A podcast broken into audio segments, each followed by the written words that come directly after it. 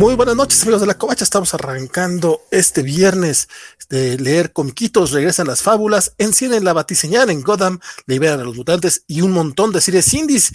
Iniciamos ya los cómics de la semana 101.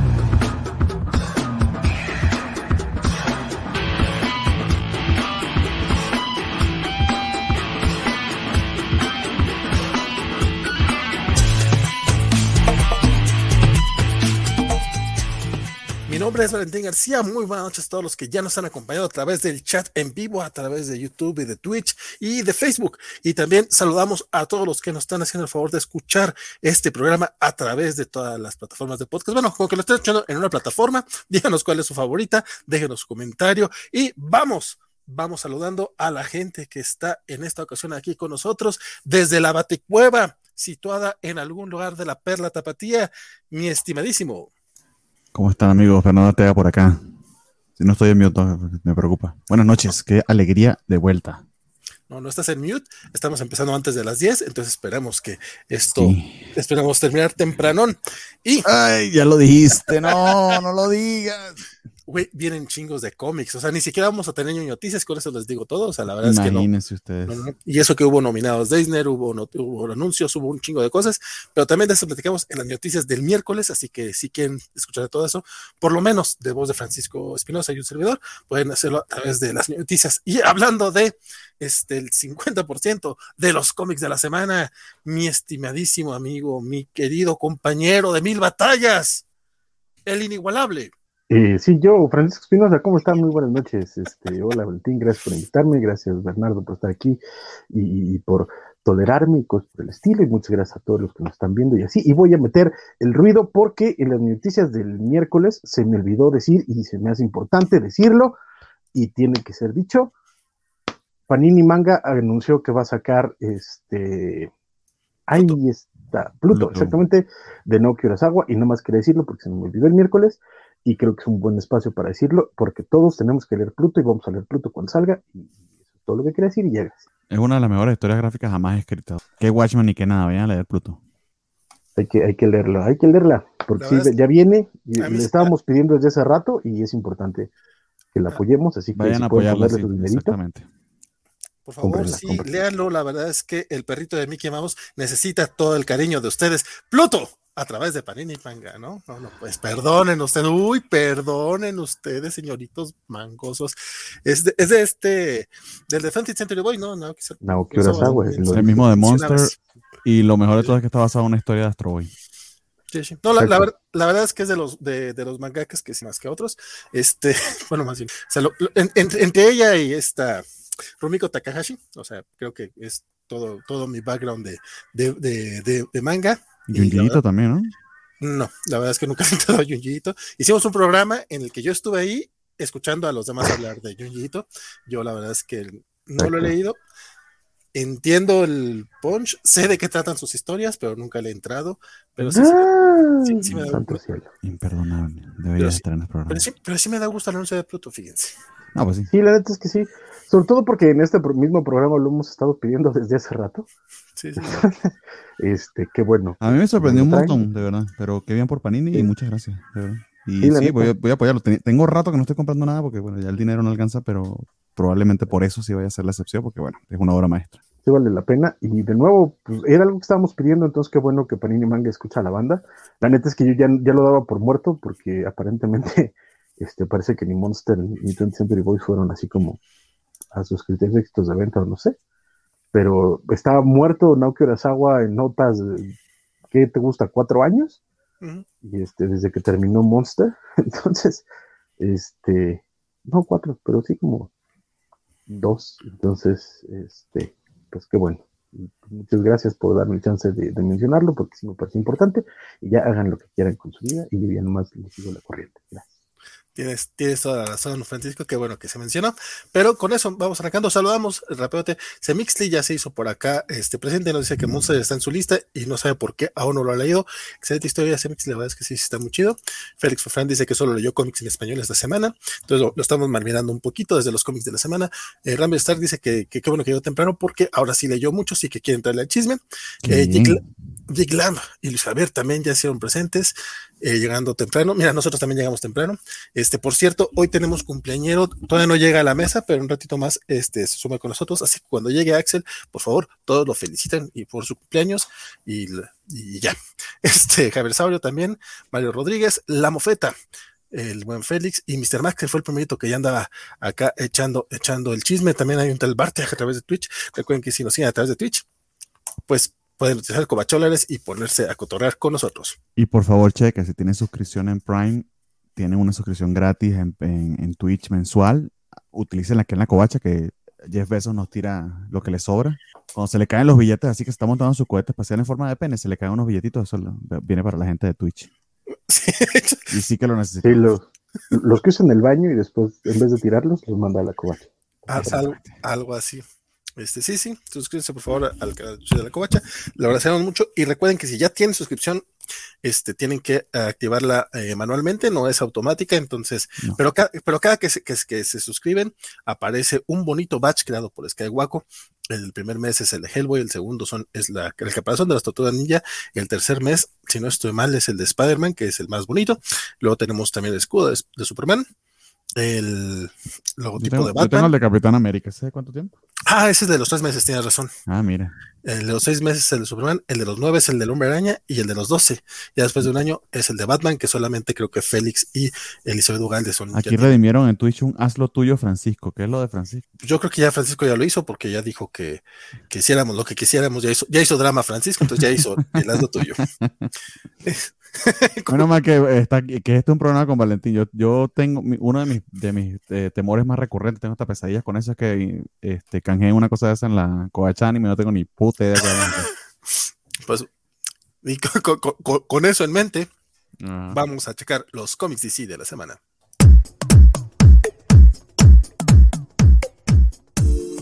Y arrancamos, arrancamos fuerte porque la verdad es que sí tenemos eh, bastantitos cómics, sobre todo porque a Marvel se le ocurrió sacar todos los, todos los mutantes y pendientes que tenía este, esta semana.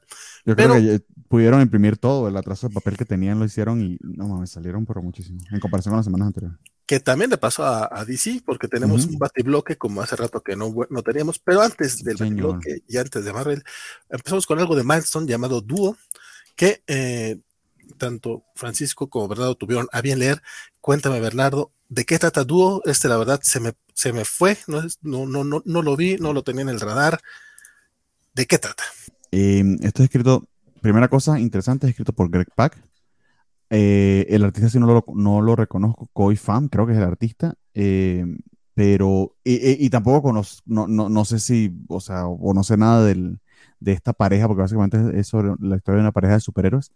Eh, no sé nada de, del, digamos, del milestone clásico. Entonces, para mí es como mi incursión en, esto y básicamente es como si fuera un número uno empezando de cero. Y creo que en ese sentido, eh, a diferencia de otros libros de milestone que, pareciera que no, no se toman, no se toman muy, muy eh, afectuosamente lo de los, los, los lectores novatos, aquí sí, sí veo un cierto trabajo por tratar de presentarte a los personajes eh, que creo que tiene mucho que ver con el oficio de Greg Pack, porque eh, hay, hay mucho de que aprendes de, de ellos sin, sin exposición directa, sino a través de, sus acciones y sus diálogos. Básicamente es una pareja de científicos, eh, esposos científicos, que están desarrollando una especie de nanotecnología muy, muy innovadora, Cutting Edge, y por ello van a vendérsela pues, a este multimillonario macabro, no sé por qué no se la venden a otra persona, pero bueno. Va eh, con la posibilidad de regenerar eh, eh, vida que se haya perdido o miembros que se le haya caído a alguien, algo por el estilo, lo hacen con una plantita. el tema es que, como era de esperarse, pues la tecnología se la roban y en un accidente terminan siendo imbuidos por esos, nano, esos nanobots.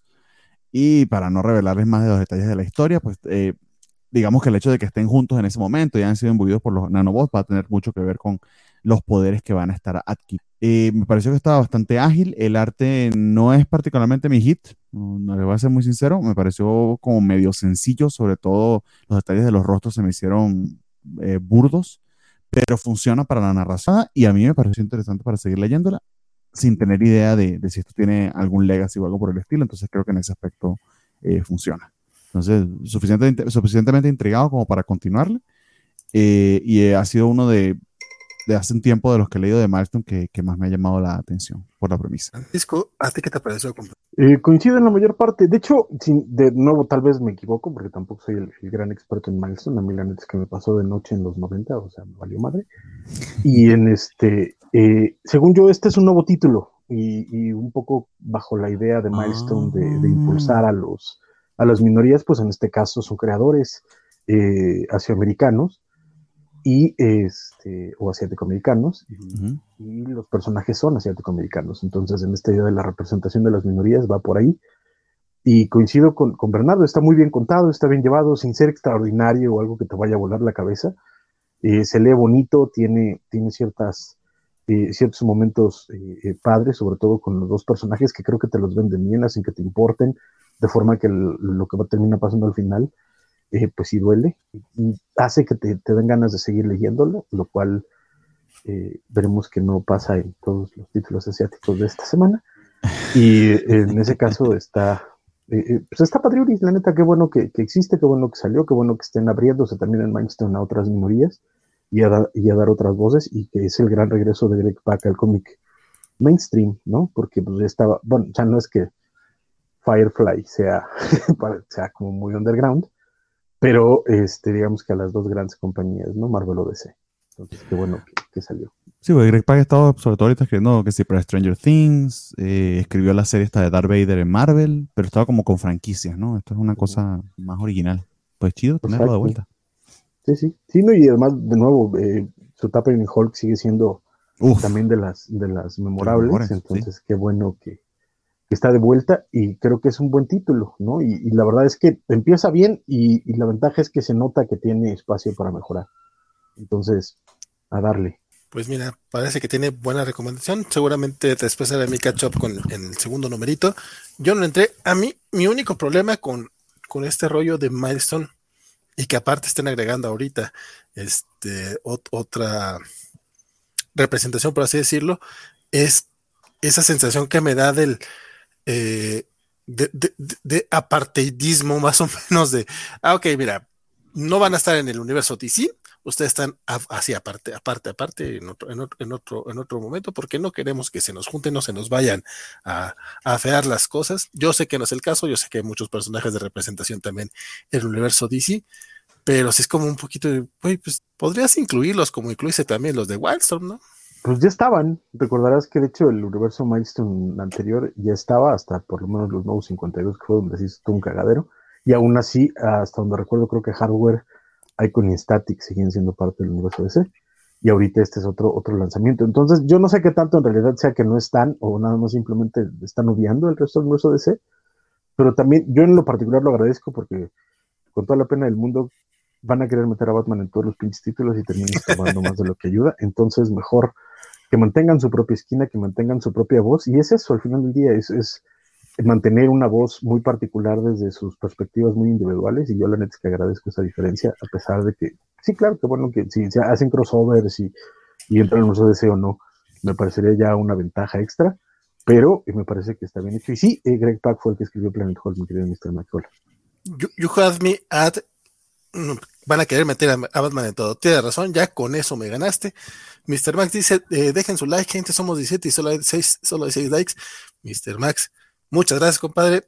Y sí, buen momento para recordarles, ya que andan por acá, dejen like o su dislike, hombre. Digo, ya no se ven los dislikes, pero ustedes dejen su manita arriba o abajo como gusten, pero por favor, reaccionen y comenten. Eso nos ayuda muchísimo. Dice Alejandro Guerra que es hora de un viernes de grapas, falta de sueño y cuestionamiento de nuestras decisiones. Así, ah, y también de Comics Indie. Singles. Y para seguir con el chismecito, mi buen Bernie, tú estás siguiendo la serie de Air Prime, o al menos algunas que están relacionadas Con, series que estás viendo. Esta semana llegó Star Girl, dibujado por Terry Ordway. Compadre, dime qué tal. Yo estoy viendo la, serie, digo, no terminó la segunda temporada, pero la primera me gustó muchísimo. Y dije, ah, sí, este sí lo voy a leer, sí lo voy a leer. Y mira, no llegué, pero tú si llegaste, dime qué tal. Y yo no estoy viendo Stargirl, o sea, eh, realmente lo hice porque eh, por, el, por el arte de Jerry Orwell, eh, y creo que es lo que de verdad que súper destaca de este número. y honestamente, junto con el de Superman, Superman y Luis, que leí la, el mes pasado, hace un par de semanas, no recuerdo exactamente cuándo, me tienen gratamente sorprendido estas series. Son, aunque cada una tiene nominaciones distintas, dice Air Prime número 4, pero realmente son standalones. Cada una es como una continuación, una extensión de la serie correspondiente en CW. Y esta en particular pues contó con, con un artista maravilloso y creo que hace cosas preciosas acá, sobre todo para disfrutar de sus detalles y, y de su oficio, eh, vale muchísimo la pena. Yo que no he visto la serie y de Stargirl conozco prácticamente nada, eh, aún así lo disfruté un montón. Es una historia bien bonita. Esta eh, familia de Stargirl, no sé si es su familia adoptiva o, real, se van eh, de vacaciones y ella y este es el que creo que es su papá adoptivo, que, que creo que es uno de los hermanos Wilson, ¿no? El actor que lo interpreta. Este el, que no es el popular. El que no es el popular, exactamente. pues se van de hike y allí se consiguen eh, eh, primero pues con unos Boy Scouts y luego con un, con un villano de, de, antaño, ¿no? Pero es una historia bien bonita sobre redención, sobre la capacidad de cambio y tienes splash pages como este que les estoy mostrando que, que están eh, preciosos. Esto, estos personajes creo que son de la edad de, de bronce o de plata, ¿no? De ahí sí corríjame ustedes, del DC más viejito. de oro. De oro, perdón, ok, exactamente. Entonces, eh, probablemente me perdí muchas referencias, pero igual se disfruta porque eh, un arte bien logrado, una narración bien hecha para mí es, eh, motivo de, placer y de disfrute y, creo que era lo que esperaba de este cómics y, de verdad que no me, no me decepcionó. Entonces, para quienes además puedan cachar muchas de las referencias que estén siguiendo la serie y conozcan de la historia de Stargirl, creo que se les va a hacer mucho más valioso muy, muy bonito. Y me atrevería a decir que de. Me faltó el de Batwoman, si no lo leí, pero de los tres que he leído hasta ahora de esta serie de Air Prime, creo que este es el mejor. Eh, muy completo y muy bonito. Muy bien, Air Prime número 4, Stargirl. Sí está un poco raro este rollo de que sean. O sea, luego tenemos otras series de one shots y esta que podría ser serie de one shot. Ah, no, esta sí viene número. Que tiene lógica, aunque es el volumen 4 del Prime, exacto, pero después te salen como 7 u 8, que por ejemplo la que sacaron de, de todos los simbiontes, que todos eran número 1, nadie iba a conseguir poder seguir eso. Pero bueno. Sí, es, es, de esas cosas que... O simplemente acaban de anunciar esta miniserie de Batman One Bad Day, que, que son una serie de one shots con los villanos, este, y, pero todos son número 1. Es ese tipo de cuestiones que luego uno no entiende por no estar en el, eh, por no conocer el pedo interno de la empresa. Pues Pero hablando de, hablando de cuestiones así, que no sabemos cómo, cómo va la cosa, mi querido Francisco, Wonder Woman Evolution 7, que, que tú sigues al pie del cañón con esta serie. Pues es que ya se va a acabar, ya, ya, ya, ya, nomás me falta uno, ya que chingados. Este, pues el arte sigue culero, pero eh, por lo menos aquí ya te explican qué onda, o sea, llegamos hasta eh, siguiendo la fórmula de series de Marvel en Disney Plus. En el penúltimo número te cuentan de qué se trata este pedo. Y básicamente es un científico loco que está desarrollando tecnología en nanitas, básicamente como la serie de dúo, pero más culero. Y este y eh, su onda es como evolucionar al ser humano y, eh, captura a Wonder Woman, le inyecta estos, estos nanitas para que los eh, para que los robots como que copien ciertos atributos de Wonder Woman para crear al siguiente ser humano y su primer objeto de estudio había sido precisamente Silver Swan y pues al final, es, está culero, no, no voy a ahorrármelo, este Silver Swan ya aprovecha la información que obtuvieron de, Wonder Woman porque Wonder Woman se libera de esta prisión virtual en la que estaba capturada y estaban buscando la, eh, esta información y se la ponen a Silver Swan y en eso termina el número y el siguiente número pues, va a ser la, los trancazos entre la nueva Silver Swan y este, Wonder Woman y el científico este loco, y ya. Entonces, es lo que hay.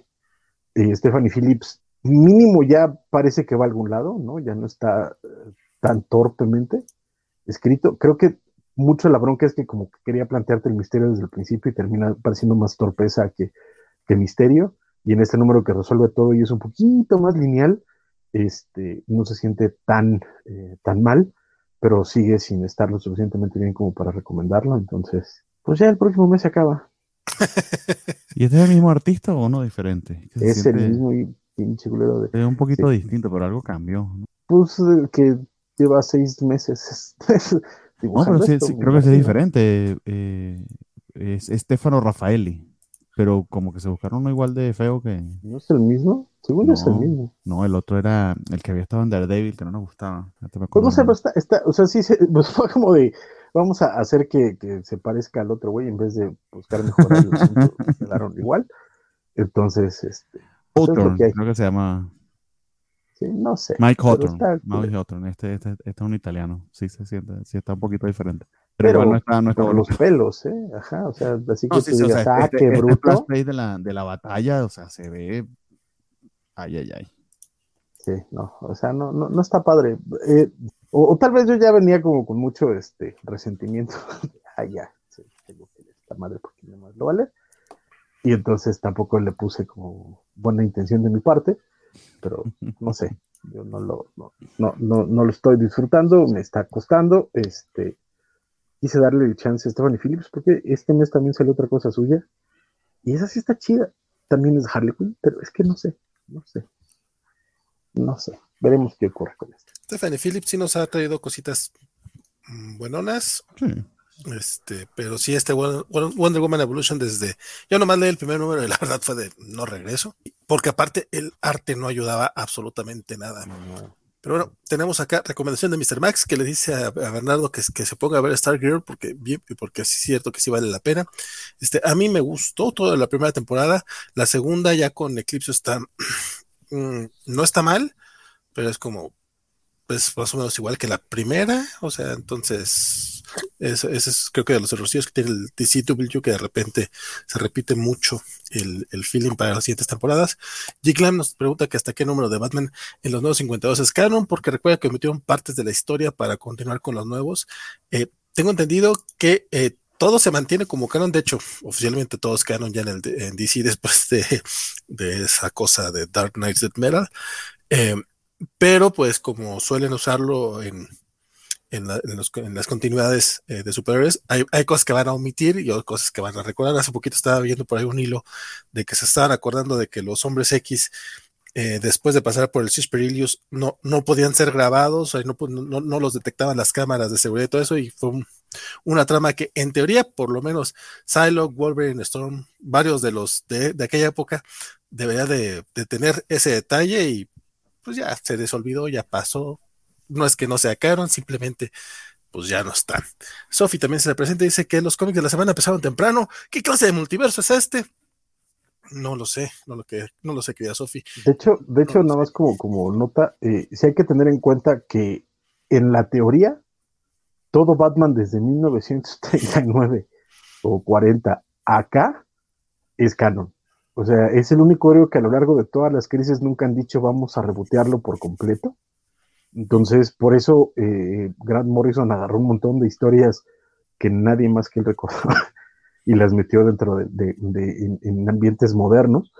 Pero es que ese es el problema con, Batman, que en teoría es, creo que es el único héroe de todo ese que tiene, que todo es parte de la continuidad. Él es Dick Grayson. Pues es que es, sí, sí. te estoy cotorreando, no, pero es que es que, es que no, es que no sé, según yo había otro, este, que también le pasa lo mismo. Pero, pero no puedo recordar cuál. Pero la idea de Batman es esa, que es el que nunca han reputeado.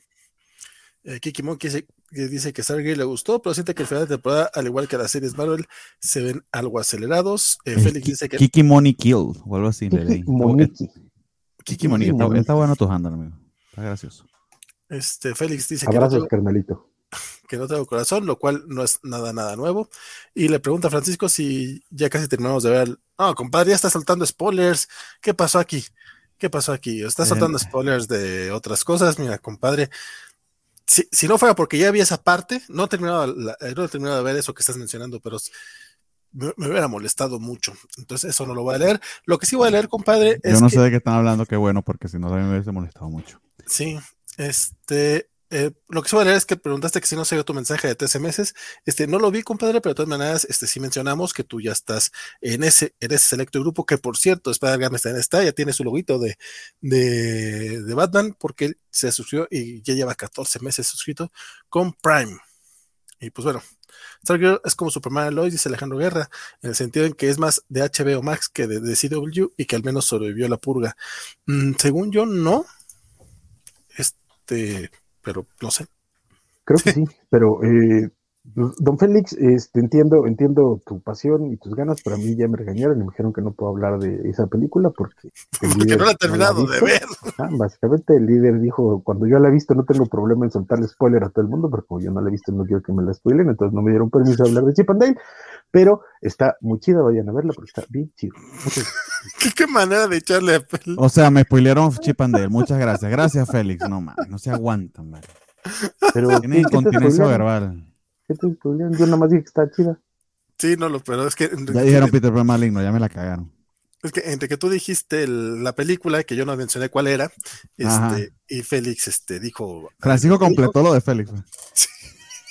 Ah, pues, eh, ahora, sí que no quiero usar la, la, la defensa. Ah, ya, me, ya me voy yo. Este va a ser, mi, este va a ser mi, mi Rochard. Adiós. aparece, aparece en el, aparece en el, en el tráiler, chavo. Em, no sé, yo esa parte no la recuerdo del trailer, pero eh, corriendo, corriendo velozmente a través del Speed Force, eh, espero que regrese Don Bernardo. Ya regresó. Ah, ya regresé, que carajo, ni, cuenta se dieron. no, yo sí me di cuenta, pero vamos a hablar de, Flash 782, eh, que ha sido como de los consentidos de la mesa covacha en los últimos meses, o sea, desde que Jeremy Adams lo, tomó el título. Este, este último número a mí no me encantó tanto como los anteriores, y no es que esté mal, o sea, simplemente se va desarrollando en, esta ocasión. Eh, mientras vemos las consecuencias, bueno, algunas de las consecuencias y cómo está lidiando Linda con, lo que descubrió, que descubrió el, número anterior, que tiene poderes de supervelocidad, eh, mientras ella está en su casa con sus hijos y viendo todo ese despapalle, eh, Wally y Wallace están combatiendo el crimen y se topan con un villano que se había escapado de, la penitenciaría este, local, que es esta, ay, ¿cómo se llama esta chingada? Es Heights, ahorita Iron Heights, Iron Heights. la, la, de Central City. Este, y la verdad es que la, forma en la que lo terminan derrotando es bastante ingeniosa. esa parte sí, me gustó. Y me agrada el equipo que hacen Wallace y Wally. Eh, creo que le están dando, este Jeremy Adams le está dando un buen espacio al Kid Flash. Se me hace que también porque eh, vamos a ver un poquito más de este personaje futuro. Porque el cómic a partir de aquí, este es el último número de, la serie como tal, porque a partir del próximo número va a entrar en tie a Dark Crisis, porque van a buscar a Barry Allen pero aún así, Jeremy Adams en este número se, da el tiempo de plantearnos algunas de las cuestiones que vamos a ver a futuro con la serie, como el hecho de que de por qué se, cómo, cómo se pudo escapar este, este villano de esta penitenciaria, que según esto es de las más perrotas de, todo el universo DC para supervillanos y cuestiones así medio, medio por ahí, este, escabrosonas.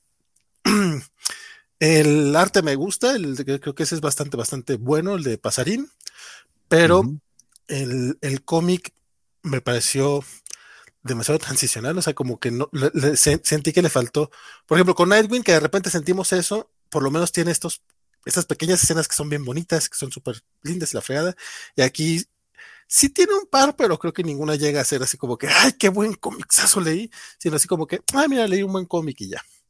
No está mal, pero también ya mi barra para Flash está un poquito más alta y eso creo que juega en su contra. Pero estoy viendo ya que Francisco me está viendo diciendo no, no, no, pero no sé si quiere ir después de Bernardo, ¿sí? Don Bernie, ya sabes que Francisco. Es que a Francisco le gusta ir al final para poder este, decir están todos equivocados. Exactamente, únicamente por eso. Eh, a mí, o sea, te entiendo, pero a mí no me molestó. de hecho, si me preguntas lo que iba a decir era que a pesar de ese transicional, mantiene un muy, muy buen nivel, eh, en el sentido de que sigue siendo interesantísimo, divertido, em, y logra, logra algo muy bonito que es a través de los diálogos te hace transpirar muy bien cuál es la relación entre Wally y, y Wallace, sin tener que decírtela tan, tan, tan directamente. Ah, creo que funciona muy, muy bien. Eh, pudimos ver a Linda y a los niños, la relación entre ellos dos, lo que está sucediendo con este supervillano. Y al final esto cuando intentan entrar nuevamente a la prisión pero vestidos de negro, eso se me hizo muy interesante porque es un equipo muy bonito. Si hay una relación como de mentor y, y, estudiante, pero Wally es como que más suelto, es como que este teacher que quiere ser muy chido y como que a veces no le sale. Pero, pero me gusta la relación entre ellos, se me hace divertidísima y disfruto nada más viéndolos interactuar y tiene mucho de eso el cómic. Eh, si hay números más elevados, han, habido números mejores de Flash, pero este creo que, creo que mantiene, mantiene en cierta medida el nivel. No será excepcional, sí, no creo que sea excepcional, pero el nivel, el nivel alto que está acostumbrado a la serie, pues sí lo mantiene, a pesar de ser una transición. Y sí me preocupa que, sabe cuánto tiempo vamos a estar metidos en esta, en estos tie-ins y en este, en este evento que, que haga patinar un poquito a la serie. Quién sabe si Jeremy Adams puede hacer el milagro que, que hemos visto, por ejemplo, a Sedark en su momento hacer, de, de lograr eh, meterse en el evento, pero sin, sin dejar de perder el, el sentido de la serie. Tom Taylor no le fue nada bien con Edwin en ese aspecto. Pero bueno, toca esperar a ver qué tal. Yo estoy mucho más del lado de Bernardo que de Valentín. A mí no me parece para nada, este, incluso no me parece ni siquiera un número transicional, porque es una continuación bastante clara de lo que ha estado pasando en los últimos tres, cuatro números. Entonces, transicional, no sé. Parece transicional porque sabes que vamos a entrar a tres o cuatro meses de, de esta porquería de Dark Crisis pero yo a estas alturas del, partido ya confío en Jeremy Adams casi ciegamente. La verdad es que la libró excelente. Y mira que era, que era un maldito reto librarla con, con World War III o como se llama esa Y lo, lo, hizo con, vamos, con. Ay, sí, verdad que lo estuvo en el, evento de mierda ese con sus seis Exacto. Fue, fue un número solito y, y lo, lo, libró de nuevo Flying Colors, sin problema. Entonces, eh, quiero ver qué es lo que va a hacer después, porque es la búsqueda de Barry y eso suena como algo interesante que puede contarse con Wally. A mí el número, la verdad es que me divirtió muchísimo. Eh, mantiene de nuevo la, la, sinergia de los números anteriores. No sé si esperaban un Watchmen o, ¿no? pero, este, pero como cómic de, de, Flash de esta serie y como continuación de lo que hemos estado leyendo, me parece excelente. La resolución para, para librarse del villano me gustó muchísimo hacía mucho que no me reía ah, con una, eh, que no me reía en voz alta leyendo un cómic, y este cómic lo logró. Tiene muchos chistes muy buenos.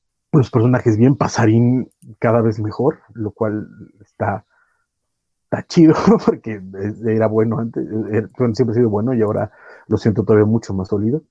Y, bueno, Jeremy Adams me está dando un cómic que estoy disfrutando mes a mes y que cada vez que lo veo en la, en la lista de nuestro sitio de reseñas, me emociono hartísimo, entonces eh, yo lo disfruté muchísimo.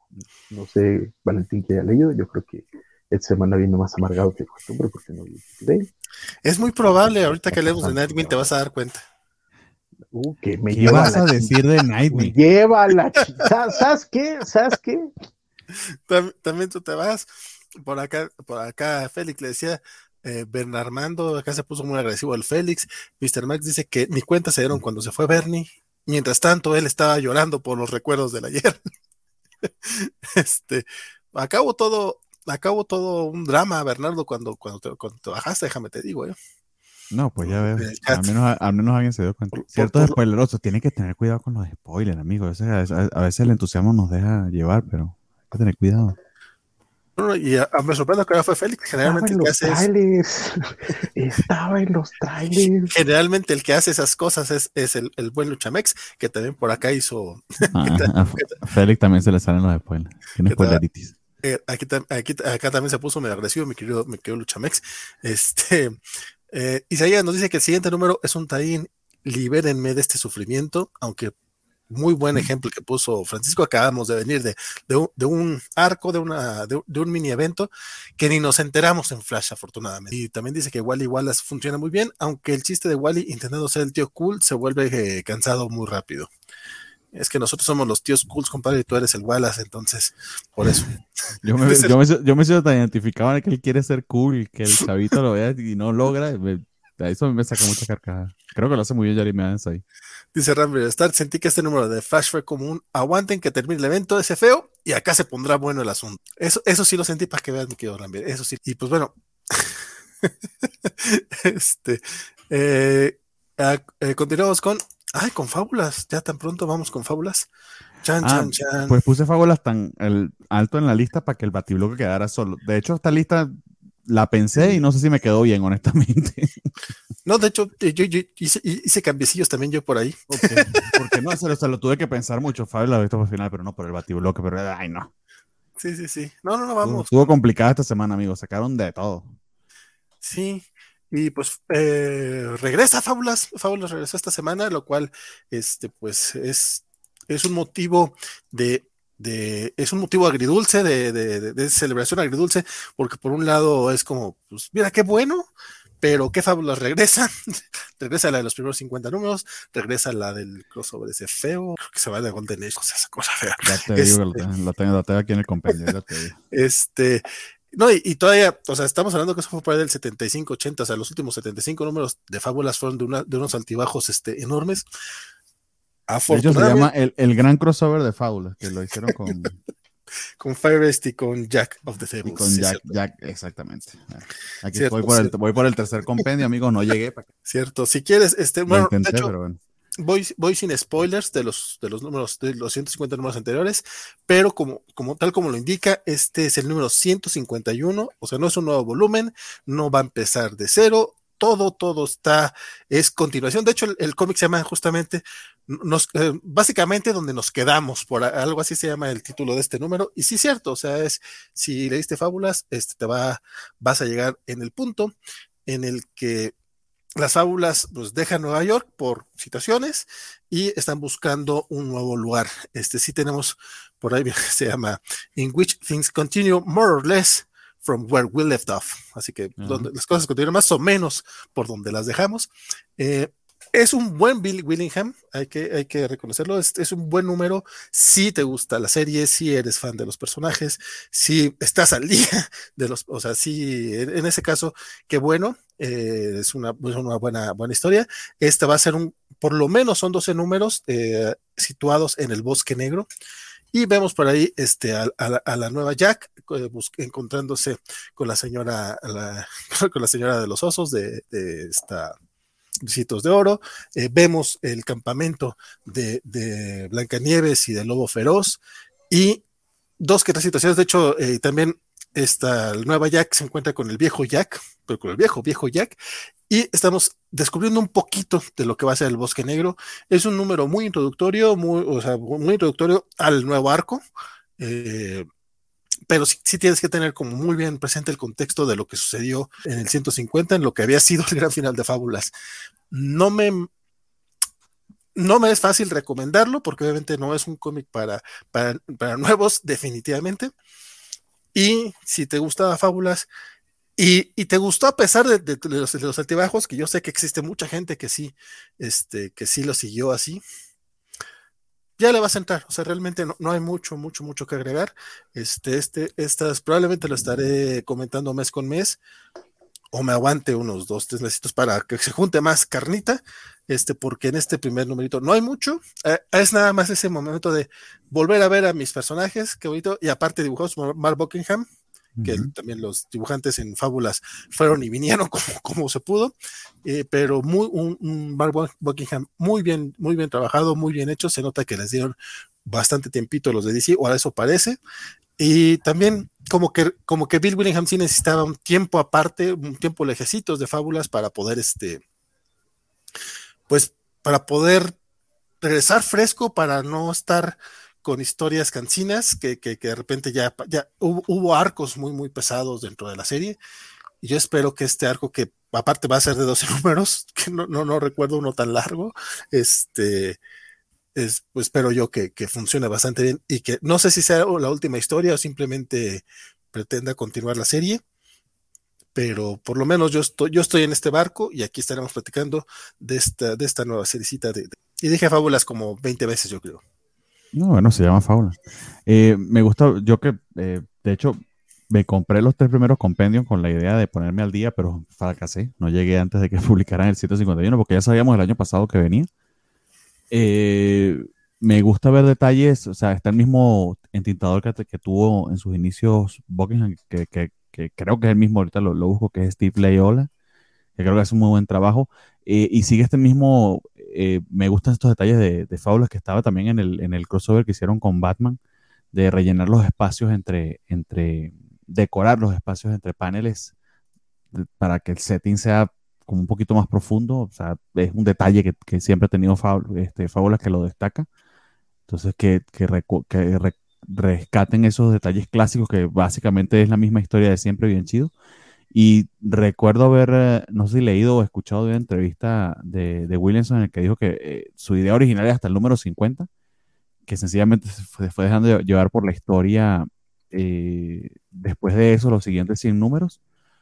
Pues espero esta vez que con la pausa, que, que, fue bastante considerable, ¿no? Porque el 150, bueno, no sabíamos exactamente cuándo fue, pero debe haber sido como hace unos 10 años más o menos, me, me comentaba Valentín, que estos 10 años pues le hayan dado al menos esta nueva historia un poquito más de, de tiempo para, para respirarle que, y que se sienta un poquito más innovadora y, y al menos catártica que, que quizás esos últimos números a los cuales no ha llegado, pues yo voy por el 80 y dele.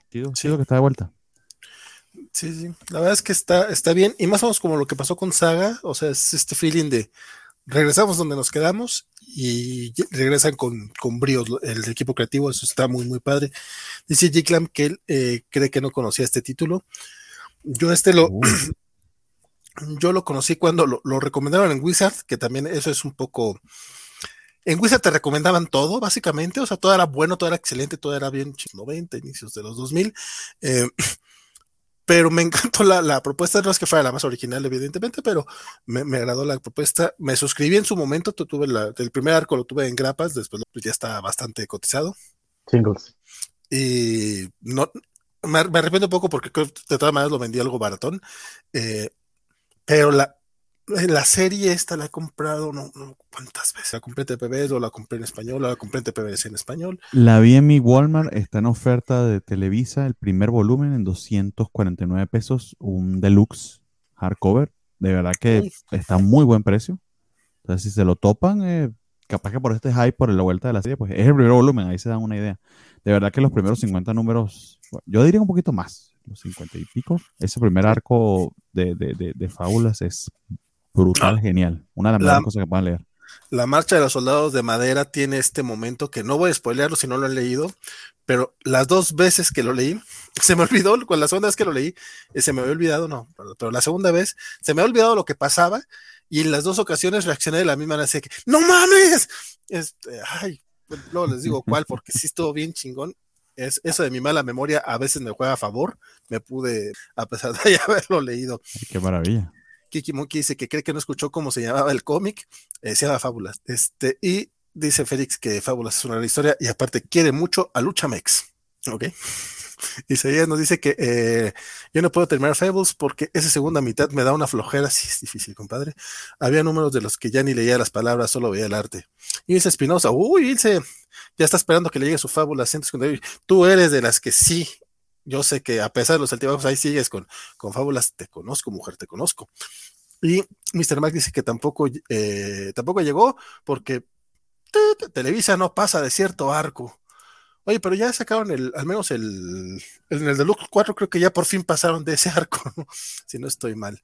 Pero bueno, eh, sí, la marcha de los soldados de madera, dice Mr. Max, por ese arco me enamoré completamente de y dice Mixley, eh, qué virtud poder olvidar así. A, a, veces, hay veces que no es tan agradable, pero mira, hay de todo un poco. Se Mixley esta cosa. Eternal, bien, so Eternal Sunshine of a Spotless Mind.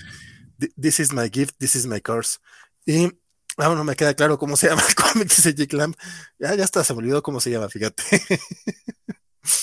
este se cae cuando sabe quién es el asesino. No, eh, se, se queda un poquito después hasta eso. Pero bueno, eh, con eso cerramos el bloque comiquero de DC, pero viene, todavía nos falta mucho eh, de Seita porque viene.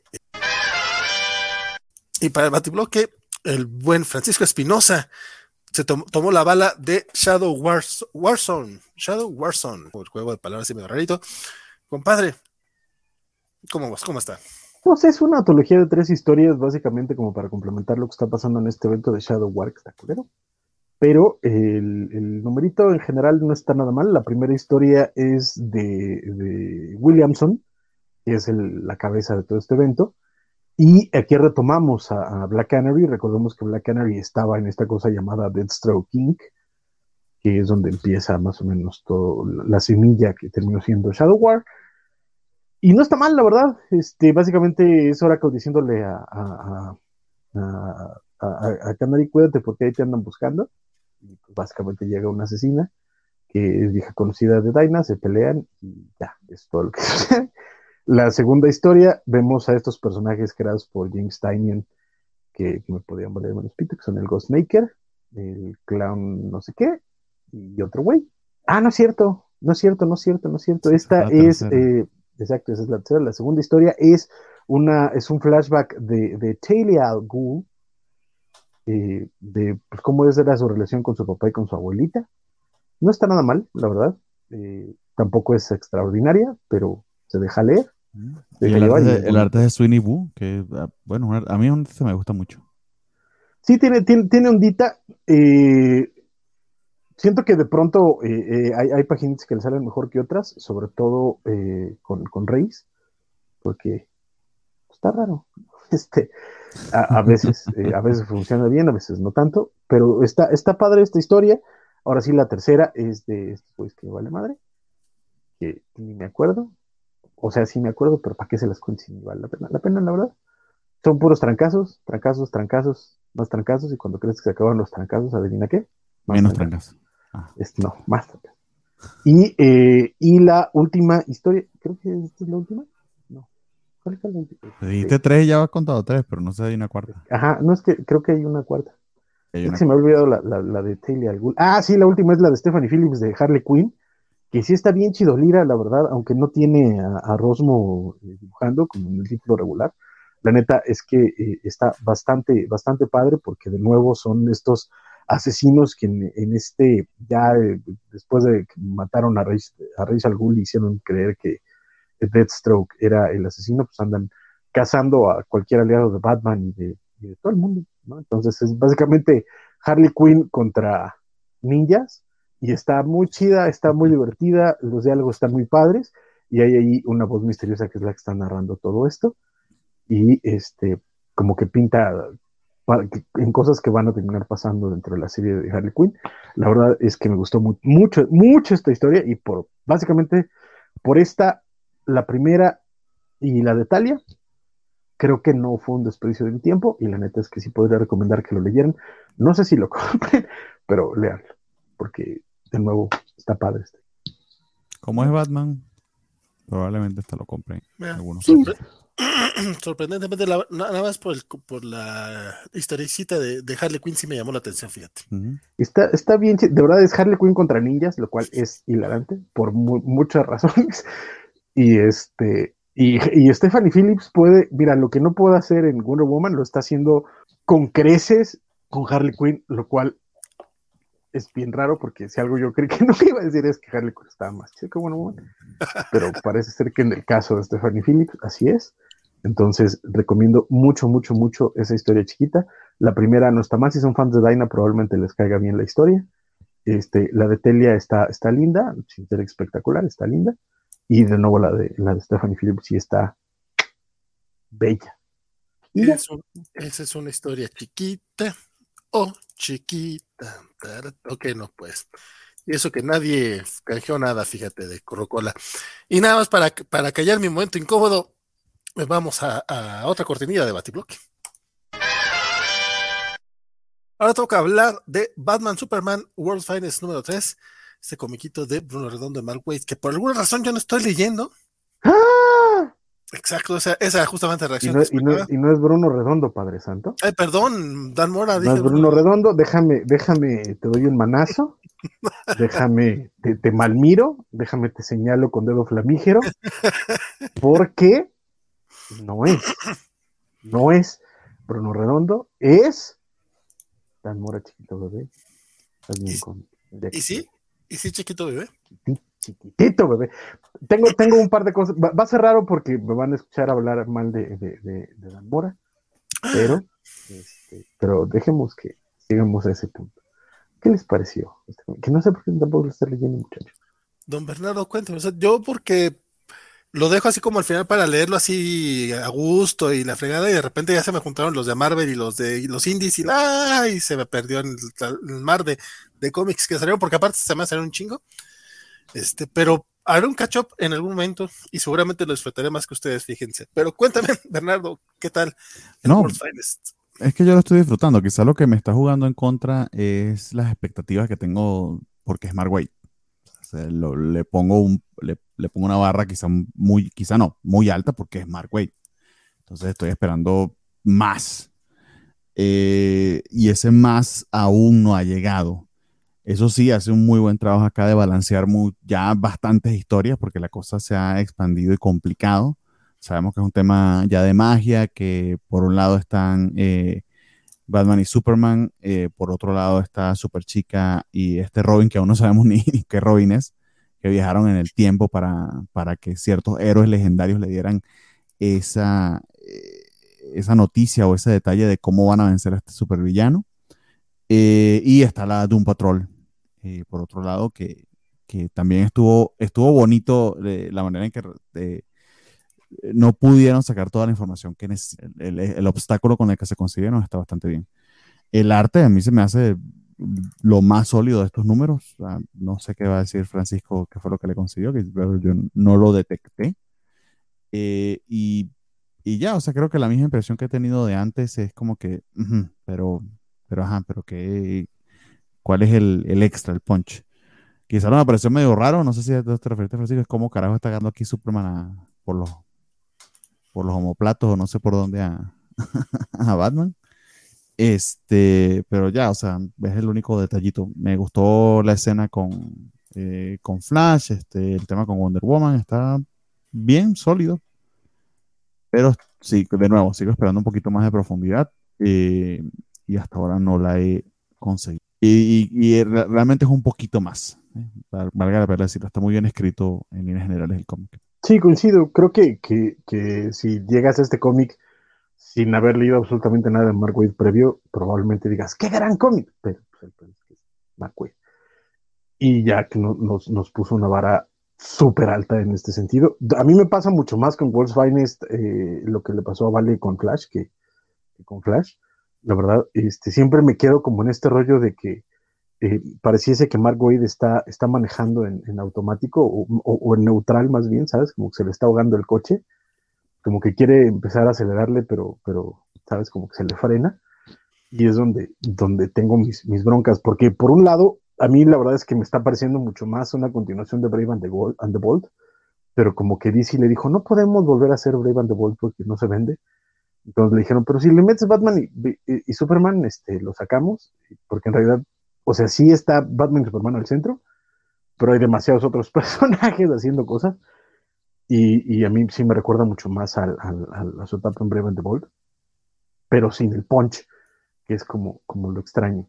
Aún así es lindo, es muy lindo, tiene momentos muy padres, diálogos muy bonitos, momentos bastante eh, enternecedores y sobre todo para los fans de mucho tiempo tiene, tiene sus, sus guiños, ¿no? Este, volver a ver a Félix Fausto este, este momento en el que van a buscar a un aliado de, la Brotherhood of Evil y, este, resulta que, tiene demencia, etcétera. Hay cosas, hay cosas muy padres, muy bonitas, este, la, incluso la mención de Mesía Mala, porque es muy divertida, siempre menciona a Mesía Mala, y este, y en fin, ¿no? Este, bien, a mí, vamos, si lo están leyendo en singles, no me molesta eh, o no podría criticar la opción de gastarse 100 pesitos al mes por este cómic, porque la verdad es que, Dan Mora, pues sí lo vale, la neta, sí, hasta para ponérsela así en su, en su cinturoncito.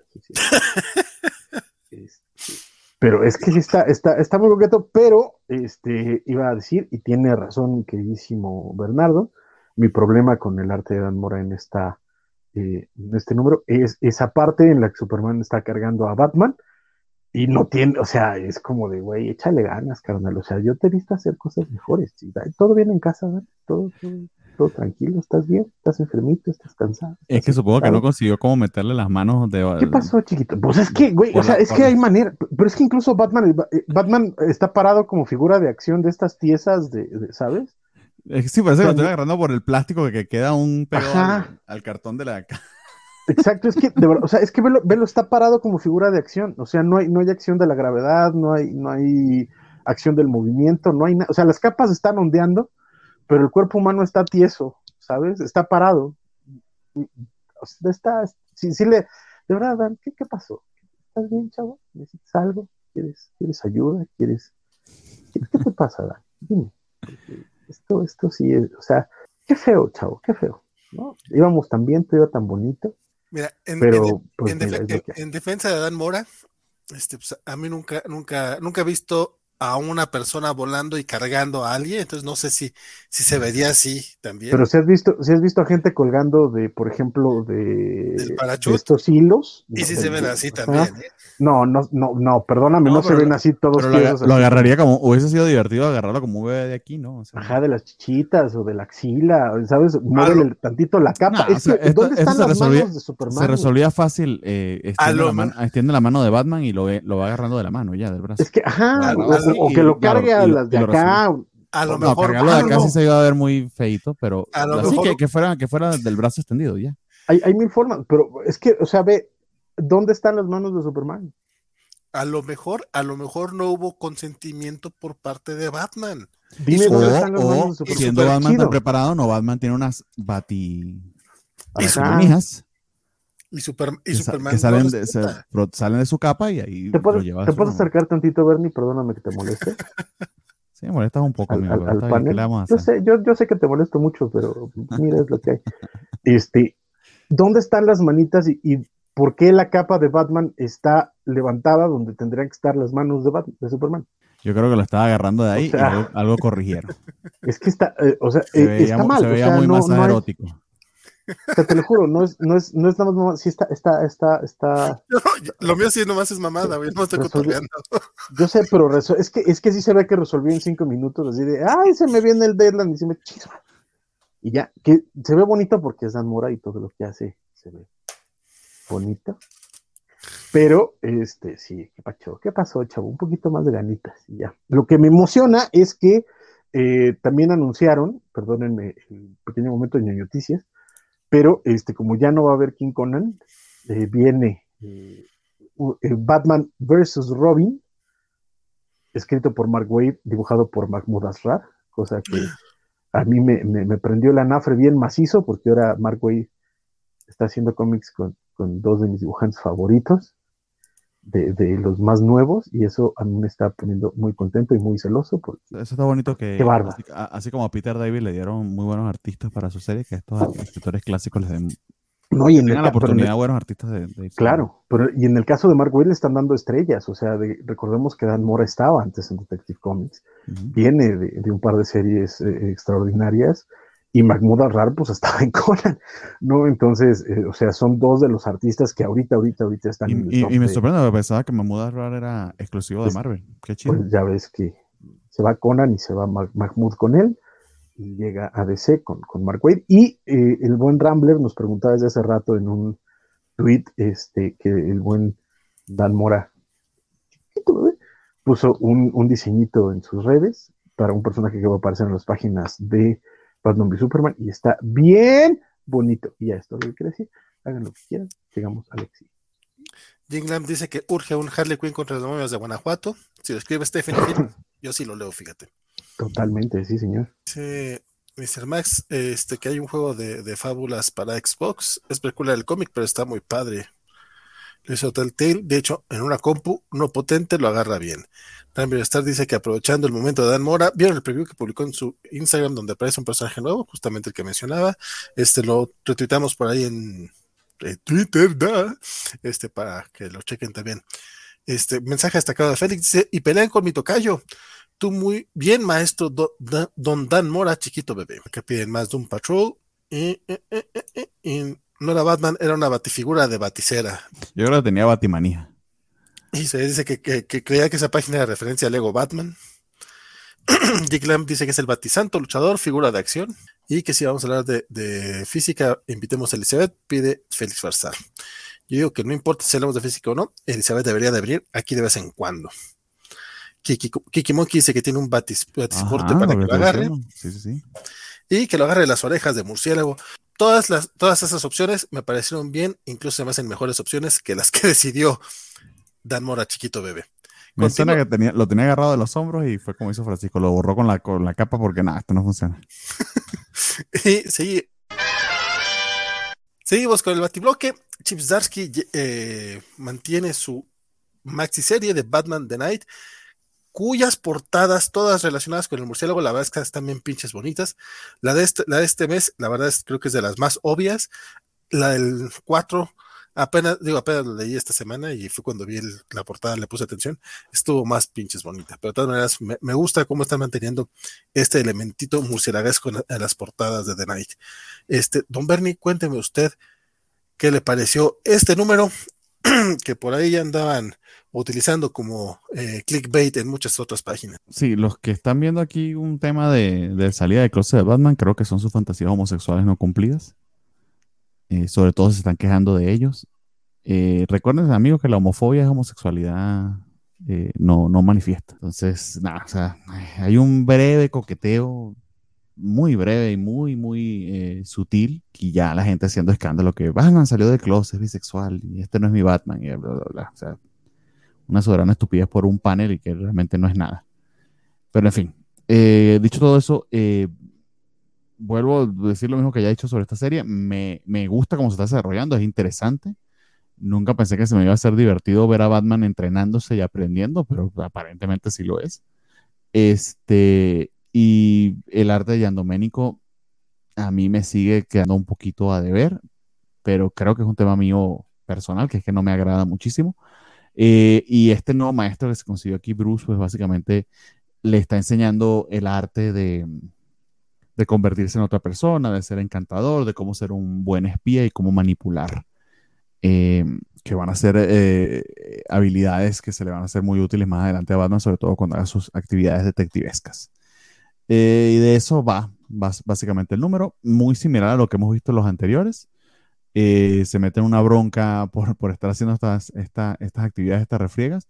Lo interesante también es también la comparación con este amigo que se trajo del monasterio eh, de los números anteriores eh, y que aparentemente tiene un interés en él más allá de la amistad, pero vamos a ver eh, cómo termina todo eso, pero se me hizo bastante natural, bastante natural el coqueteo del amigo en virtud de lo que han compartido hasta ahora y del interés que pueda o no tener en Bruce y, y va progresando bastante bien la historia.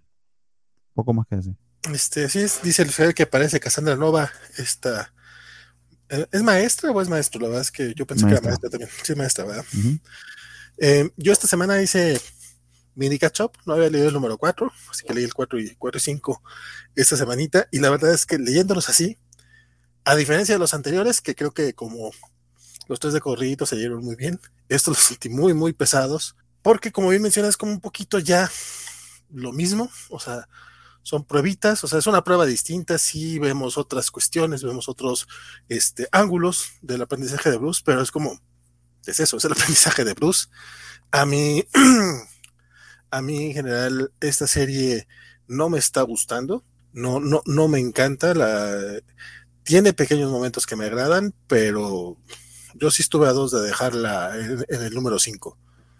Eh, creo que una de las cosas que, me hizo este, pensar en este, este, este quinto número es que eh, esta, maestra le está enseñando a Bruce, bueno, y al otro cuate, este, el arte del disfraz, como bien mencionas, con pelucas y plásticos y bla, bla, bla.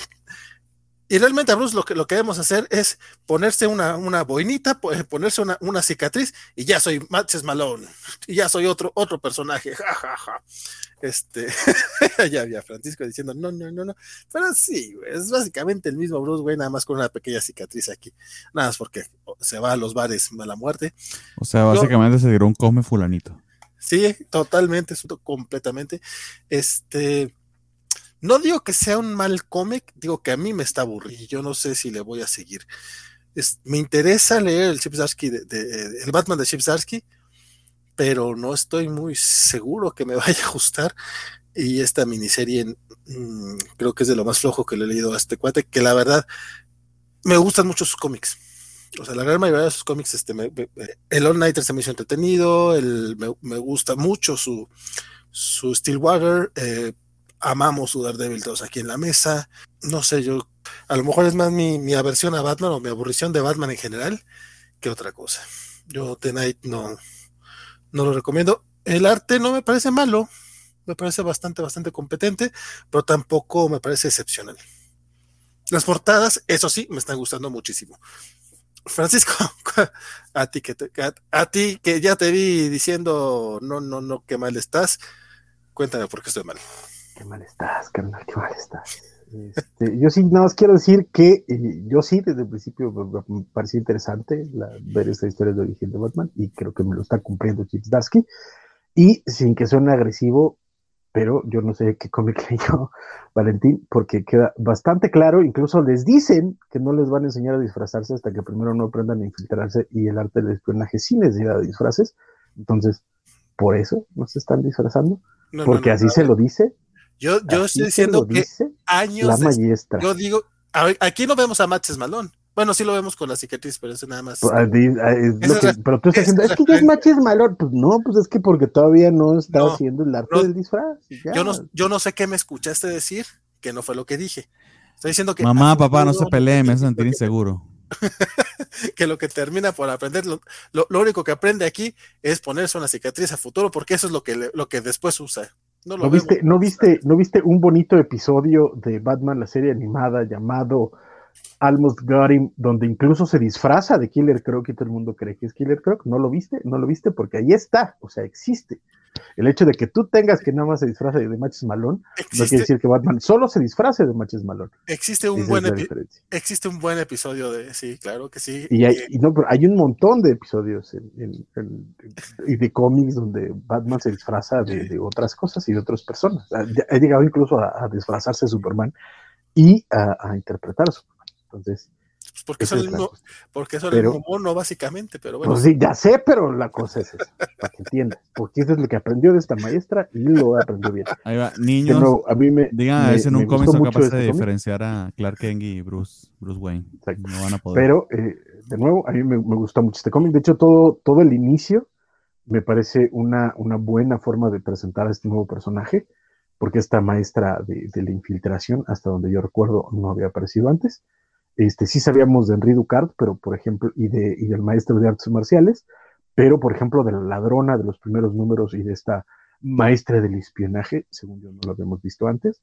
Entonces, está bien, también coincido con Bernardo en que el arte es lo que más trabajo me cuesta de este, de este título, pero a mí me, yo lo estoy disfrutando mucho, me parece muy bien, sobre todo por eso, por ver los dilemas en los que Bruce entra tanto moral como personalmente dentro de la historia y me está, me está gustando. Y por supuesto tenemos al, al que va a ser el, gran villano de los próximos cómics de, de Chip Zdarsky, que nos lo está presentando aquí, y que parece ser que todo su rencor contra Batman va a ser que en algún momento le quiso tronar sus huesitos y parece ser que Bruce, siendo el asexual que es, lo quiso.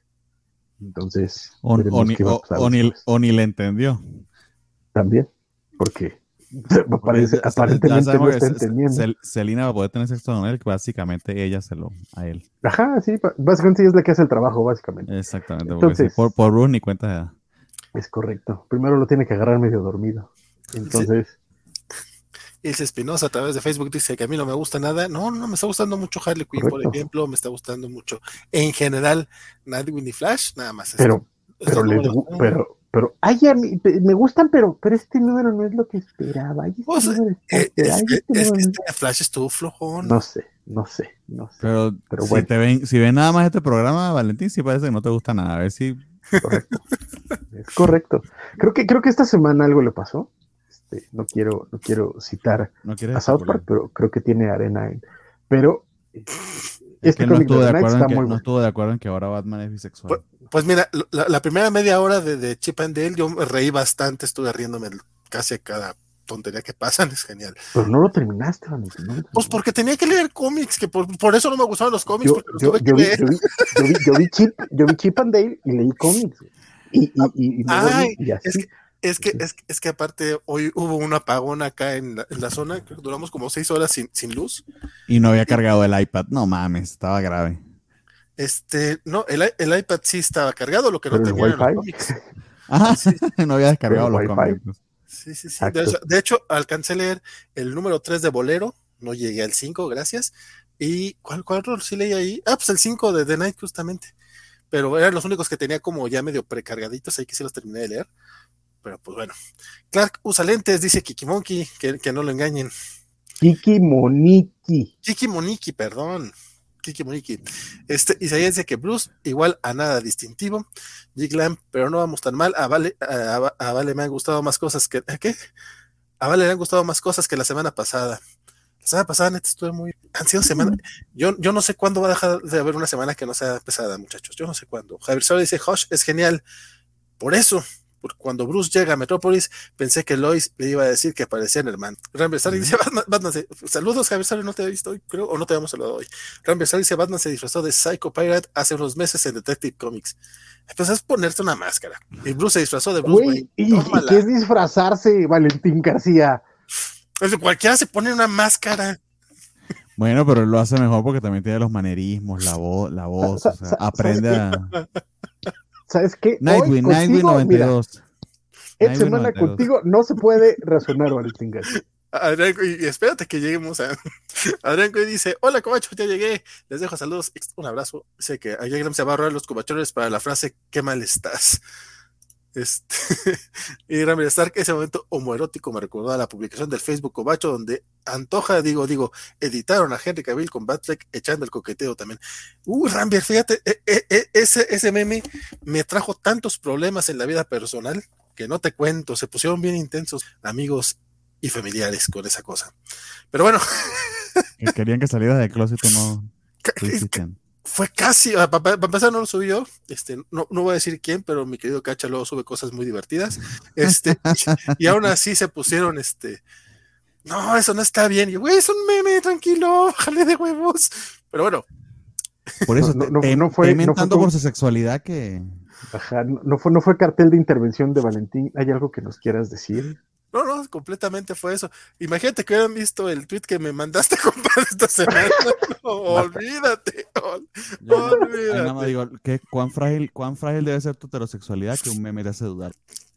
I don't know. Así de sencillo. A mí me reí batibloque. Pero bueno, vamos al último batibloque. Y para cerrar, tenemos el Nightwing número 92, hablando de, de, de cosas que pueden hacer dudar a la gente de su heterosexualidad estas, el, la portada de Nicolas Scott que estuvieron, este, no sale en este número, pero ya la estuvieron dando a conocer esta semana y sí vi mucha, mucha gente hablando al respecto. Pero Nightwing 92, mi querido Bernie, ¿qué te? Eh, vuelve Bruno Redondo y vuelve con un flashback, eh, con un coloreo diferente para darle este feeling de, de cómic viejito, cómic ochentoso. Eh, volviendo a acentuar el carácter de, de Dick, lo que ya han hecho y sabe hacer muy bien eh, eh, Tom Taylor de, estos momentos de personaje poderosos, interesantes, muy ricos y muy bien hechos. Eh, pero por supuesto, el, el, nominado a Leisner, Bruno Redondo, pues hiper destaca acá, sobre todo el carácter que tuvo en la crianza de, de Dick Alfred, que es algo que también han dejado muy claro en esta serie. Todo está allí se me hizo un poco raro el, el eh, Dick de niño, porque básicamente es la cara, que la cabeza que tiene actualmente con un cuerpo de niño, y sí me pareció un poco off el arte. Precioso el cameo de George Pérez y Mark Wolfman, eh, hermoso, sobre todo de, de habiendo pasado lo que pasó hace poco de la muerte del maestro Pérez. Eh, y ya, bonito el momento con la estatua de Alfred. Se me hizo un poquito on the nose eso de que le hizo una estatua, pero bueno, ok. Y avanza, al fin avanza un poquito, un poquito diametralmente la, la trama en general. Eh, fui un poco duro con Superman Son of Kal la semana pasada porque se me hace que está un poco estático. Tengo que decir lo mismo acá de Nightwing. Se me hace que está un poquito estático, que debería moverse un poquito más rápido. Pero de corrido esto va, a ser nada. Este, este, esto es lo que me estoy dando cuenta yo y que me estoy quejando casi casi que por quejarme. Entonces eh, sigue siendo o sigue, sigue estando entre los mejores cómics de, de, de, todo, de todos los meses, de las mejores cosas que puedas leer. No podría cansar de recomendarlo y por algo esta serie obtuvo cinco nominaciones en los Heiner. Está súper laureada y es súper popular porque es una de las mejores cosas que se está publicando actualmente. No se la pierdan. Fíjate que eh, este fue el primer cómic que leí esta semana. O sea, y lo, lo leí el, el martes. Y como tampoco traía como muy no, no, traía el, el, recuerdo muy, muy, no digamos fresco. Sí, fresco. O sea, a lo mejor ahorita estaba quejando un poquito más. Pero creo que el, mi problema es justamente nada más eso, el, el, el que vaya lentona a la trama. Pero es cierto, el cómic es todo bonito. El, de Flash fue el único que sí me, me, que me pareció un poco flojón. Este está en el mismo feeling que los anteriores. O sea, está bonito, está lindo. De hecho, todo, todo, todo a mí todo, todo este intro de, de, Robin de niño me gustó muchísimo. Y me gusta cómo Tom Taylor trabaja a Alfred, que siendo esta figura que ya está ausente y que, que, que, aún así se nota que él dijo, no, yo voy a traer a Alfred aunque esté muerto. Y creo que hemos visto más desarrollo de Alfred en los cómics de Tom Taylor que lo que lo habíamos visto en los últimos 10 años. No digo que Alfred no tuviera desarrollo antes, antes de que Francisco se enoje, este, sino que en los últimos 10, 15 años, la verdad es que había estado como un personaje más, o, al menos las partes que yo había leído, no le vi mucho, mucho más al, al personaje que lo que hemos visto en estos, en estos números de Nightwing. Eh, dicho eso, creo que una de las cosas que, que, sí me causó medio conflicto es que cuando van a, inaugurar la estatua de Alfred y dicen que va a ir Superman, resulta que Jonathan Kent y ves a todo el mundo muy contento tomándose fotos con Jonathan. Este, no sé, yo hubiera sido de esos de que yo, yo, yo, si hubiera estado en ese momento ahí, hubiera hecho, ah, o sea, sí, está bien con Superboy, ese no es Superman, la neta. No, o sea, sí, sí me tomo la selfie porque, pues, si, si, si me tomé hasta una selfie con el señor Pollo, que, que no vaya a tomar una selfie con, con, con Superboy, con, con, Jonathan, claro que sí, me gusta Jonathan Kent. Pero a mí, me, a mí, yo hubiera ido y dicho, a mí me trajeron con engaño. Me gusta mucho la relación de, de Bruce y de Dick, cómo, están trata, cómo está tratando de resolver a Tom Taylor. O sea, nos está planteando que no es una relación perfecta. Eh, básicamente nos dice que es gracias a Alfred quien, quien termina de criar a, Dick porque Bruce está en, otros, en otras cosas. A fin de cuentas, Alfred era el, papá de los dos de cierta manera. Y esa parte sí me está gustando. es un muy buen cómic, pero coincido con, con, con Bernardo, que, que, creo que se le acaba de meter una mosca en la boca ahorita que se aventó ese bostezazo marca diablo. Este, pero eh, coincido con él en el sentido de que este es un cómic que, que, va a ser para leerlo de corrido, así mensualmente, no sabe a poco, a pesar de que tiene un dibujazo chingón y que tiene muy buenos momentos. Eh, avanza tan lento que yo creo que es que está pensada para leerse mejor en, en, tomos recopilatorios, que aparte es como yo recomiendo que la lean y que, que, que, se esperen a que salgan los tomitos bien coquetos, que es lo que yo voy a hacer, porque yo, yo pienso comprarla cuando salga ya un recopilatorio del primer año. Eso, y eso. Francisco, ¿tú en qué disientes? Pues en todo, carnal. No, este. ya, ya, ya, todo, no, no, no, sé si, no sé si solo yo se imaginó a Valentín este, diciendo, ay, ese Superman y sacan su foto de Henry Cavill, ah, yo quería al otro.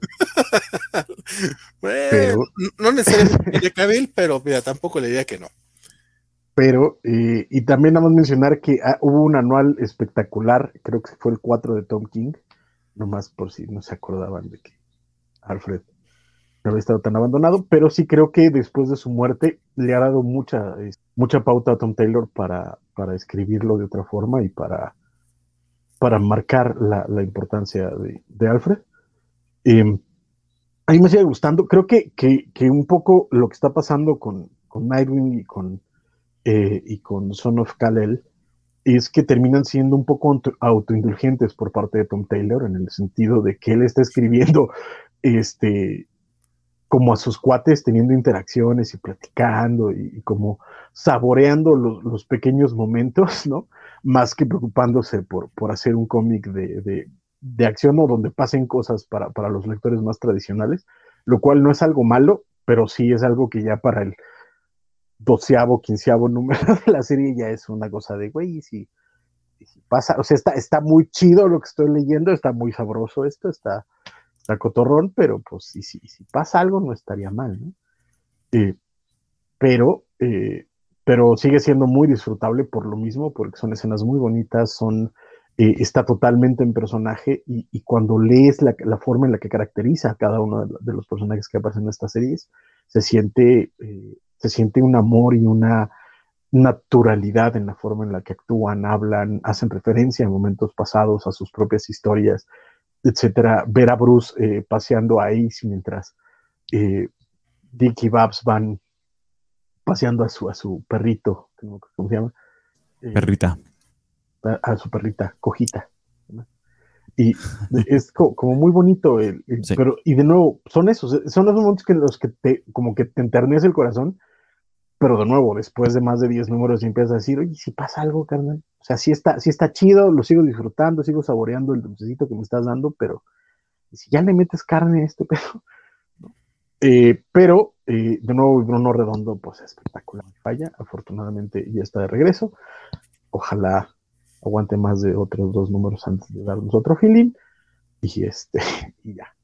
Eh, veremos qué, qué, sigue pasando con él. Yo lo sigo disfrutando mucho. Y venga, yo más, más.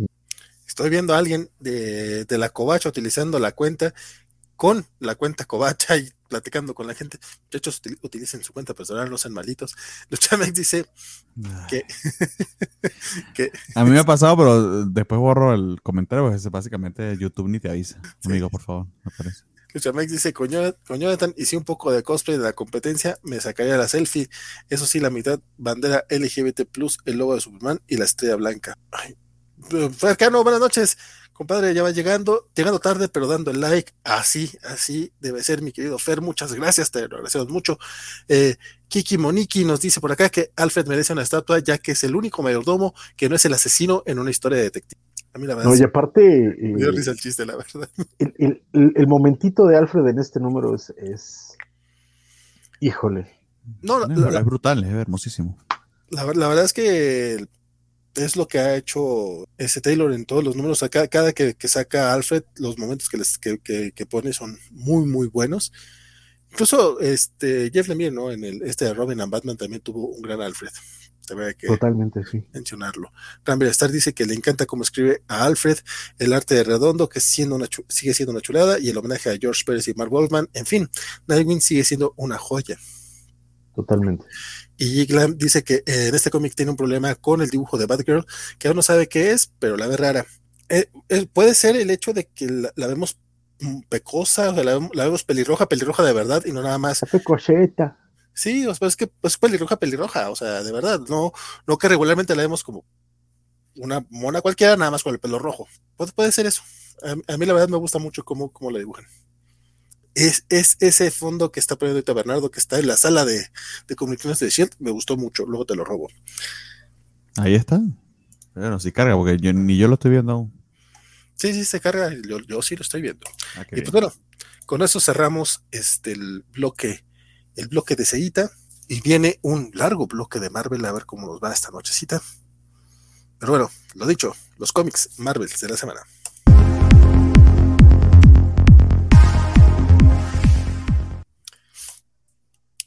empezamos el cómic de Marvel Voices Identity número uno, que está, este mes está dedicado, es, es, esta antología de cómics que está sacando Marvel, este, centrado justamente en, personajes de, minorías o de comunidades, por así de hecho se llama el latino, comunidades.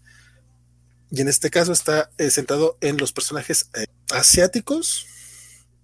no, sí, son asiáticos, este, bueno, que se celebró, eh, no sé si es el mes o el día de, la herencia asiático-pacífica en Estados Unidos o algo así. Algo así. Este, y como, todo, como todas estas antologías, pues hay distintas historias en las que vemos a Kamala Khan, a Shang-Chi y a Mantis, que, en este... la verdad es que las historias a mí me, causaron, a mí se me hicieron de lo más aburridas, ni siquiera me voy a, no, no me va, no me voy a, no les voy a contar una por una. Este, creo que lo más relevante es, que en, la historia de, de Mantis em, encuentra como una paz interior que le, bueno, aparte de la paz interior, este, toda, toda una aventura eh, relacionada, pero la que termina cambiando su pigmentación de verde a, este, a, pues a color carne, bueno, a color carnito, a color este, ese de color carne sí es bastante racista cuando lo piensas bastante bien, este, pero bueno, la vemos un poquito más pálida que de costumbre, vamos, no es verde, termina siendo no verde básicamente, me imagino que es justamente para que la gente le quede claro que se trata de un personaje asiático o algo así, y también para ligarlo un poquito a la, al look que tiene en el MCU, porque a fin de cuentas, este, Mantis, pues si no, no la vemos sosa. Eh, los otros cómics, hay, uno de, hay el primerito de Kamala Khan, me, causó mucho conflicto porque de repente es, es, con Shang-Chi y hacen este equipo medio raro, pero yo no, yo no, yo no los había visto hacer equipo antes, entonces de repente sentí como que este rollo de como son parte de la misma comunidad, los vamos a juntar para que se vean aquí y que son amiguitos, así es como, güey, ¿cuándo habían sido compas? Y se hablan así, muy así como así, a menos de que sí yo me haya perdido de esa historia. Ah, son todos los cómics, todas las historias aquí. No hubo una que yo destaque, no hubo por, por, la historia, pues. Lo que destaco, si acaso, es el intro que lo escribe eh, una persona que trabaja en el área de videojuegos de Marvel, que nos, relata que su, su, primer acercamiento a los cómics de Marvel fue a través del videojuego de Marvel Capcom 2, que por Capitán América, y que y, el tema de la representación y de que ahora ve personajes de, eh, asiáticos con eh, mencionaba por ejemplo a Psylocke y a no otro personaje sí están ahí pero son como que muy estereotipos y muy este es ninja o el maestro de las artes marciales y ya 20 años después ya empieza a haber personajes un poquito más reales y con los que se puede identificar esta persona. Entonces, creo que ese, ese artículo está muy bonito, pero el cómic es bastante olvidable. Este, yo la neta no, no le pondría nada de billete ni de tiempo a Marvel Voices Identity. Ya la dedicamos demasiado en este bloque de los cómics Marvel. este, va, va, va, compadre. Este, ¿está, está viendo Bernie? Ya vengo. Vamos Mientras eh, seguimos, seguimos, este, uy, de hecho creo que este también me toca hablarlo a mí. Es el Savage Avengers número uno que salió esta semanita. Eh, con todo el drama que ha habido de, de la salida de, Conan por parte de Marvel, en medio de todo este drama, este mes, a, dos meses de que se acabe el contrato al parecer, este, tenemos un nuevo cómic de los salvajes eh, vengadores que están liderados. Ok, fíjate que hoy realmente a lo mejor sí vengo más, este más gruñón que de costumbre. Este cómic tampoco me gustó. Pero, Creo que tenés razón, como no te gustó nada. Eh, sí, un poco.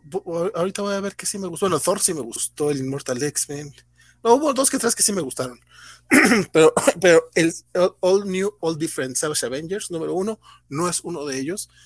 Es un grupo de vengadores, bueno, de vengadores salvajes muy raro. Este, más o menos como lo que me pasó con lo de Shang-Chi y, Kamala, que vemos personajes que no, no tienen relación y de repente son muy amiguitos. Aquí me pasó lo mismo con, con Flash Thompson. Bueno, de entrada me, causa mucho conflicto que Flash Thompson sea amigo de, todos los superhéroes y es como, no, güey, tú eres personaje de apoyo de Peter. Tú no tienes por qué andar haciendo estas cosas, pero esa es cuestión mía. Como es, mi momento, Jorge, de, de, los cómics. Pero también es bien compis de, de Electra. No me acuerdo si, fue, si estuvieron juntos en Thunderbolts. Podría ser ahí, que ahí donde se conocieron, no sé, pero, pero yo no recordaba que fueran tan compis. Ah, pero bueno, es un cómic que está escrito demasiado caótico o sea, no, no, no, vamos a, vamos a dejar de lado la parte si me gustó o no me gustó. Este, si siendo objetivos, es bastante caótico.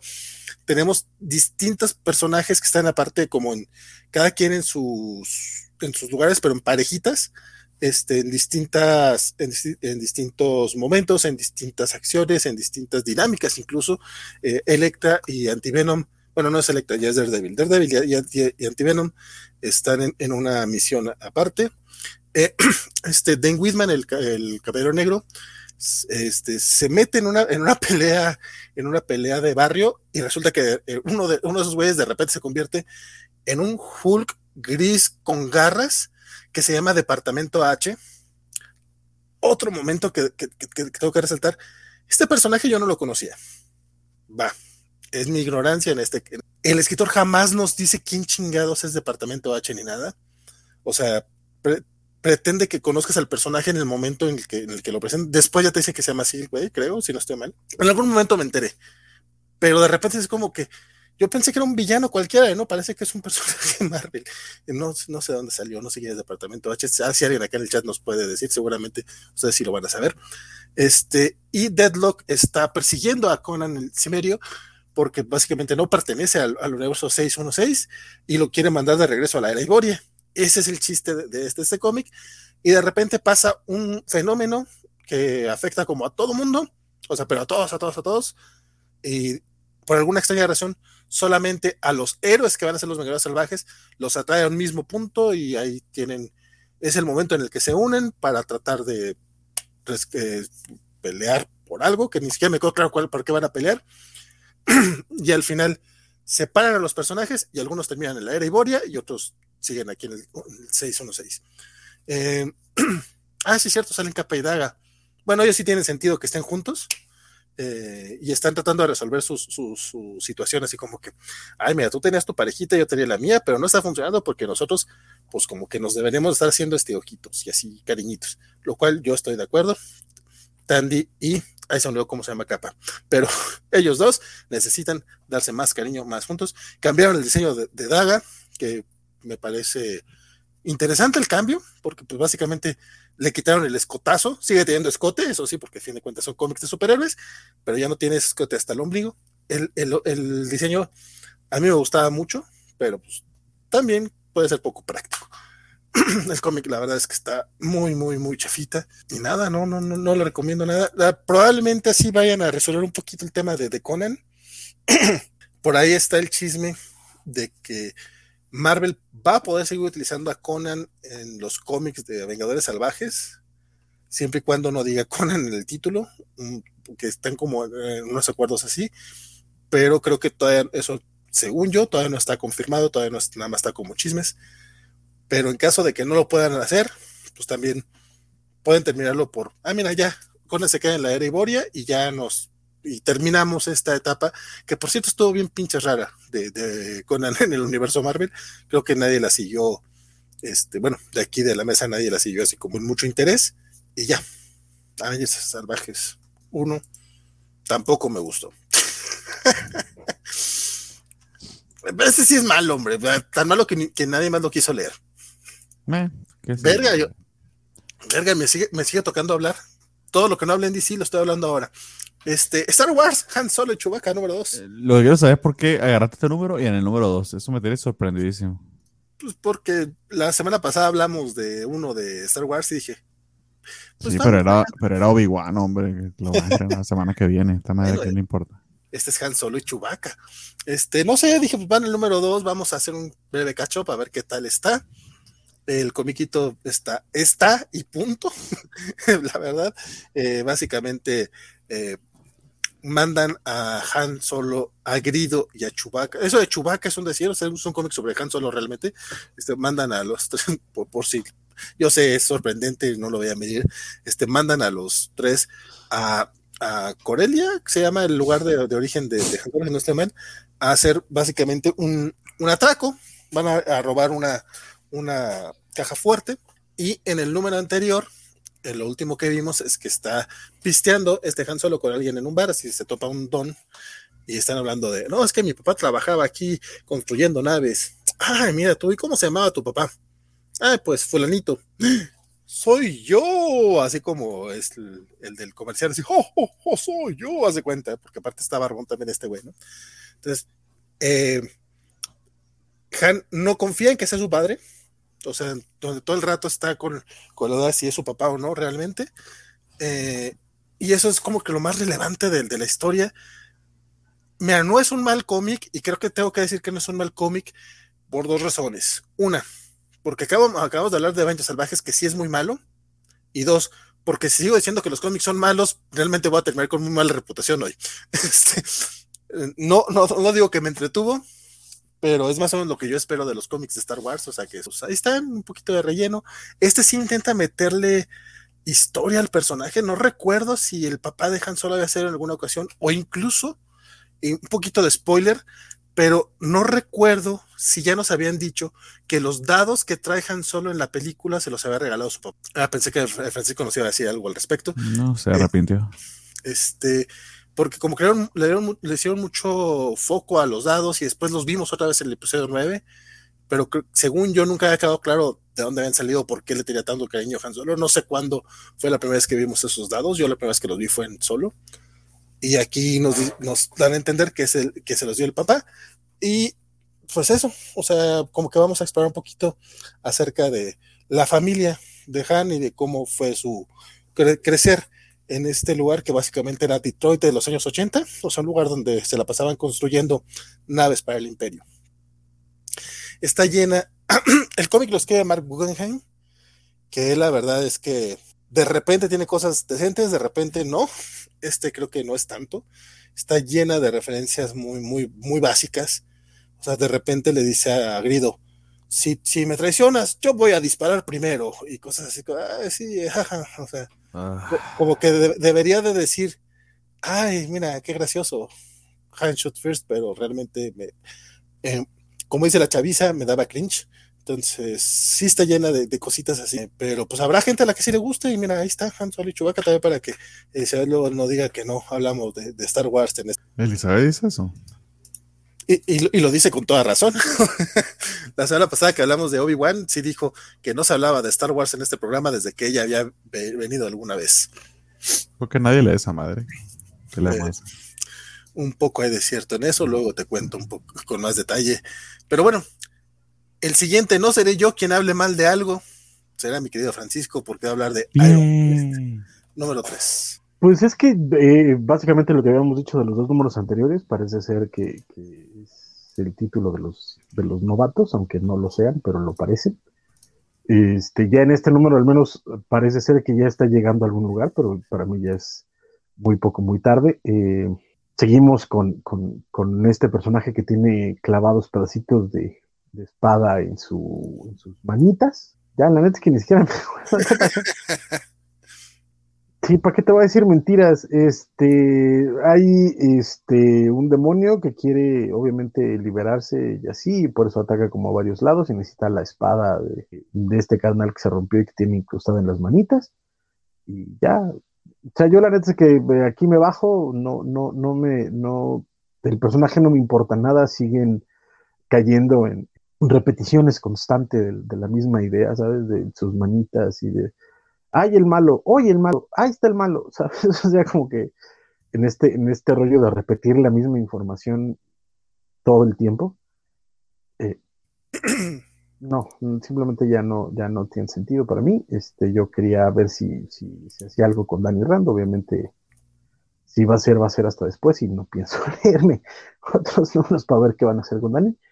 Entonces, este, aquí me bajo y la neta es que si a alguien le está gustando, pues felicidades, qué bueno que lo disfrutes, yo lo es que no, y ya no, ya es todo lo que puedo decir. ¿Qué? Por un lado, qué bueno, fuiste corto, conciso, no que yo.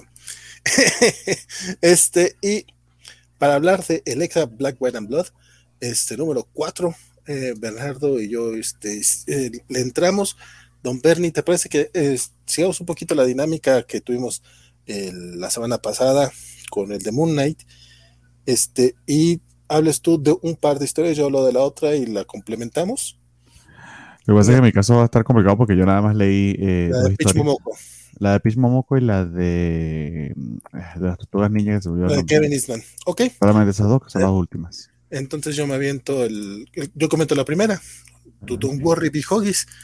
Este. que eh, sí, es, estas, estas antologías de Black, White and Blood este, han sido bastante. Ay, pues digamos que pues unas mejores que otras, como, como cualquier como, cualquier buena antología. Esta en general, este número en particular, creo que lo que más gustó fue la portada. La portada que está. Y ya ha tenido muy buenas portadas esta serie, hay que, hay que agregarlo. Que es la de. Ay, ah, es de Pitch Momoko, justamente. Este, la, portadita. El, el, el primer cómic es de Matthew Rosenberg, que a mí probablemente lo que no me agradó de esta historia es que no sentí mucha experimentación, que es lo que han tenido la mayoría del, bueno, o lo, que intentan a veces sacando al personaje de, de sus de, lo, acostumbrado. Pues aquí tenemos una historia de Electra, tal cual, este, como, como matona del Kimpin, que la, manda a matar a un tal Johnny Blaze, quien resulta ser Ghost Rider. Chan, chan, chan. Y vemos como Electra, pues, batalla para, no morir en, este enfrentamiento. Eh, y, es que a, mí me pareció así, eso me pareció muy, una historia muy simplona, creo que no, no, termina ni siquiera por aprovechar el elemento rojo, que es como el otro encanto de estas antologías. Es una, es, no está mal, no está mal escrita, pero es como que una historia que pudo, que pudo haber estado en cualquier otro backup sin ningún problema. No siento que fuera eh, merecedor de estar en, este, en, esta, en esta serie que, en teoría podría ser más experimental. No digo que todas lo sean, no todas lo cumplen, pero muchos lo intentan. O sea, y aquí siento que Rosenberg no lo intentó tanto. Eh, la de Pitch Momoko, qué bonita está, ilustrada. No estoy seguro de haberla entendido. Bernardo, por favor, cuéntame acerca de ella. Yo recuerdo que la entendí, pero ahora no me acuerdo qué era lo que pasaba. Eh, según entendí, pues eh, obviamente va Electra como eh, escoltando a este noble japonés que, va en, no me acuerdo cómo se llama esto, es lo que, que carga, cargan en hombros ciertos esclavos y se va transportando, no me acuerdo el nombre de eso. y pues lo, obviamente como era de esperarse, los atacan o ella ataca al convoy, eso sí se me perdió un poco. Y lo que se consigue al, asesinar a este, a este burócrata es como que este monstruo de varios ojos, etc. El tema es que el, cómic es silente, eh, lo cual me funciona porque Moco, de hecho, si mal no recuerdo, eh, eh, no escribe aún cómics en inglés, sino que son traducidos del japonés. y pareciera como una metáfora muy parecido, es, como muy parecido a sus Demon Dates, que es tratar de llevar a, a, los personajes de Marvel a estos escenarios de leyendas y del folclore japonés. Entonces, en ese aspecto eh, funciona, pero sí siento que se puede llegar a ser un tantito confuso o al menos eh, hay que prestarle mucha atención a la historia. Eso sí, el arte está preciosísimo. Y la siguiente historia es la de Kevin Eastman, que más que una historia es como, como una, será como una alegoría, porque es como un poema, ¿no? Eh, sí, eso fue lo que entendí yo fíjate, aquí viene mi, contradicción, ¿no? Digo que la de Rosenberg resulta demasiado sencilla para el tema. Tanto la de Pitch como la de Kevin Eastman se me hicieron demasiado complicada y pretenciosa. Eh, pretenciosas. Es que, y, no sé si, no, no sé si funcionan al final. O sea, bueno, al menos en mí no funcionaron porque la, de Pitch te lo juro que no entendí qué pedo con el pinche zorro al final. O sea, me quedé así como que, ok. Entendí que te robaste el ojo, entendí que fuiste a vendérselo y que entendiste que, de repente se, te lo robó un zorro, pero no sé ni qué pedo con ese zorro. O sea. Es que creo que es una referencia a una leyenda japonesa si no la conoces. Como ah, creo que no lo, no lo cachamos. Podría ah, es una referencia muy oscura. Algo similar a que está pasando un enfrentamiento entre una, la historia de Kevin Eastman, muy al estilo de Kevin Eastman, está muy bonito el arte, las escenas de acción están muy dinámicas y es como un enfrentamiento entre la parte bondadosa o la parte luminosa y la parte oscura de, de, Electra, el blanco y el negro, y precisamente de ese enfrentamiento surge el Red, el Blood, y ya. Por ejemplo, aquí al menos sí terminan jugando con el tema del color. Este, me gustó mucho la acción, pero el, el poema se me hizo medio mamón, la verdad. como que de hecho no era ni necesario. Estorba. Sí, porque justamente si, si, si, no, si no lo lees, se entiende bastante bien el, justamente la, metáfora y el, y el, juego y aparte el, arte. No sé si es de Kevin Eastman completamente, porque sí tiene su estilo, pero vi, que eh, es Kevin Eastman con otra persona y no sé qué es lo que hace la otra persona. Eh, eh Coloreada, imagino, ¿no? O, a ver qué ver. Podría ser, es este Freddy y Williams, podría ser. Vienen como storytellers los dos, que vienen Freddy y Williams. Y yo tengo la, eh, la, sensación, bueno, el recuerdo de que la mayoría de los dibujos de Eastman en general son como feos. Entonces podría ser que hizo lo que, lo que hizo para el de Last Running, que lo que hace son los layouts y otra persona hace el dibujo sobre, sobre, su, sobre su página. Porque el diseño de página está muy chingón, pero sí siento que el dibujo es mucho mejor que el que regularmente es el de Kevin Eastman. Me gustó, me gustó gráficamente. De hecho, las dos historias me gustaron gráficamente. Es la parte, es la parte de la historia la que no me terminó por cerrar. Dice Giglame que le llama la atención el arte. Esto lo podemos conseguir en físico ya por acá. Sí, ya, ya salió esta semana. lo puedes encontrar seguramente en tu tienda fantástica. No creo que haya mayor problema para conseguir este numerito. Eh, y, y sí, o sea, si te gustó el, arte, pues sí, sí, entrale. Eh, Isaías dice que lo de Kevin Man se leyó muy de fanfiction de Frank Miller. Lo aprecié por eso, pero es me en general. Sí tiene dos que tres momentos eh, siriescos, por así decirlo.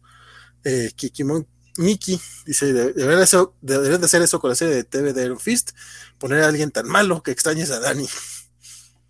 a lo mejor ya lo hicieron, chan, chan, chan.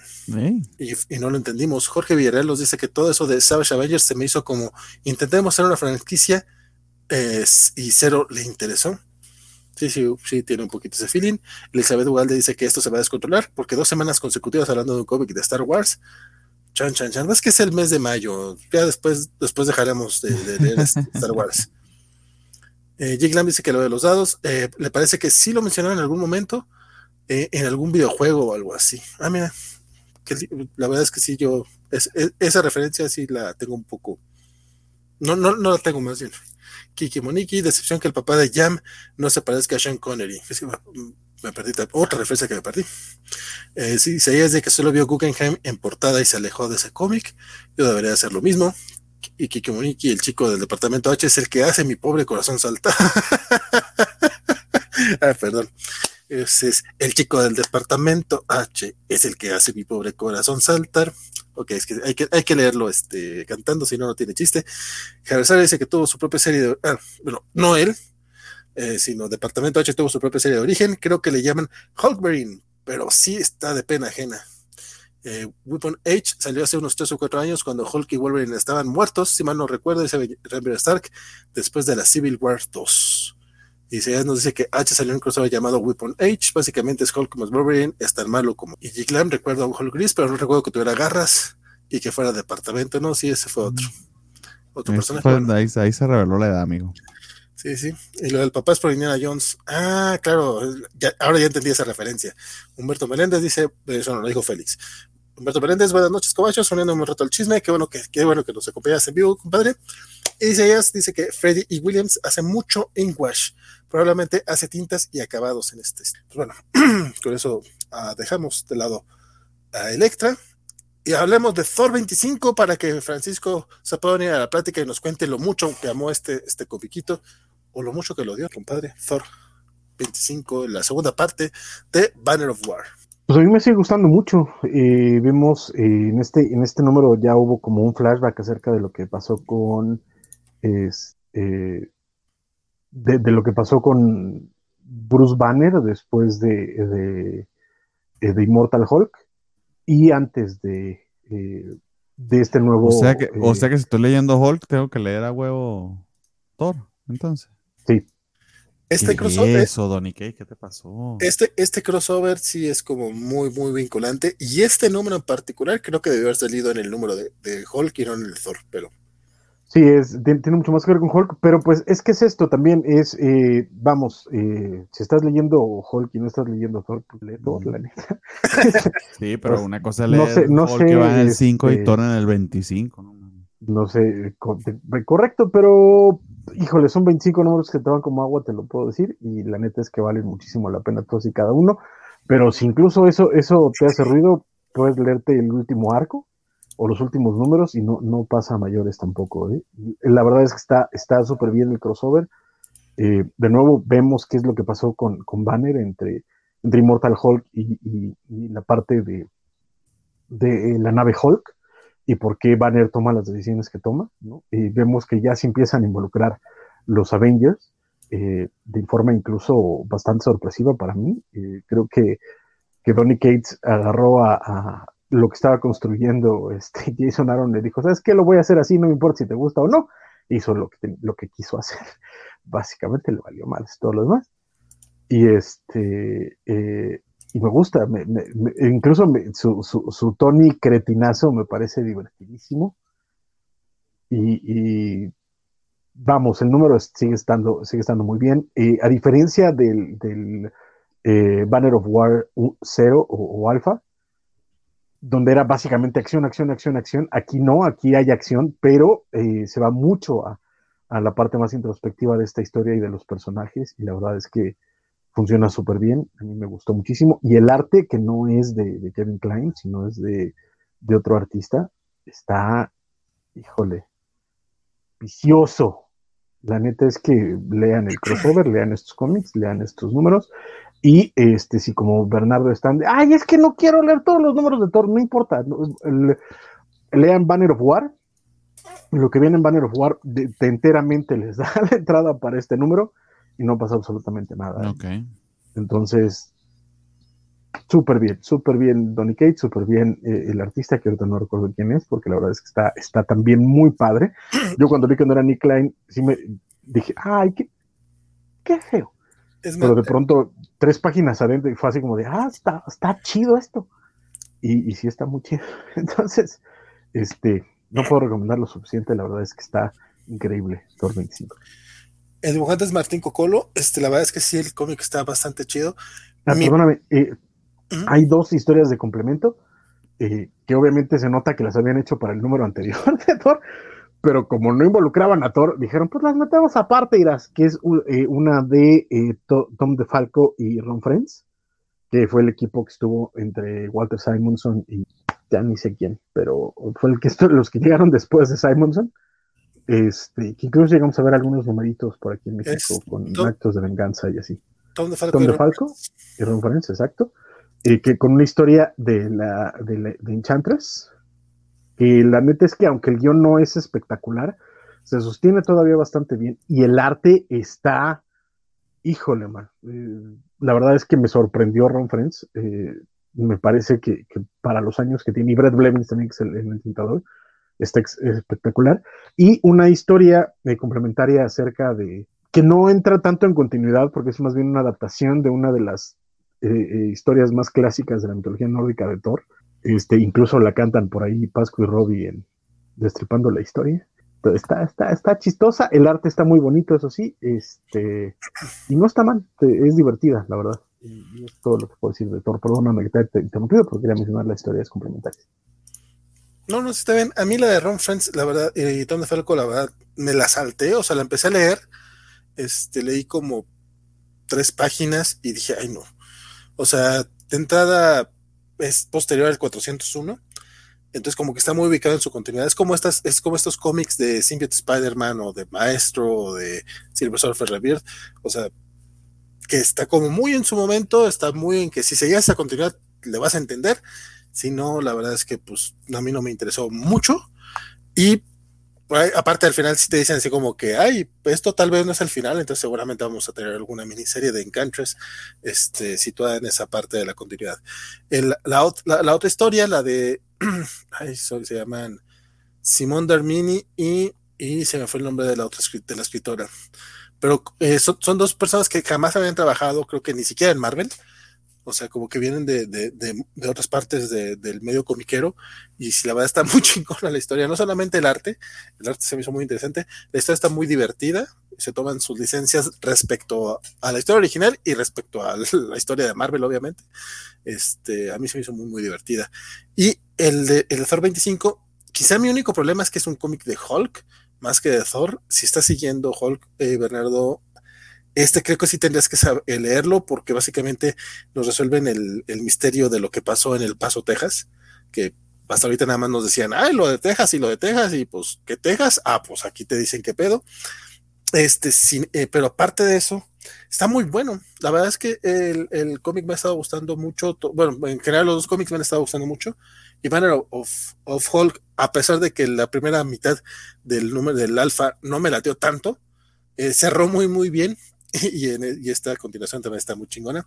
Este, y lo, lo, lo que parece que va a ser el siguiente número, no sé cómo le van a hacer para dibujar esa armadura de Iron Man, este, porque en, una imagen está fácil, pero para, para secuencial, ahí voy a ver cómo, a ver, a ver cómo se la soluciona el cocolo, pero como, como dice Francisco, la verdad es que el cómic está muy, muy chidito. Y, no sé si después, porque eh, mencionan que los, que los que hicieron eh, la historia de la, de, la, de la boda de Thor podrían formar parte del futuro de la serie entonces, no sé si ya nos están diciendo que la, etapa de Donny Cates está por concluir y que ellos van a tomar a Thor, que sería una cosa muy rara, porque como backups se ven bien, pero el estilo sería algo muy, muy distinto a lo que hemos visto antes en los cómics de Thor. Sin embargo, pues también eso, pues bienvenido, ¿no? A ver qué tal. Si sí si, les toca a ellos hacerse cargo del título, pues será por lo menos interesante verlo. ok, ok. Este, por, por otro lado, este, pues vamos a, recibir al cumpleañero de esta noche, a don Axel Alonso. Mi estimado, eh. abrazote. Espero le estés pasando bien. Te quedan 10 minutos, te quedan minutos de cumpleaños, amigo. Sí, no, pues me llegué justo, dije, eh, al menos tantito cumpleaños, este, festejarlo con ustedes, porque pues sí, este, eh, así que perdón, me, me, piqué viendo Rescue Rangers y otras películas de ese estilo, entonces, este, y dije, pues nunca empiezan temprano los cómics de la semana, eso era noticias, y ya empezamos muy temprano, este, Bernardo me dijo, ya estabas hablando de Warfines, y yo de, ay, esperen, este, me agarran a media película, pero no, yo, yo la verdad sí quería pasarlo también, este, tantito cumpleaños con ustedes, este, con, con ustedes tres que los quiero mucho y que me recomiendan muy buenas cosas y platicamos muy bien, y con la oh. gente de la audiencia, entonces, pues sí, gracias por, por, recibirme a estas deshoras. Y gracias al público bonito que, que ya está mandando felicitaciones. Sí, es este, don Axel, pues mire, lo, que sea para el cumpleañero, aquí nadie más leyó Eternals, pero tú sí. parecía que iba a ser final de serie, me dices que no, no fue así. No, ya revisé que sí, sí, sí, sí, sí. ¿Se acabó? Sí, sí acabó. Sí, pues, este. Pues porque ahí dice It All Ends Here. Sin embargo, hay otro cómic que esta semana también decía que terminaba y sorpresa, ahorita hablamos de eso. Sí, bueno, y, ya... y uno que dijo que terminó y regresó después de 10 años, así que. hay de todo. Sí, ¿no? Y este termina entre, entre comillas, este, ay, muchas gracias Elizabeth, este, gracias a Kiki Monkey, a Geeklamp, este, y, ah, no, Geeklamp es como de, nos acostumbraron a, que empezamos a medianoche, este, pero sí, este, sí, no, gracias por sus felicitaciones, ahorita, este, este, ¿cómo se llama? Este, eh, pues les contestamos a todos, eh, eh, Luchamex, Rambi Stark, muchas gracias, la verdad es que me encanta platicar de comiquitos con ustedes, ya sé, Firmin Glorio, en este, otro año más de vida y pues mira. un año menos. Un año menos, bueno, también, sí, sí. Cada, quien lo ve como quiera verlo. A todos nos va a tocar, pero bueno, ah, gracias Mixley, este, y este, y pues sí, pues bien, este, y pues mira, me, me, dan de regalito este, este, platicar con ustedes de, de Eternals. Muchas gracias, Javier Saudio. Este, porque pues sí, este, veo que, que no estuvo muy leída, pero pues la verdad es que fue una serie muy redonda. Este, sí, ya, ya, ya, este, sí, sí es el final de la serie, pero digo, el final entre comillas, porque digo, ya sabemos que va a haber este Judgment Day y entonces seguramente va a haber evento, va a haber revoltijo y eventualmente va a haber o una serie de los Eternals de nuevo o algún spin-off centrado en algún personaje o algo porque sinergia corporativa. Pero la verdad es que esta serie, este, pues sí creo que termina cerrando los principales cabos sueltos, ¿no? Digo, para los que no siguieron la serie, básicamente esta serie seguía la, nueva resurrección de los Eternals. Este, básicamente esta resurrección respondía a que, a que la maquinaria eterna que es el planeta Tierra estaba como afectada con un daño y eventualmente todo esto provocaba que todo esto se debía a, Thanos tratando de, de, reclamar su herencia Eternal y este y a, y a, los y a una facción de Eternals, principalmente los de la película. Ah, porque aquí no son solo los de la película, ¿no? Sino son 100 Eternals, pero los de la película son como el foco y estos se dan cuenta del costo de la inmortalidad de los Eternals, ¿no? Cada vez que mueren reviven, por eso hay un costo en la humanidad y, y ahí es como el, el juego de disposiciones, ¿no? Básicamente eso fue la serie y esto pues es la conclusión de, de, de, de este arco en donde eh, los Eternals tienen que enfrentarse a Thanos con, con, con recursos y enfrentándose a los Avengers, este, entonces pues aquí ves la conclusión, ¿no? Thanos tratando como de, ya reparar su, su resurrección, eh, eh, volverse plenamente un Eternal, pero digo aquí, este, pues algo que trabaja Gillen y lo vamos a mencionar más adelante, es estos personajes que, que juegan a varios bandos, este, entonces hay traiciones, ahí hay juegos, este, y pues sí digo, ahí hay un cambio de status quo en, en, en, el gobierno Eternal, básicamente de eso va el número y de digamos cómo lo, lo, lo, los Eternals, este, pues digo, Ikari, Cersei, Tina de todos ellos, este, con el apoyo, este, entre comillas, de los Avengers, buscan como responder a Thanos, ¿no? Pero digo, esto crea como más problemas entre, entre estos dos bandos, este, y digo, también este, este, número, pues cimienta, sí, es un final entre comillas, porque más bien cimienta lo que va a ser el rol de los Eternals en Judgment Day. Entonces, la verdad es que digo, eh, yo sé que no es un, un arranque de serie eh, eh, sencillo, este, sí, los Eternals pues son complicados como concepto, este, ya se ha hablado, ¿no? De que pues como creación de Kirby pues muestra que, que pues por más que hablemos de que muchas creaciones de, de, de, de Kirby, bueno, de, de, de Stan fueron mal atribuidas y que Kirby tenía mucho peso, también se ve que pues Kirby necesitaba, tenía muchas ideas muy fértiles, pero pues sí, había que aterrizarlas para algo más familiar y los Eternals pues no son familiares y el tema de, de, dioses viviendo entre los humanos pues le ha costado trabajo a otros escritores como Gaiman agarrarlos. Creo que Gillen sí consigue una serie en donde te le vas entendiendo a los personajes y aquí regresan personajes de, del primer arco que es francamente aburrido, que ya cobra un nuevo sentido y ya hubo como que un recorrido y un sentido. Entonces digo, yo creo que, que Gillen sabe retomar ciertas ideas y aunque a veces juega a largo plazo y no lo dejan como concretar, eh, como ya voy a decir más adelante con los X-Men, yo creo que aquí en 12 numeritos, creo que eh, eh, retoma muy bien lo que planteó, pero sí, este, también pues este número es como sembrar más, este, eh, eh, semillitas de lo que va a ser este, el evento, este, Marvelita del año, ¿no? Este, ay, muchas gracias, Mr. Max, ahí te checo el regalo que me dejaste en Twitter, este, se aprecia todo su, su cariño, y pues nada, aquí la verdad es que, que fue un número entretenido, sí, este, no me creía que fue el final de la serie porque pues, sí, te dejan ahí cabos sueltos, pero pues digo, esto se va a ver más adelante, ¿no? Pero digo, por lo pronto como serie, como entidad, creo que es un viaje entretenido, creo que sirve para reintroducir a los personajes, de que si viste este, la película y si te dio curiosidad este, entrarle a los personajes, digo, no, si es un, inicio que te pide a veces un poquito en, en, el, en el, comienzo, pero creo que Gillen, eh, lo que les decía, ¿no? Que supo retomar como lo, lo planteado por Hickman y creo que te explica una mitología muy rica a través de páginas de datos y de diálogos y de caracterizaciones y la verdad es que me gustó lo que hizo con, con estos Eternals, ¿no? Entonces sí, este, eh, la verdad es que eh, es una serie que creo que, que no es para todos, que sí es, este, sí es demandante,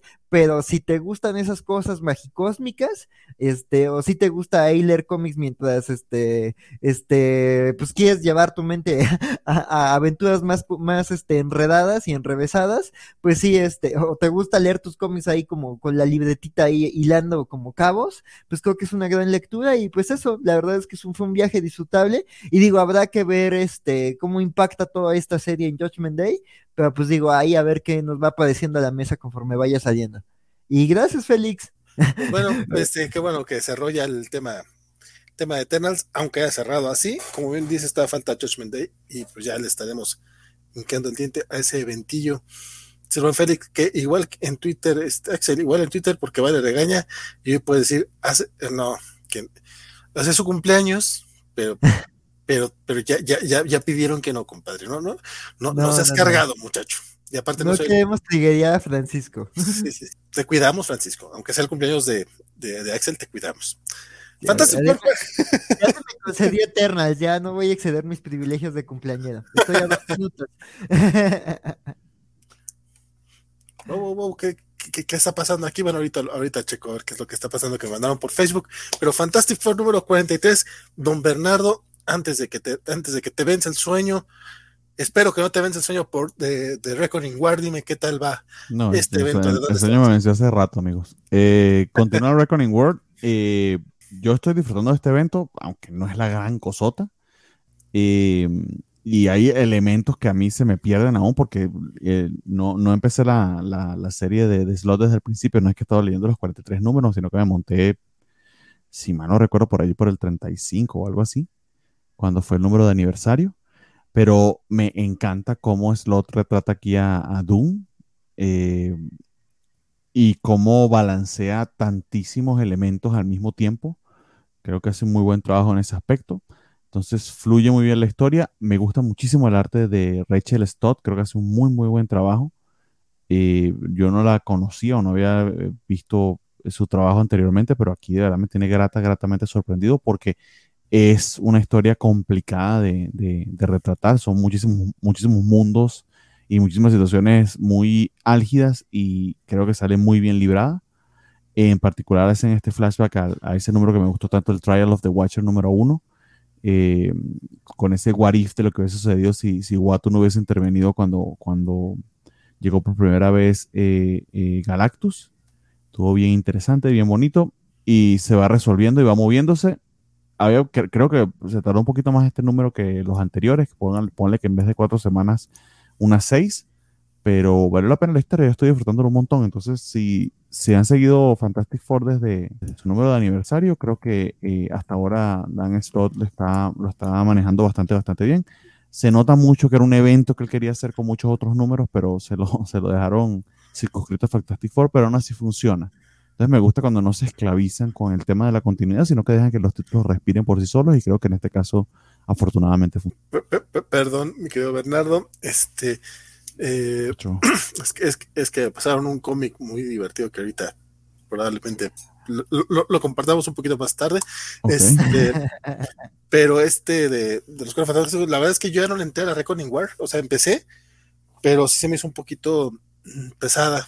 Pero en algún momento, en algún momento leeré los Fantastic Four de Slot.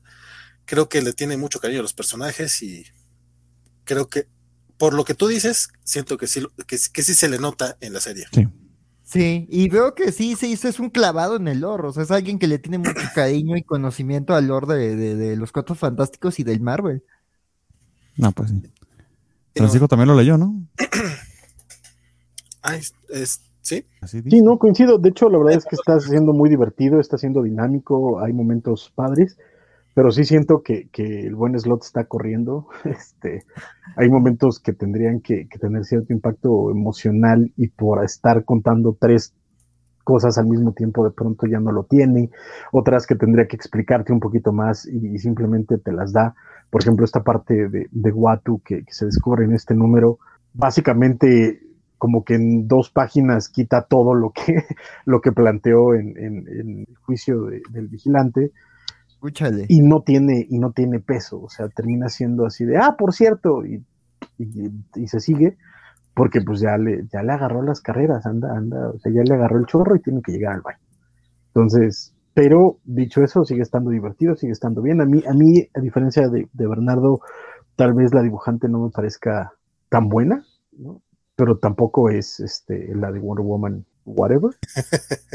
Entonces, este, pero eh, es que un poco mi bronca es que venimos de, artistas muy buenos, son Fantastic Four, Paco Medina, Kelly, etcétera, etcétera. RB Silva estuvo en este número. Parece. Ajá, RB Silva, siento que aquí como que me...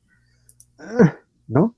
Pero eh, funciona bien, se lee bien, y, yo lo estoy pasando muy bien con este Fantastic Four, la verdad, entonces, bien, bienvenido, y ojalá no se nos caiga en, en el último tramo. Pues lo dicho, o sea, me la venden bonito, nomás que pues no he terminado otras que, tengo ahí pendientes.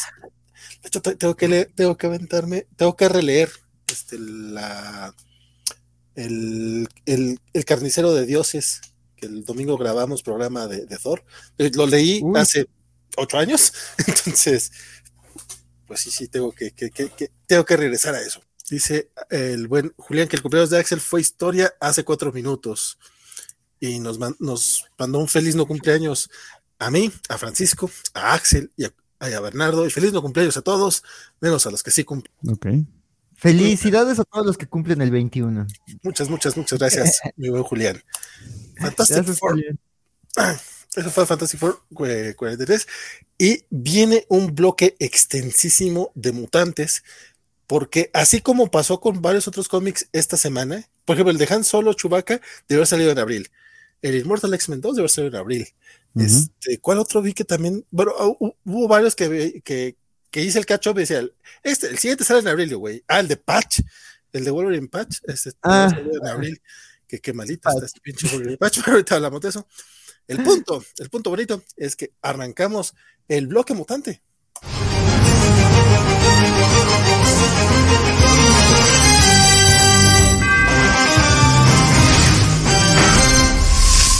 ¡Oh! Ay, qué bonita esa Quedó muy bonito. Oiga, que, cuando quiere el vale le echa ganas y todo, qué bonito. E, este sí lo tuve que preparar un poco más que el de Batman, porque de este no existía una transición. No, ¿eh? No. Casi que, casi que escucho Titania. ¡Tormenta! Estuve tentado a dejar el de X-Men. O sea, sí iba a dejar la partida donde decía X-Men, pero mejor lo dejamos con el final. No sé si yo lo imaginé no, pero creo que en un momento decía los hombres X. No, no, bueno, a lo mejor en, dentro, del, dentro del capítulo, pero siempre fue como X-Men, porque es muy gracioso. Exacto, ¿Era, ¿Era, los X-Men o nada más X-Men? Creo que decía los X-Men. Los X-Men. Los X-Men. Ah, fíjate que ahí sí no te la manejo. Según yo era X-Men nada más, pero podría ser. Creo que sí. Es que como el título no tenía el D, no sé si, lo decía, pero sí, el X-Men sí era. es un clásico de nuestros tiempos. Este, pero Immortal X-Men número 2. Este, Los inmortales X-Men. Don, don Bernie. Don Bernie, hable de los inmortales X-Men, ándele. Ay, los inmortales se aguanta más que yo, amigos. Yo me estoy muriendo, entonces creo que este va a ser el último título que voy a comentarles esta, esta, esta noche porque ya estoy muy viejito, ya no aguanto tanto. Sí. Entonces, y mañana, y tengo un fin de semana muy pesado porque voy a ir a un, me, puse a comprar unas entradas para un festival de música y ya estoy muy viejo para eso. Entonces, necesito, necesito, mi descanso. Sí, sí, sí. no, ya me compré, pero sí, tuve que salir a hacer compras ahorita en la tarde también, por, por eso no así de viejito. Pero bueno, eh, Kieron le está haciendo un, trabajo maravilloso acá. Eh, de hecho, es el título de X que más me eh, entusiasma. Inclusive comparado al X-Men Red de Aliwin, creo que este queda mucho mejor parado. Y este es un segundo número que se mueve también como el primero. Tiene un ritmo maravilloso. Eh, y la manera en que va resolviendo y va avanzando se me hizo interesantísima, divertidísima. No te suelta el cómic. Eh, el arte también está bastante bien cumplidor. No diría que es que destaque demasiado, pero, pero eh, lleva el ritmo del guion y eso es eh, bastante. Y estoy disfrutando un montón el, el, Mr. Sinister de, de Gillian porque es una, es una chulada, es, demasiado divertido, es genial y dándoselas de héroe es, espectacular. Entonces, tenemos un desastre en Caracoa, que fue lo que, en lo que nos quedamos en el número anterior, y ah, la hija de Ciclo, porque se me olvidó el nombre, que es parte de los Hope, Summers, eh, pues teniendo que tomar algunas decisiones ahora que es miembro del consejo. Entonces, muy, muy bien, muy bien, Immortal Hulk, eh, Immortal Hulk, Immortal X-Men. Eh, ya, ya me estoy, dormido, amigo. ¿Qué, qué, quieres que les diga? y si pues se habían aburrido, cansado, hartado porque ya se había ido Hickman de los X-Men, pareciera Gillen está prometiendo con estos dos números que al menos este, este título principal va a mantener eh, cierta promesa de un storytelling eh, divertido, eh, enganchante y que se puede aprovechar y que puede valer la pena. Entonces, no se lo pierdan por si acaso cierta, cierto cansancio los ha hecho rendirse de los X-Men. aunque da Gillen y, vale mucho la pena leerlo. Pues pues la verdad es que sí es cierto, pero cuéntanos tú, don Axel. O bueno, Bernardo, ¿quieres? No, sí, muchas gracias a todos. Buenas noches. Me pueden seguir en Twitter como Bartiak. Eh, sorry, eh, Valentín, está en G-Drive los, los cómics. Sí, no, Bernardo. No, Bernardo. Descansa, Bernardo. Bye. No, me, me, muero, me muero. Adiós. bien, mano. Descansa. Descansa, compadre, que estés bien. Bye. Y disfruta tu festival, carnal. Sí. Eso espero, amigo. Espero estar despierto para ese momento. Gracias. Sí, sí, sí. Bye. Ah. Don Axel, cuéntenos. Este, pues mira, eh, pues nada, eh, coincido con Bernardo, la verdad es que creo que ahorita de, del título, de, la línea mutante es el título más sólido, este, y creo que pues digo, ha ido lento por cuestiones externas como a la historia, digo, de motivos, este, ahí eh, productivos, pero pues la verdad es que este número 2 llega tarde, pero llega muy bien, este, eh, eh, eso, ¿no? O sea, eh, Gillen mantiene esta narrativa de, de, y este tono de que es un, la historia de que es el consejo de los que toman las decisiones difíciles, pero al mismo tiempo es una aventura emocionante porque, pues digo, es la respuesta, a, a, es lidiar con las consecuencias del berrinche de Selene porque no la, no la eligieron para tomar el lugar de Apocalipsis y en su lugar eligieron a Hope Summers, y este, pero además, pues sí mantiene mucho del estilo de, de, de, de Hickman, la verdad, este, este, y se marchó, y su barca la llamó Libertad. Este, este, pues, la verdad es que me, me gusta que, que, digo, Ewen ha sido un ejemplo muy honroso, pero la verdad es que Gillen creo que también es el que ha entendido mejor lo que quería hacer este Hickman con las, gracias, gracias Mario, este, con, las páginas de, de datos, este, y creo que es el que entiende que no es nada más poner ahí exposición, este, extradigéticamente, sino si es contar algo, poner una infografía, divertirte, incluso hace algo que no hace ese Hickman, que es como divertirse, ironizar, si burlarse del propio formato, o sea, aquí las páginas de datos es como de, ay, Cíclope tiene proyectos y protocolos para todo y tiene todo la isla mutante en protocolos, y esos chistecitos son muy Gillen y me gustaban mucho, y la verdad es que aquí este número eh, está centrado en Hope Summers, en el hecho de que hay quienes sí la ven de, desde que tomó el rol de las cinco y bueno, desde toda su historia como de nuevo la Mesías mutante, y la verdad es que este, este número juega con eso, maneja también porque Hope sí se está ganando pulso su lugar en el consejo y ella que busca, sea, aunque no está de acuerdo en que la, la vean como una deidad o como una salvadora de, de, la especie, pero también me encanta que, o sea, eh, aunque Sinister tuvo el número pasado protagonismo, aquí se roba reflectores, ¿no? Es un ratito muy pequeñito en la historia, pero llega en, literalmente entra a lo bestia a robarse los reflectores, siendo Sinister. Entonces, la verdad es que, digo, y ella me, me, me queda más claro, porque digo, tanto Hope como Sinister son personajes que Gillen trabajó mucho en su etapa de X-Men, que coincidimos, no es perfecta, pero tenía ahí algunas ideas interesantes y me gusta que creo que aquí estamos viendo una madurez y lo vemos retomar estos personajes. O sea, digo, a Hope le escribió en Generation Hope en, en su etapa de X-Men y aquí ya ves un crecimiento del personaje, ves callbacks a su educación, ves callbacks a su historia, ves ya como el, cómo se ha construido como líder de equipo, como líder de,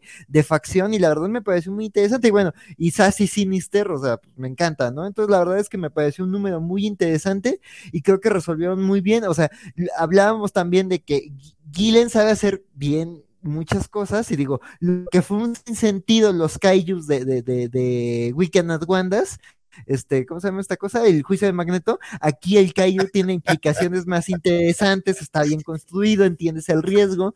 Entonces, sí, la verdad es que a mí se me hizo un número muy satisfactorio. Eh, coincido completamente, eh, y de hecho coincido con Bernardo también cuando dice que, que es el cómic más divertido de los mutantes.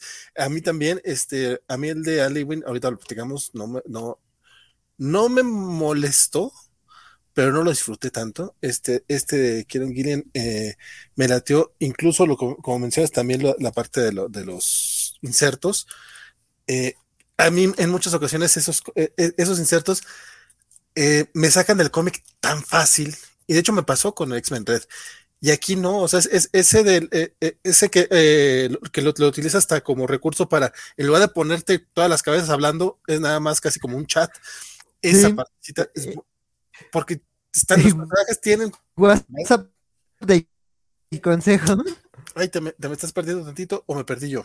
Creo que, Creo que sí es Axel porque yo te estoy escuchando bien. Ah, te perdimos tantito, mi querido Axel.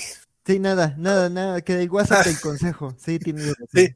Sí, sí, el que es el WhatsApp del consejo estuvo muy divertido. E incluso este, las, las hojas de, de, de, este, el protocolo que tiene este Cyclops para los kaijus y que te explica cuándo no es un kaiju y cuándo es un celestial y cuándo.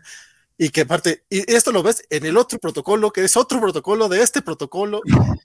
Es muy, la nota Iceman. ¿Qué calificamos como Iceman? Sí. Sí. O sea, está, o sea, muy, muy Scott en el, en el, en el absurdo, pues, o sea, al ridículo, pero divertido en personaje. Me gustó Es mucho. el niño de los plumones, Scott.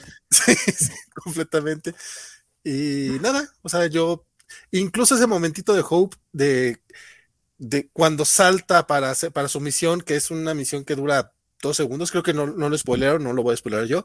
Está hermosísimamente bien eje- ejecutado. Esa misión es increíble. Este, sí. Y a lo mejor el hecho de, de, de, de- digo, Keanu Gillen fue parte de, de- de todo el tema de los Mesías y bla, bla, bla. Y él va a tratar de darle foco nuevamente a Hope.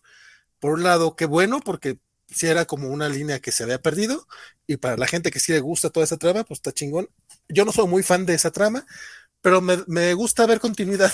Entonces, por ese lado, me, me gustó. Y me, me agrada la, la, la relación que tiene Hope con Exodus. Esa, eso me- bueno, más bien de Exodus hacia Hope, eso eh, me está gustando, a ver cómo, cómo funciona. Don Francisco sí le dice también Mortal X-Men. Sí, como no. Este, yo nada más, di- o sea, no, no es que no esté de acuerdo, pero eh, le pondré un asterisco a la idea de que es el mejor título X. Creo que, junto con X-Men Red, eh, la verdad es que los dos están llevando un- un- una buena onda, pero lo que sí es sin duda es que es el que es el que se siente más cercano a Hickman, ¿no? Eh, e- eso ah, eh, me parece bien, pero también tiene desventajas porque eh, Gillen está tratando de canalizar a otro autor cuando Gillen tiene una personalidad propia. Dicho eso, la ventaja que tiene en este título es que está usando personajes con los que siente más cercano y es a los que les está dando el foco y se nota que está este eh, que lo está divirtiendo, ¿no? Eh, que le está pasando bien y que, y que está tratando de que vuelva a ser divertido el cómic, este, fuera de los 10, 12 números que tuvimos de X-Men, que pues son lo que son, ¿no? Eh, hay momentos muy divertidos, muy padres, la forma en la que, en la que Hope está, eh, está tomando su, su lugar, eh, la recor- recordamos, o sea, no- nos, nos lleva a recordar quién era Hope, o sea, en los primeros números eh, se nota que no es de los personajes favoritos de Hickman, entonces este, la tiene como fondo, la tiene como cualquier cantidad de mutantes sin personalidad que tenía de fondo Hickman, La tenía con porque él. así, ajá, porque, porque así la, así la, así la, la manejaba y así la tenía, ¿no? Eh, y funcionaba para lo que Hickman estaba contando, y acá eh, nos está recordando quién es Hope, y, y porque a fin de cuentas fue entrenada por Cable, eh, fue llevada al futuro, etcétera, etcétera, etcétera. Entonces, este, pues esa es como, como la tirada y me, me agrada. Y el chiste, por supuesto, de Scott me parece espectacular. ¿no? De, de, de- tiene un protocolo Scott para esto, güey, es Scott, obviamente tiene un protocolo, ¿no? Y, y te ponen el protocolo, lo cual me pareció hilarante, porque ya quiero leer todos los protocolos Somers en, en, en Cracoa, porque eso ha de ser divertidísimo. Entonces, eh, pero bien, eh, a mí me gusta, creo que va bien, el arte también me parece bastante solidín, y bien, o sea, la neta es que no me estoy arrepintiendo de estos nuevos títulos, lamentablemente todavía tenemos X-Men, ojalá alguien diga, ¿y si llevamos a Scott a un lugar donde sí lo escriban bien y se lo lleven? No, Capitán Krakoa, amigos. Los niños lo aman. No, basta, no, no, no, ne- no, calla, calla. Ay, pinche Gary Dugan, no, por, no, ¿por, qué, por qué no te queremos, compadre? Que, que yo estoy bastante seguro que lo de Capitán Caracoa fue, fue pitch de Hickman. Pero es- puedo ver que fue la junta de dice, seamos un Capitán Caracoa, muchachos. Y todos, güey, qué buena idea. No, no, aguanten, no. Y valió más. Se lo damos a. Dugan. Ajá. Este, pero bueno, eh, con- continuamos, continuamos con un comiquito que no es nada bueno, que aparte que nada más leí yo, entonces me voy a ir rapidito. Es el de Wolverine Patch número 2, que es esta, este cómic que está en, en esta serie de comiquillos eh, clásicos, eh, o que están en, en- bueno, más bien que están en, en una época, en una continuidad eh, clásica. En este caso es cuando Wolverine era, estaba escondiéndose en, en Madripoor, eh, siendo Patch, este, era como un bar, eh, un bartender, ¿no? como que tenía su cantina o algo así en, en Madripoor, si no estoy mal, eh, muy de espías, muy de, de ese cotorreo.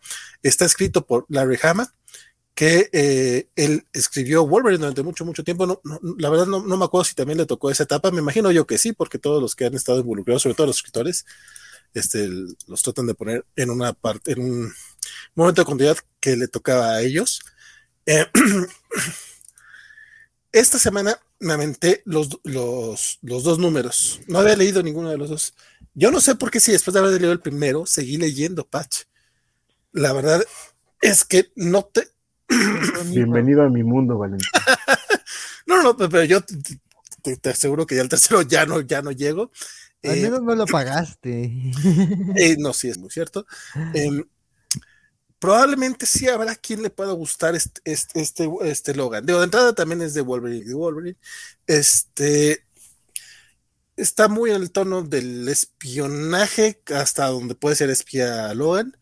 está involucrado Shield, si les gusta el, el Coronel Nick Fury blanco fumapuros, bueno, creo que no fumapuros, pero aquí lo vemos tal cual con su traje azulito de Shield, todo bien bonito, todo coquetón. Mm, me acuerdo que los, va a una misión y se encuentra con dos mutantes que aparte están, aparte de ser mutantes, están como en haste, están más perrotes de lo que debían. este, pero no, la, la, la, neta, la neta, les juro que no me acuerdo de ninguno de los dos pitches cómics.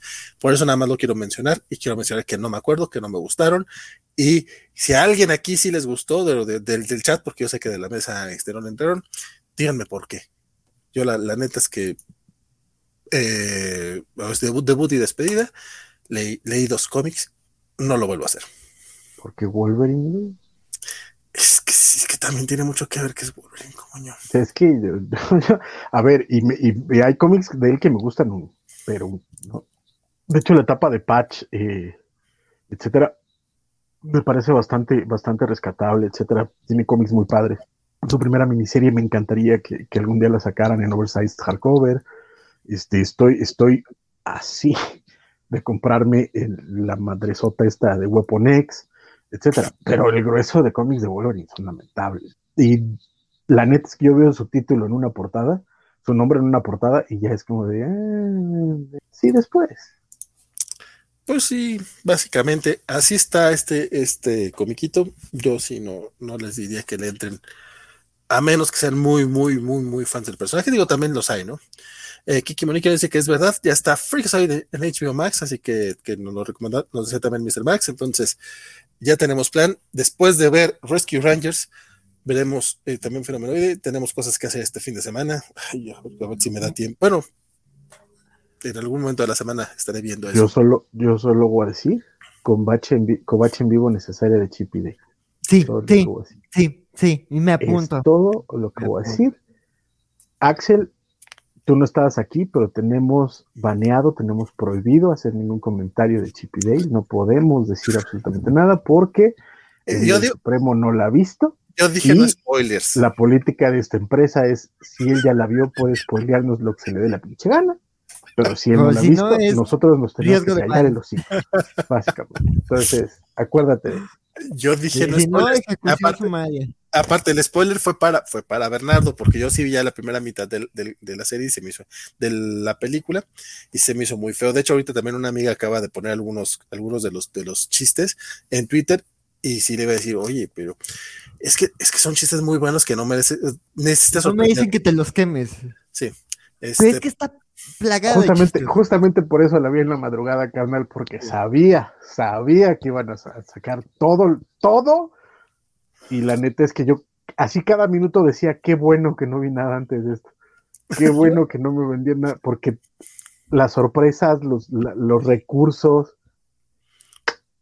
No, a mí, eh, yo la vi así, o sea, estaba comiéndolo, me paraba para hacer, o sea, no, le puse atención porque no lo voy a terminar de ver ahorita Después la voy a ver bien, pero ahorita que. Pero quería adelantarle algo. Lo que yo me reí como, como enano. A mí me hizo mi cumpleaños, la verdad. El ratón me hizo un gran regalo estrenándola hoy. Por eso, perdón, llegué tarde, porque sí fue de, de, de, me gusta esto. Esta película es para la clase de nerds que soy. Y, y, también, te digo, me piqué con otras cosas. Entonces, me vi Cool World de, güey, me encanta esto, me huele la cabeza. Y nada más déjenme decirle, Mr. Max, Not cool, ¿Qué dijo Mr. Max ahora? Ya que dieron los spoilers. No, No, no. puso, puso. Pues alguien compró X of Swords. Así que comprar Wolverine no suena tan descabellado. tío. Bueno, Cámara, pero- Francisco ni siquiera se hace eso de Wolverine. Y ahorita voy a hacer- vamos a seguir hablando mal de Wolverine, no se preocupen. Dice Kiki Monique, no lo leí, no me gustó. No, no, o sea, sí lo leí, se los juro, pero no me acuerdo nada más. Larry Ay, Hama escribió Venom, Iron Fist, eh, Psycho y G.I. Joe, y es un tipazo. No dudo nada de eso. De hecho, la parte de que es un tipazo, yo sé que ha venido como dos veces a la bola y todo el mundo lo ama. No, y su J-Joe es impresionantemente bueno, aunque, aunque no lo parezca, la neta, día. Un cómic de J-Joe, Ah. la neta es que su, su, sus- su temporada en Marvel es muy buena, y la neta es que su primera época en Wolverine, que eh, es después de lo de Patch, ya es en- después de la época de Jim Lee, la neta es que es bastante chida, o sea, no es, no es espectacular porque, pues es Wolverine, pero eh, está bastante chida, sí, se sostiene. Dice por acá que sí, que sí hay algo que me, que me gustará la próxima semana, pregunta G. Clamp. Este, no, ya, ya esta semana ya mencioné el Thor, ya mencioné el, el Nightwing, este, hay algo de los indies que también me gustó. o sea, tampoco. Pero bueno, este, casi, que dice, dice Félix, que casi lo golpeamos y el chat me mandó saludos a mi mamá. Este, no, no, no, pero también Luchamex fue el que te mandó saludos, compadre. Luchamex luego también es bastante spoileroso. Este, no, lo que pasa es que, que guardar un poquito los- los- las sorpresas para quien no lo haya visto, pero a lo mejor el próximo jueves podemos armar este, el especialito de Chip and Dale Rescue Rangers. Sé de buena fuente que Biscochan adoró la película, entonces a lo mejor, a lo mejor Uy, hasta. Nos traemos a Biscochan para platicar al respecto. Dice, a mover la panza, Francisco, para de- despabilarte el sueño. ¿Qué, cosa, qué, qué formas tan raras tienes para despabilarte el sueño? Esperamos el domingo, Mr. Max. Ah. No tengo, no, no tengo sueño, carnal. O sea, yo, yo sé que mi pelo dice otra cosa, pero es el pinche calor. O sea, solo quiero, quiero hacer notar cuánto los estimo, cuánto los aprecio, cuánto quiero estar aquí. El día de hoy me puse pantalones. Y me estoy muriendo de calor porque tengo No te hagas eso, no te hagas Está, está ojete, estoy, estoy aquí a un nivel. O sea, es que no mames, ¿ves? Y es porque los quiero, chicos. Ya no corten árboles, nos estamos derritiendo. Muy cierto, muy cierto es eso, compadre. Oye, tenemos este mensaje hasta acá de Félix que dice que cuánta maldad. Todos dejaron que Bernardo se fuera a dormir pensando que Hope es hija de Cyclops. Creo que me perdí ese pequeño momento, compadre. Disculpa, disculpa. Ah, No, sí, sí, sí lo dijo, iba a poner, en realidad es hija adoptiva de, de, de Cable, ¿De qué pero, este, mira, si quiero vivir en el error, tampoco soy quien. Pues, O sea, no es que sí, su paternidad con Cable sí la menciona, pero pues creo que de alguna forma mientras Cable era puberto, creo que sí, Hope estuvo viviendo en Summer House, entonces no sé. Pero bueno, es todo en familia Summers. Es que es que es Hope Sommer, o sea, de que es una Sommer, es una Sommer, pero es una Sommer adoptiva. Sí, sí lo es. Bueno, no me quedó claro. No, sí, claro, sí se opción. No, sí. Cyclops es como, el- como no el con, con- con Hope pasó como, como cuando el papá es muy joven y como que el abuelito toma el rol de papá y como que esos, y esos casos raros de familia. Así pasó con Hope. Pasan, pasan. Alejandro Guerra decía, no conozco a nadie fuera del mundillo que sepa quién es Hope Summers. Triste, es un personaje que le gusta mucho. Bueno, lo que pasa es que también como que tuvo este momentito en 2008, 2010 y de repente la desaparecieron completamente. Todo ese, todo ese tema del Mesías lo, lo desaparecieron hasta ahora que lo está retomando. Quiero, y aparte lo está retomando Kieron Gillen, porque ni siquiera lo, o Jonathan Sí. Hickman trajo a Hope al reflector como parte de los cinco, pero hasta ahí.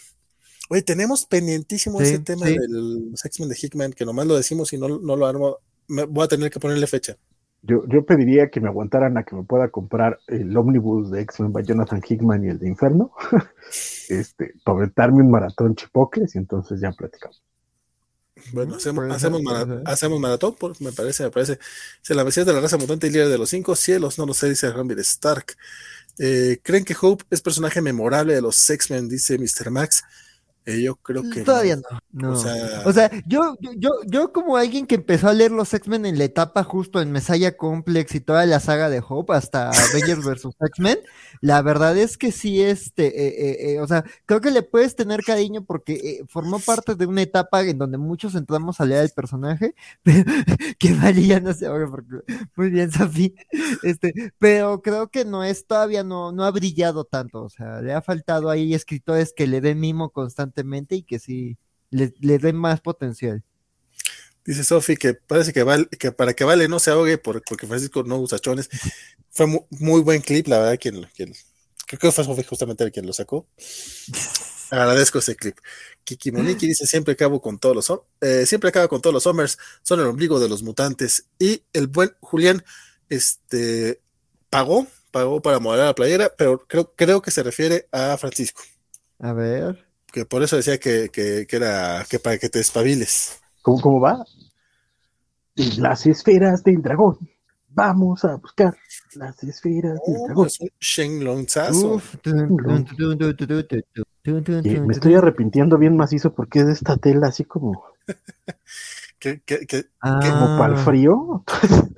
que, aumenta, el calor. No, no. Hijo de su madre. No, no, y aparte, apesta cigarro como, si hubieran agarrado así un kilo de ceniza y se le hubieran echado encima. Estoy, neto, ha habido como cuatro momentos en el programa que está así ya me la quitan. Pero los quiero mucho y no lo hago. Dice que Hope es la Rachel Summers de esta época. El Gran Dragón, dice el eh, bueno Chamex, y prometía, Luis Javier prometía y queda como personaje recurrente sin protagonismo. Quién sabe, eh, igual en algún momento tenga, tenga alguna serie, algo donde digas, ah, mira, pues siento, siento, que hay, hay, personajes X que son como por temporadas, ¿no? Ya mencionaban Rachel Summers que de pronto sale y, y, si alguien más entra ya no la quiere tocar, ¿no? Este, ¿qué otro podría ser? Una misma Jubilee, que también este, es como por momentitos. Pues incluso la propia Kitty, que a pesar de que sí es muy importante, como que hay escritores que lo usan mucho y luego se les olvida algunos runs este, y regresa y así. Pero, pero en general Kitty creo que sí tiene como, como este, este lugar. creo que el problema con Kitty es que al contrario es demasiado popular y se la han llevado a todos lados tratando de jalar lectores a otras cosas.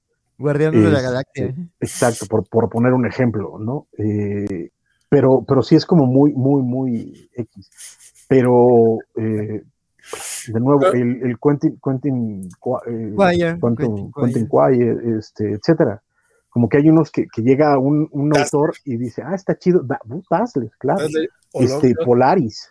Sí, uy, Polaris también es que personaje de, de, de, gente que la jala. A veces se les olvida que es hija de Magneto, es como de más a los adoptivos que a la biológica. Ajá, incluso el, el mismo, este, el mismo Bobby, lamentablemente, Bobby o Warren son también eso, como que de pronto llegan autores que, lo, que los ponen en, el foco y dicen, estos están chidos, y después se olvidan y los pueden poner ahí en el fondo. Y ya. Ahí te volvieron a estar en la gaveta guardadito. sí, sí, y, de eso que en, en, Marauders trataron de rescatar a Bobby y después lo volvieron a encajonar. Sí. dice, si fueran hijos de un mutante, ¿quién les gustaría que sean sus padres y por qué no los Summers? Sí, no, no, no. Eh, Para empezar, ser un Summers garantiza que Sinister está obsesionado con. Oye, los gatitos Cyclops que están saliendo están genialísimos, la neta. Están muy, muy perros. Nos pregunta, sin mame, Mr. Max, ¿quién es Rachel Summers? Rachel Summers es la hija de Scott y Madeline, creo. No, eh, es con Rachel sí es eh, Ajá. Nathan, Nathan es la hija, Nathan es el hijo, hijo de, Scott y Madeline. Rachel es la de, la de Scott y Jean, pero del futuro, exacto, del, de Days of Future Past, que no, no se concretó, pero como viajó al pasado en una de esas, este, se quedó aquí y ya, o sea, nunca la tuvieron. No, nunca la han hecho. Porque, porque los, porque cómics, güey. o sea, al, menos, al menos cable sabes que sí lo tuvieron, ¿no? sí, sí. Dice Alejandro Guerra, en un momento digno de El Gas. Dice, yo sí quisiera jalarme a Polaris a un título que escriba yo de los X-Men. Ah, el gas. Sí, no.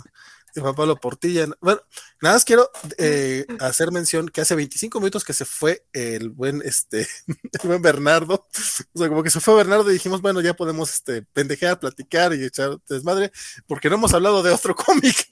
Poquito, poquito sí, o sea, poquito, sí, básicamente ya sabemos quién es, quién es aquí el, chicotito del programa, ¿no? Pero, pero ojalá si estés descansando, querido Bernardo. Ah, y, es, que con Patch adelante, con en adelante, ¿qué ganas da? Entonces, mejor hablemos de Ah, bueno, sí hablé de Patch, bueno, hablé de Patch. Luego con los alumnos van y vuelven, eh, dice Juan Pablo Portilla, luego con los alumnos van y vuelven sin, sin orden o, razón alguna. Yo quiero que regrese Sorge. Sí, se le ha visto muy poquito. Mr. Max dice que el hijo de Wolverine también se olvidó, el que era del universo Ultimate y llegó Secret Wars. Ah, sí, este James. Hewitt, Bobby, Jimmy ah. Hewlett, algo se llamaba, el que creó el Ese güey, sí. Ajá, sí. Este, chale, a mí sí me gustaría hacer un Summers, dice Rambler Stark. Pues tu apellido dice lo contrario, ¿eh? Y Félix Fasar dice, ah, y esposa de Franklin Richards en Days of Future Past, claro, está Rachel Summers. Madre del mutante más poderoso de esa línea temporal, Hyperstorm. Del programa nada más, es el chicotito de toda la covacha, dice Félix. Ay, cómo, cómo eres feo, Félix. no sé, no sé, hay, hay, hay ciertos testimonios de la covacha anime que, dicen que, que, de pronto en las transmisiones salen haciéndole así, cosas así. Y cantando al que la, quién sabe qué, el ahorcado, el árbol del ahorcado, sí, algo Dice que es más de medianoche, ya se puede. Y, Juan Pablo dice: concesiones de, segun, de, preguntas de los hombres X. Vamos a estar aquí hasta las 5 de la mañana. Kiki Moniki, cuando Bernardo vea que duró tres horas más el programa. ¿Qué, ¿Qué, pedo? Yo creo que ya se lo espera, ¿eh? Por eso, pero si no se hubiera ido hace 20 minutos, a lo mejor ahorita ya estaríamos en los indies. Pero no, ya, ya, habríamos terminado, güey. O sea, íbamos en chinga, carnal. O sea, nos aventamos de ese. de ese, nos echamos de ese en menos de hora y media, güey. Nos echamos de ese en hora y veinte. Dice, nunca lo hacen tan rápido. Yo, ¿de qué pasó aquí? Hora, hora y media está bien. La verdad es que yo, yo, yo, iba, más, yo iba más rápido, pero según yo, era yo el que iba más rápido, porque me preocupaba toda la cantidad de títulos mutantes que tenemos. Sí, pero, mira, ahorita lo resolvemos. Pero también dice Bernardo, ya me voy a las 12. Ay, pero si te vas a las 12, entonces qué chiste. Uno, uno empezando temprano y la fregada para que podamos terminar a la 1 o 2 de la mañana bien Sí, güey, yo, yo acá de, güey, a las nueve y media tengo que, llegué a las nueve cuarenta, ¿no? Pero fue de, güey, a las nueve y media tengo que estar ahí. O sea, todo, güey, Yo por la cantidad de cómics también, eh, Bernie fue el que leyó más indies, o sea, de los indies vamos a hablar como de tres. Pues sí, como siempre. se, me hace que lo que quiere Bernardo es tener su programa de indies. Es lo que quiere. Pues también Bernardo y quienes dicen empiecen con los indies apoyarían el, el indie programa, la indie sección. Me gustó ese nombre. dice que hay que consentir, hay que consentir al compañero. Si quiere hablar de los mutantes, sigamos hablando de los X-Men. Eh, Julián dice uno o dos, eso no es ser cobacho old school. Amanecer se ha dicho. Julián lo sabe. Ah. Juan Pablo dice, X-Force eh, está culero, Wolverine está más culero, New Mutants también está culero, listo, acabamos los cómics mutantes. Coincido dos de tres. Exacto. ¿Sabes qué? Lo peor es que me suena verídico. o sea, me gusta decir, no aguanta, pero me suena, me suena muy verídico. Ah, sí, algo así. Yo quisiera dice Alejandro Guerra que él quisiera hacer un Lasher o un Sabanur. Al menos ahí los padres no son los más tóxicos de como una hippie mutante. Oye, ¿cómo no mames? o sea, y dice Félix, les recuerdo que Rafa levantó el meñique pidiendo ayuda en un live. Ay, es, es, es, que, es, que, es que aquí no vemos la covacha me Saludos a nuestros amigos de covacha Sobre todo porque Nat a, veces sí se echa el, el, ojillo acá por los cómics de la semana. Sí, y nosotros no. Este yo a veces lo intento, pero la verdad sí, ya, ya es mucho anime y yo ya le bajé mucho a la dos. yo, yo a veces los pongo más que nada pues para, para apoyarlos con, con las vistas y ponerle like. Este, de repente veo justamente a Nat hablando japonés y le digo, ah, mira, se, ve cotorrilla, pero pues más no sé, o sea, yo nomás veo que de repente hablan que las niñas de los que, que, hacen este tacitas y la chingada, yo no sé de qué estás hablando, nomás sé que el FBI va a venir por Jorge, es todo lo que sé. Exacto, el, el, el día que la covacha me patrocine Crunchyroll, ese día podré ver la covacha anime, pero mientras tanto, o sea, ya, ya es demasiado lo que veo. Es, que es una pinche locura. Es que también, pero bueno, vamos, vamos seguimos con el bloque mutante para hablar de X-Men Red. Nada más que como estamos estrenando cortinilla, pues mira, bonita. Darle gusto.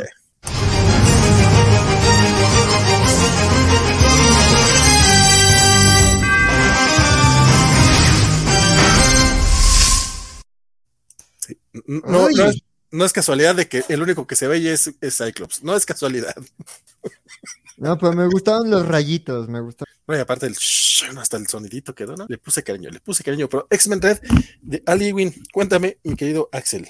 Pues nada, digo, yo coincido en que creo que es junto con X Immortal X-Men de los títulos que están mostrando que la línea todavía no está perdida, que sí hay autores que, que están ahí manteniendo, manteniendo, digamos, algunas de las historias, pero a mí no me, a mí la verdad me gustó más Immortal X-Men. No digo que este sea un mal título, solo digo que Immortal X-Men me pareció más redondo, más interesante, aunque creo que este también tiene muchas coincidencias, ¿no? Este también retoma un Summers olvidado y la verdad es que no esperaba que este número me diera tantas respuestas sobre Vulcan. La verdad es que este número sí, sí ya resuelve muchas cosas que, de nuevo, ¿no? Creo que tanto Ewing como Hickman, cada uno desde su estilo, está tratando de retomar los hilos que Hickman dejó ahí sueltos y aquí pues retoman uno de los números, no me acuerdo si era el, bueno, uno de los tie-ins con Empire, este, en donde justo te contaban, este, pues qué pasó con Vulcan después de la guerra de reyes, que él no fue resucitado por protocolos y que tuvo ahí un encuentro con unos seres peculiares. Y digamos aquí, digamos, este, te, cuentan eso pues enmarcado en que, en que Vulcan pues, este, fue desterrado de Summer House, ese era el misterio de, del número pasado y aquí ya se explica qué fue lo que pasó este, ¿por qué lo veíamos ya solo ahí echando los borrachazos este, en, en, en, en Araco? Este, en, en, el planeta Araco. Entonces, pues aquí ya vemos eso, ¿no? Este, pues ya se nos cuenta por qué fue expulsado de Summer House, que, que, que, pues, quiénes eran las compañías que tenían estas mutantes que lo acompañaron cuando, cuando se les introdujo en, en ahí esta historia, en Deadly, eh, eh, bueno, esta de Genesis, este, esta historia, ¿vale? No. Deadly Genesis no, era. Bueno, sí, en la de. sí. Este, esta historia en donde están con Darwin y se mueren y todo. Este. Pero justo esta, estas compañeras que, con las que estaba muy amoroso y que los, lo idolatraban mucho, ya hay más respuestas sobre ellas. Y pues sí, hay ahí como un giro chamalanesco de, de, de cuál es la naturaleza de, de, de estos personajes. Y, y, pues todo esto nos llega a explicar por qué este Vulcan está este, en Marte y por qué Vulcan tiene delirios de, grandeza, digo que siempre los ha tenido, y este, y pues Abigail Brand busca explotar esto, ¿no? Sabemos, digo, los que leyeron Sword saben que Abigail Brand, este, pues es, es, es, es, está jugando a dos bandos, este, y pues aquí vemos que también su, lo que era Sword, este, se le está deshaciendo, porque justo este, e, eso me puso un poquito triste también, e, eso hace que no me esté número, porque digo, sé que va a volver el personaje, pero no me gusta que, que, que pues Manifold salga del equipo, porque es un personaje que me gusta y me gusta cómo le usó este Ewing en, en, Sword, aunque fue poquito.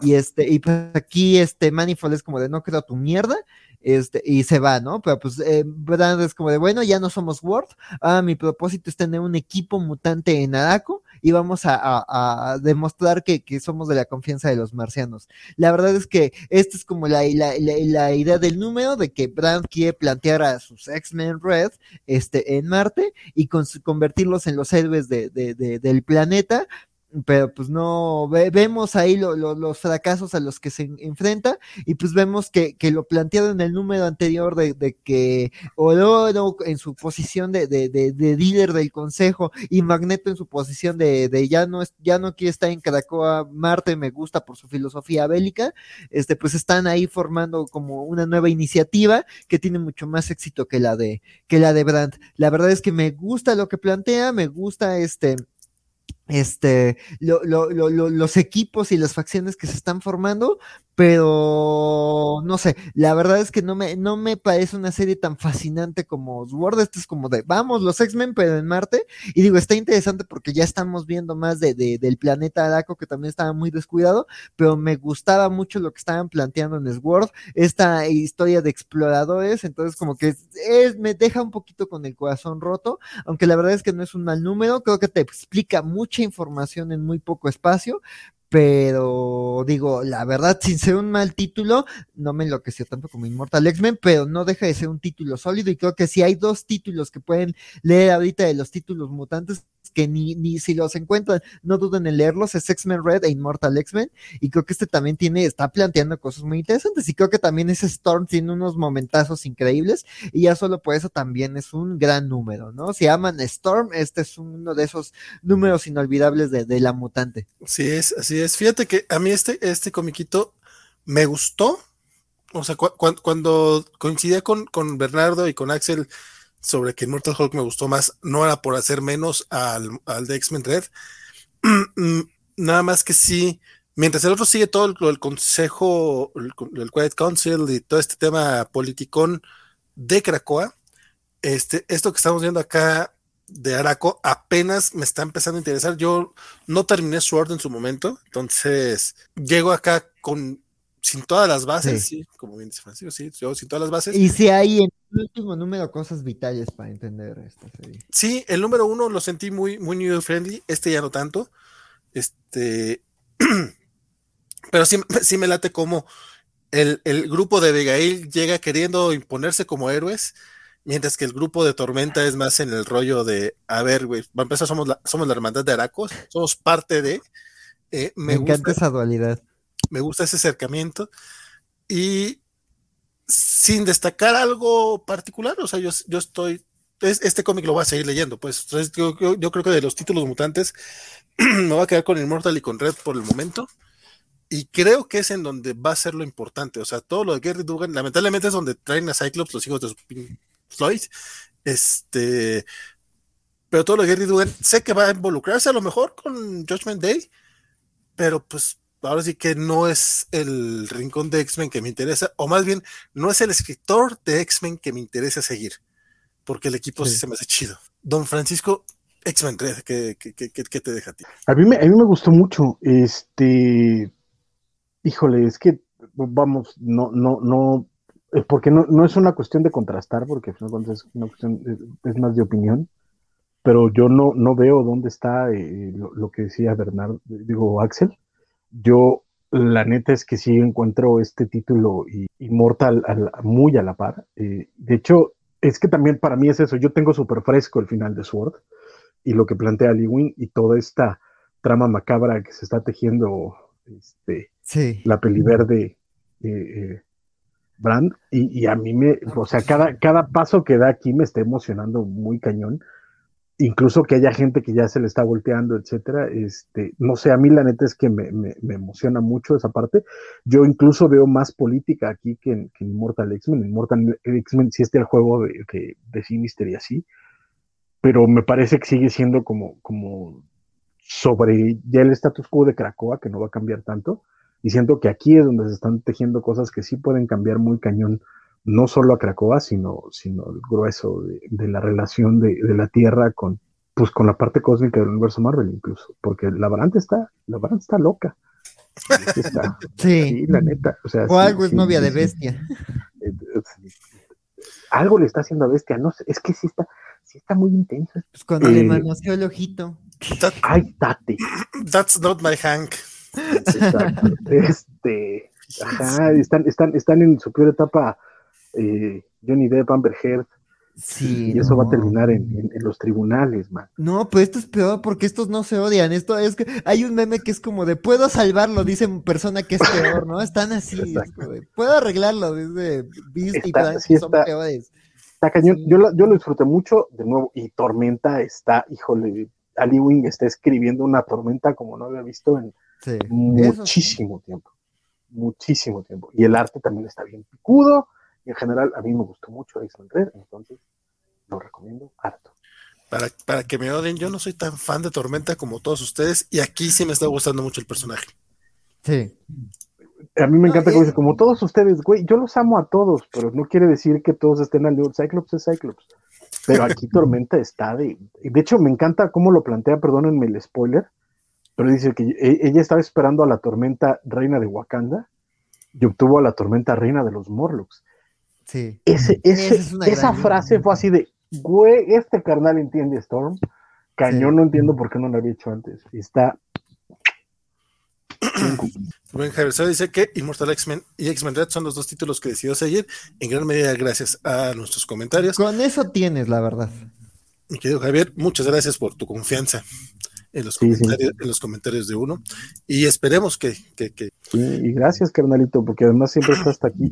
También por ahí decía este Semixli después de toda la debacle de la covacha anime que desató ahí hasta hasta bajas pasiones en más de uno de los covaches que están en el chat. Pero decía ese Mixley que ya, que ya sí escucha la covacha anime, este, créeme que, que, que, lo sabemos y lo agradecemos mucho. Hay muchos de ustedes, de hecho la gran mayoría de ustedes sabemos que siguen la mayor parte de los programas de la covacha y siempre se les agradece un montón, la verdad. Sí, la verdad. Pero, pero nosotros, ¿Y aquí... eso, es una que seguir los otros programas porque es un pedo. ¿no? O sea, estoy, estoy, estoy seguro que, que, que, hay banda que no sigue, este, o de cobachos que no siguen los cómics de la semana, por ejemplo, o, o que no siguen las noticias, etcétera.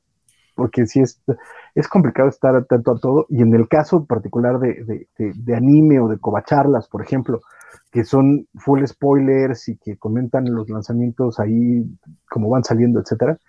Pues o sea, si yo quiero verlo, tendría que estar viendo la serie y no tengo Crunchyroll, aunque por ahí mencionan que hay otras razones para ver las covacha, la, la, la covacha anime. Sí, sí, sí. Yes.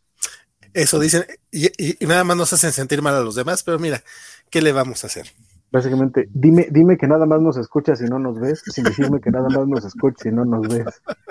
Querido Alex Guerra y Mr. Max. Dice Alex Guerra que él, como cualquier persona de cultura, ve la covacha anime porque todos los conductores están guapos.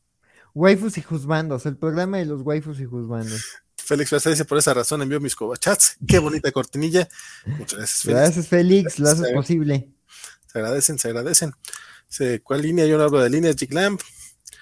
Ah, bueno, es que son el like candy, dice Mr. Max. Luego no te habla en japonés y te derrite. Eh, no te habla en japonés y te derrite. Rafa y su sonrisa deslumbrante. Jorge y su, y su pelazo. Y cuando lo combina con lentes. Sí, cuando Mr. Max, se puso, Mr. Max se puso mala persona.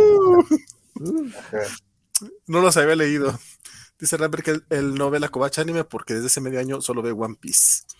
Es que sí, esa es parte de la cuestión, pero que pero unos ven anime, otros leemos comiquitos. Bernardo hace las dos cosas, because. Yo estoy, o sea, yo veía anime antes, pero ahí estoy viendo Star Trek clásico, entonces pues también no Otros ven Star Trek, este, yo no puedo ver ni Chip and Dale.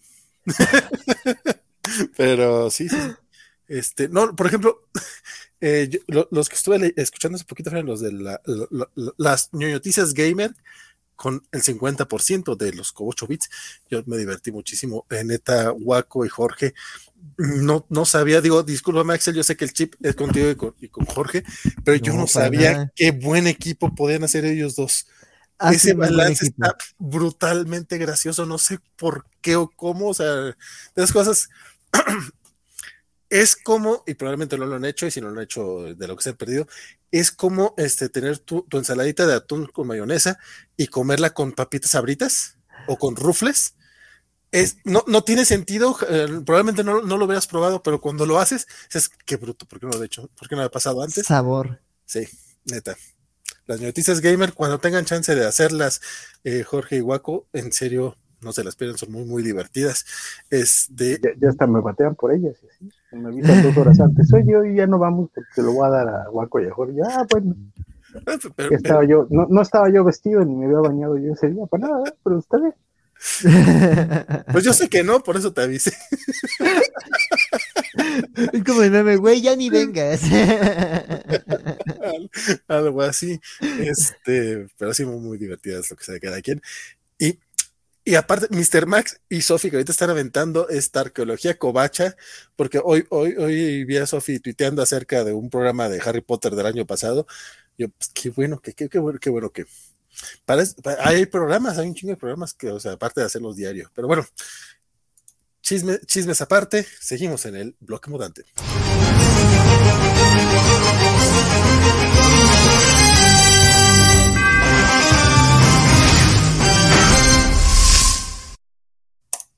Está más larguito que el, de lo, que, el, que, el de, que el, de, Batman, eso sí. Pero excelente, número 3, mi querido. Pues de hecho, los dos, eh, Axel y Francisco, si quieres, arregle de tu Axel. Yo a este eh, no, llegué. Pues nada, digo, la verdad es que sigue siendo una serie muy entretenida, creo que sigue siendo un gran retorno de, de, personajes. Me gusta que pues aquí, aunque justo es Ecstatic sigue, sigue siendo parte integral de la historia, pues el foco está en este equipo de, de influencers guiados por una espantosa persona llamada The Excellent. Y pues nada, ves hasta qué extremos está llegando The Excellent como para la fama, la fama porque sí, la fama por causar shock por ser el chico malo del barrio y por vengarse de, de, de ¿no? Que, que justo este, como nos explicaban en el número pasado, revivió mal. Y pues nada, digo, la verdad es que este número tiene a Mirror Girl, la, la como novia, parejita tóxica de estos sí son Amber y Johnny Depp, este, la parejita tóxica de, de, del equipo, y, y ves como este, pues este, Sid Guys la manipula, pero también cómo, cómo responde o cómo intenta sobrevivir o manejarse esta Mirror Girl, y ves también cómo este, este Sid por su afán de, de, ese, personaje, este, por el afán de ser relevante y provocador, cómo está obsesionado con hacer su propio equipo, y aquí tienes un personaje con el maravilloso poder mutante de manipular su, su, su, su, su vello corporal y crear construcciones con él y eso, ¿no? O sea, hay poderes mutantes que son francamente ridículos, pero si, si su usuario conoce sus capacidades, puede hacer unas cosas brutales con esos poderes. Entonces, la verdad es que este personaje, aunque sale muy poquito, la verdad es que tiene momentos que me gustaron. La verdad es que el arte de Al, este panel, el arte de Al revés, es increíble, como, como siempre. Él y, y esta Laura son un equipo brutal. Y la verdad es que sigue teniendo ese mensaje, ¿no? Creo que aquí, incluso Coca, el primer número, yo fui muy severo con, con la serie. Y aquí no, aquí me queda claro las sensibilidades de, de, de los dos equipos, como si hay una brecha generacional muy claramente delimitada y como el nuevo equipo busca lastimar y provocar, pero también me gusta que el anterior no es que sea anticuado, es que tienen también un líder con cierta manera de ver el mundo y me gusta eso, ¿no? Que la persona cuyo poder mutante es ser extremadamente sensible, pues es empático, es comprensible y también sabe usar eso en una guerra de influencers, ¿no? Y aquí hay un personaje, este, eh, eh, eh, trans que, que, bueno, no binario, que, que, que, se incluye en la historia y la verdad es que le pasan cosas fuertes, pero está interesante el personaje, no es condescendiente su presentación y me gusta que también, o sea, lo que yo decía de que igual y no entienden la dinámica de internet del equipo creativo, aquí se ve que sí lo entienden, o sea, me recordó un montón de, de, de, de, de youtubers este, este personaje y también la guerra que tiene este, este así que digamos que uno es Chumel Torres y otro podría ser ahí tu, tu influencer trans de, de preferencia entonces sí, ves esa guerra de influencias, esa guerra de sensibilidades, y la verdad es que eh, la locura de, de, Sid Gates lleva a su equipo a un montón de extremos, y ves que aunque pasa muy poco con, con, con, Ecstatics, que digo, la serie se llama The Excellent, entonces sí están como que un poquito eh, los reflectores, pero ves que no se quedan quietos, y también ellos están respondiendo a una lesión severa, ¿no? Aquí uno de sus personajes ya está más para allá que para acá, entonces la verdad es que me parece una serie muy interesante que dice cosas muy interesantes de la dinámica de los influencers, que sabe expandir la premisa de, de, de tanto de X-Force como de, de Ecstatics. Entonces, la verdad es que sigue siendo una serie muy interesante, muy propositiva, muy, muy alocada, muy en su propia liga. Aunque juega con el universo Marvel, está en un punto etéreo de la línea, entonces no importa, es una serie como eh, reader friendly. Este, lo que necesitas saber te lo va explicando este, como por qué está tan dañadito Geist, y la verdad es que sí, es una serie con una gran diversión y, y, yo la paso muy bien leyendo de Excel, la verdad, esta que vi semana que de Excellent dije, ay, qué chulada, y la verdad sí, es una gran serie a seguir, y también, digo, está fuera del mundo de Krakoa, entonces también ahí no importa mucho, pero también es otra serie mutante que si les gusta ese, ese, esos temas más juveniles, hablar de los medios, hablar de, de, de arte locochón, es un, también una gran serie a seguir. O es que en serio digo, a lo mejor está, está de más decirlo, pero qué bruto está el, el, arte de los Alred. Ese Doctor Strange tan clásico y tan bonito que está. Que, y la manera en la que trabaja los, las viñetas, los paneles, cómo juega con todo eso, está bien bonito. Pero bueno, son los Alred, ¿qué, ¿qué, se puede esperar? Mi querido Francisco, excelente 3.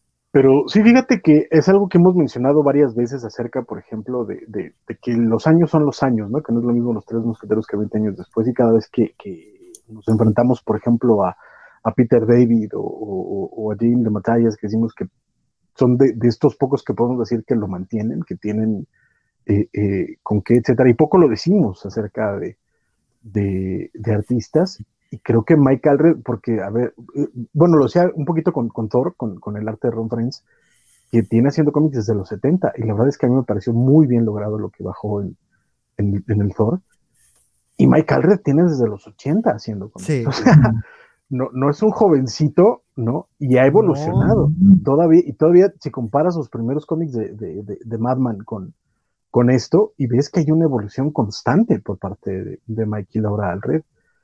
Y eso mm, a mí me parece que, que hay que aplaudirlo más seguido, ¿eh? porque de verdad pocos autores conservan, después de tanto, perdón, después de tanto tiempo, un estilo tan claro, tan suyo, y al mismo tiempo seguir evolucionando. Entonces, enorme Mike Alred.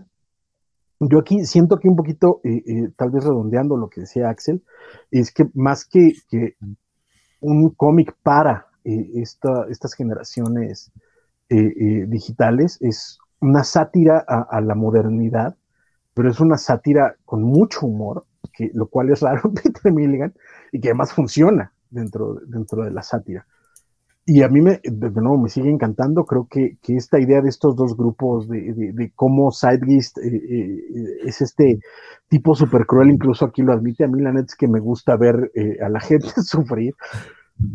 Es como de, ah, cámara, está chido, ¿no? Este, sí, son los yacas hechos superhéroes.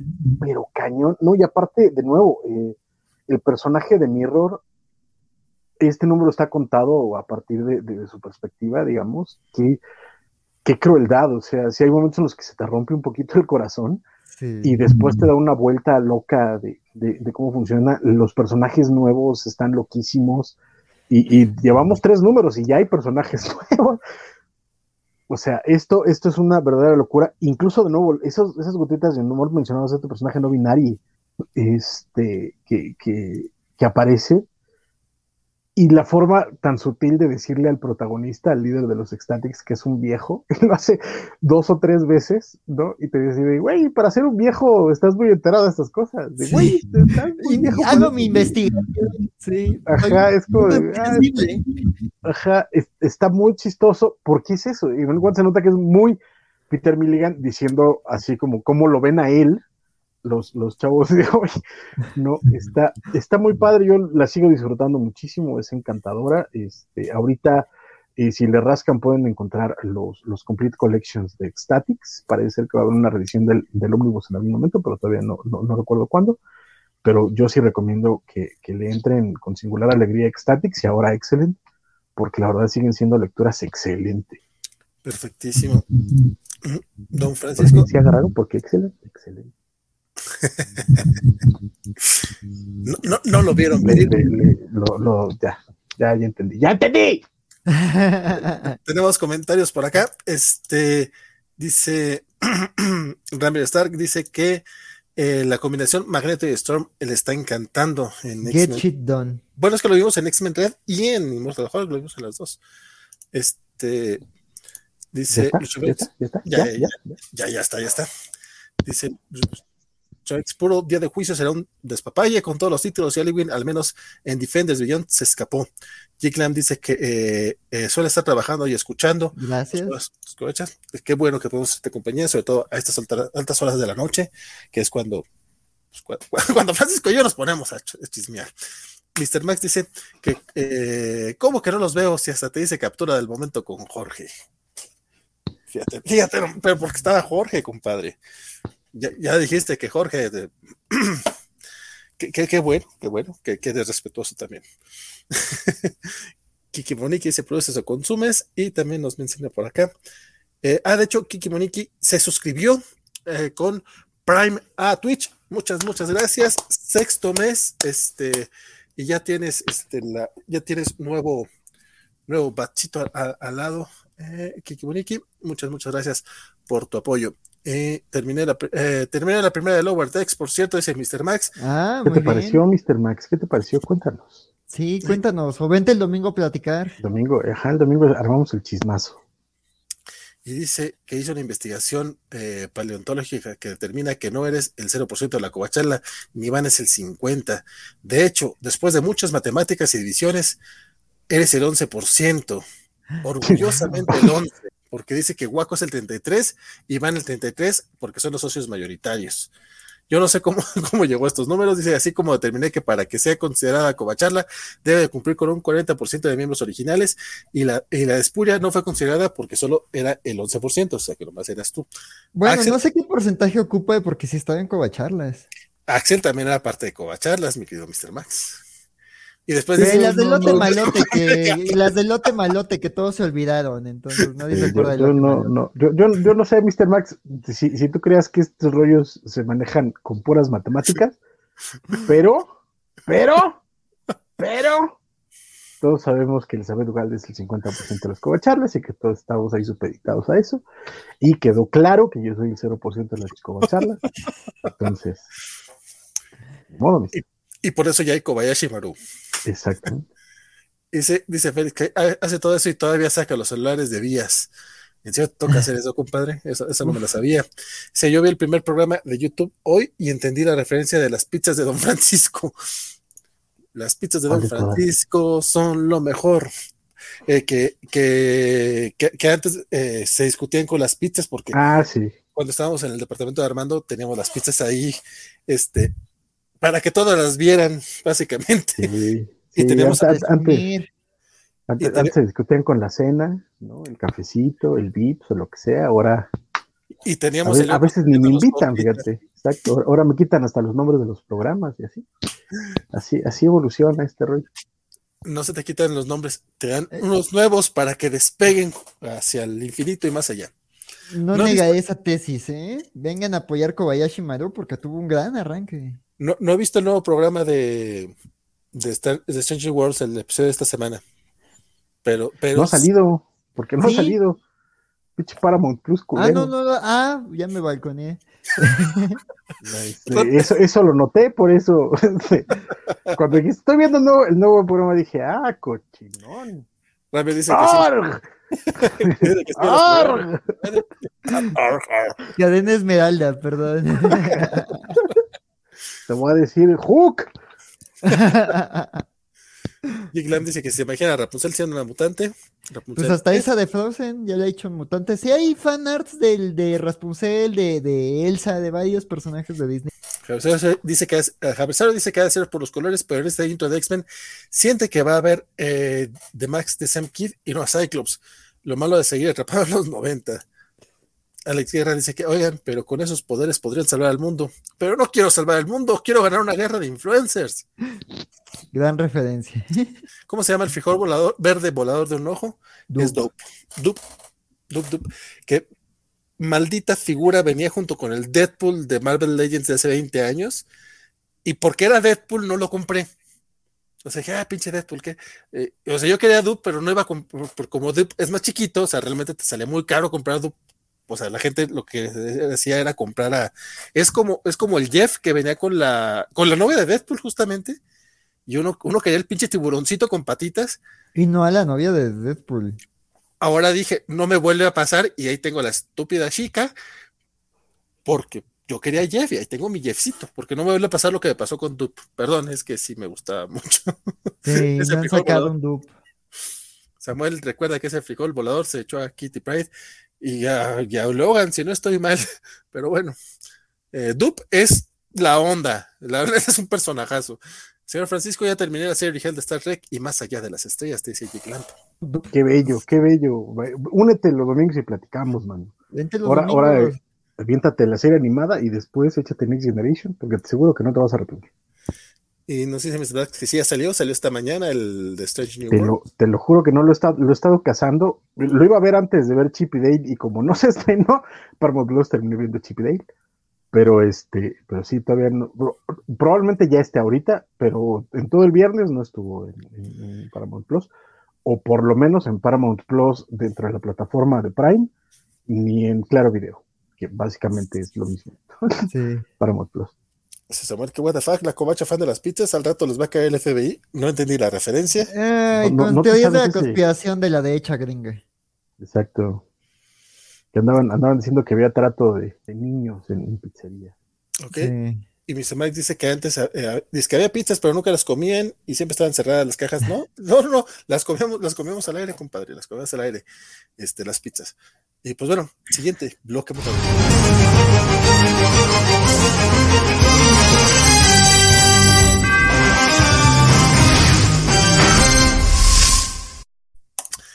Eso de hablar de Wolverine 21, no sé si sea hora, hora, hora, pero mira, hora hablamos. Eh, de este, este lo leyeron los dos, porque al parecer no. Francisco. Ah, no, perdón. dice Francisco que. No, no, no, fue Bernardo el que lo leyó, perdón, discúlpenme ustedes. ¿Qué pasó? Yo no tengo las rodillas al revés ni uso sombrero vaquero, ¿qué pasó? ¿Qué te crees? cosas que no. No, no, no, disculpen, discúlpenme ustedes, eh, pero Wolverine, pero, es igual. Tenemos eh, chismecito de Wolverine es 20, ¿qué? ¿23? 21. 21. Cuéntame, mi querido Axel. Ah, pues de hecho, e, este bloque mutante ya es prácticamente tuyo, compadre. Sí, sí. pues mira, si quieres me, me, me, voy de corrido con Wolverine y con este y con X-Force, porque la verdad es que eh, es el mismo escritor, hay mucho diálogo, y la verdad es que los dos están pinches. Entonces, sí, este, eh, para velocidad, este, la verdad es que no vale la pena detenerse mucho. Pues aquí en Wolverine hay movidas, Danger es la villana, este, regresa Danger, este, Maverick y Deadpool están planeando cosas, Deadpool sigue ahí tratando de que Wolverine lo meta a X-Force, pero está jugando a dos bandas, y igual que tú con Patch, la verdad, o sea, leí el cómic y no recuerdo gran cosa, o sea, fue como de, ah, mira, Danger, ah, mira, Maverick, que no me podría importar menos, ah, mira, está trabajando con Deadpool, y ya, termina. Y, no, la verdad es que no, no recuerdo gran cosa, no me importan las situaciones. Digo, ahí hay un cliffhanger que la verdad, digo, leí primero X-Force y cuando estaba leyendo X-Force, eh, bueno, eh, para ir con X-Force, eh, X-Force pues básicamente trata de que en, así que, así como en Star Trek, de que las historias de Star Trek serían la mitad si cuando este, cuando cuando no funciona, y cuando no se descompone el transportador, o sea, si los transportadores funcionaban bien, perderíamos un corpus enorme de Star Trek, así X-Men, ¿no? Cuando la, tecnología mutante no se vuelve loca, perdemos una buena parte de, personajes, villanos y tramas de los X-Men, y pues aquí los nuevos cerebros que, había hecho Javier en la etapa Hickman, pues uno ya se le reveló y ahí anda comiéndose cabecitas porque reasons, porque al parecer el sinsentido de, de, de esta cosa de, de, las vidas X de Wolverine lo volvió loco a cerebro.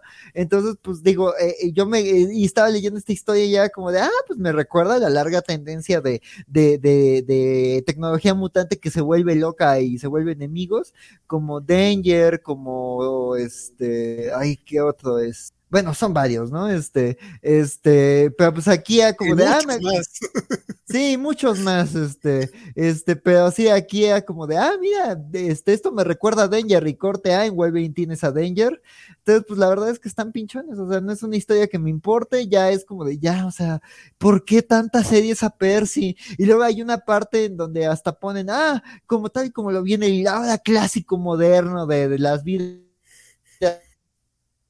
X de hueve y es como, no, amigo, no, no, no, no, no, no, no, no le hagas eso al término clásico, no es un clásico moderno X of Words, o sea, está a la misma altura que, yo lo odio más que Empire, entonces sí, este, este, dices, no, no, esto está muy pinche. Entonces, pues sí, o sea, Wolverine teniendo aventuras, este, hay detallitos interesantes, o sea, para los que decían como de personajes que luego se olvidan y no quedan eh, utilizados o no son también utilizados como en su momento de gloria, pues yo creo que aquí Percy, pues digo, dentro de lo mucho que odia Percy, la verdad es que a veces me dan risa sus interacciones con, con, con Kid Omega, pero nada más, ¿no? Sigue ahí, sigue como que está teniendo un crecimiento, pero pues está dentro de una serie muy pinche. Ahí hay unos momentos simpáticos con Wolverine y con las Cucus, pero no hay más que pueda.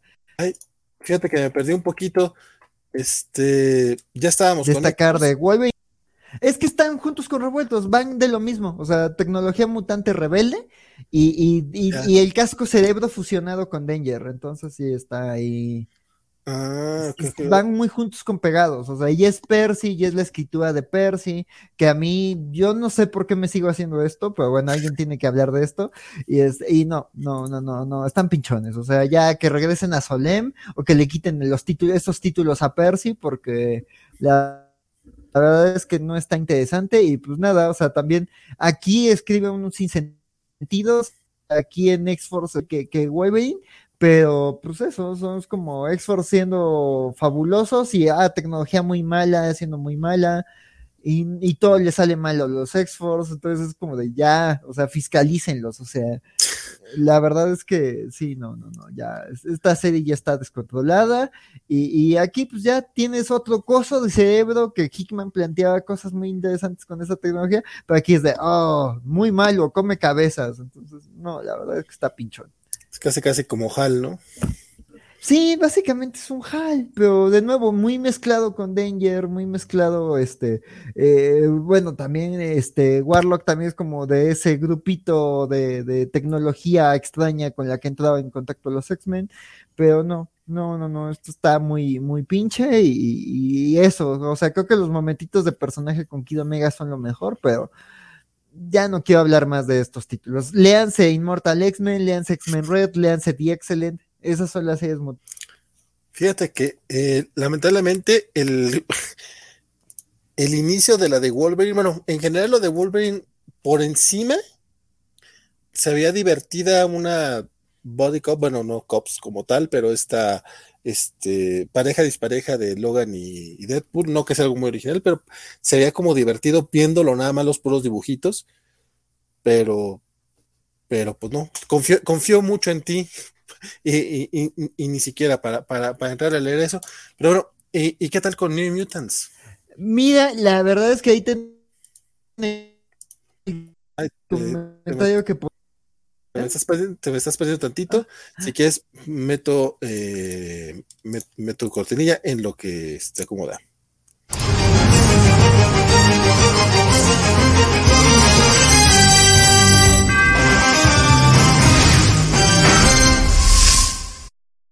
Realmente es nomás el puro pretexto porque este es el último cómic eh, sí, mutante de la. Y me lo comí con lo de Wolverine, pues es que no, ni, ni meditaba, pero mira, qué bueno para New Mutants. Este, pues mira, la verdad es que yo sé que en esta mesa y en, los, en el chat, Vita Ayala no es santa de ninguna devoción y yo coincido en muchos comentarios. O sea, es intenté leer el, el Ecstatics y no pude. Y Children of the Atom está pinche. O sea, yo intenté defenderlo y no, si está pinche. Pero yo siento que la verdad es que, incluso más que con Nubia, la verdad es que esta serie está muy. A mí me está gustando lo que está planteando Vita Ayala. O sea, creo que esta serie le, le o sea, creo que hay una generación de autores que crecieron con estos personajes y que les tienen cariño y creo que esa es una de las premisas de, del juego que estaba haciendo Hickman de les doy los personajes que quieran para que jueguen, ahí está tabula raza.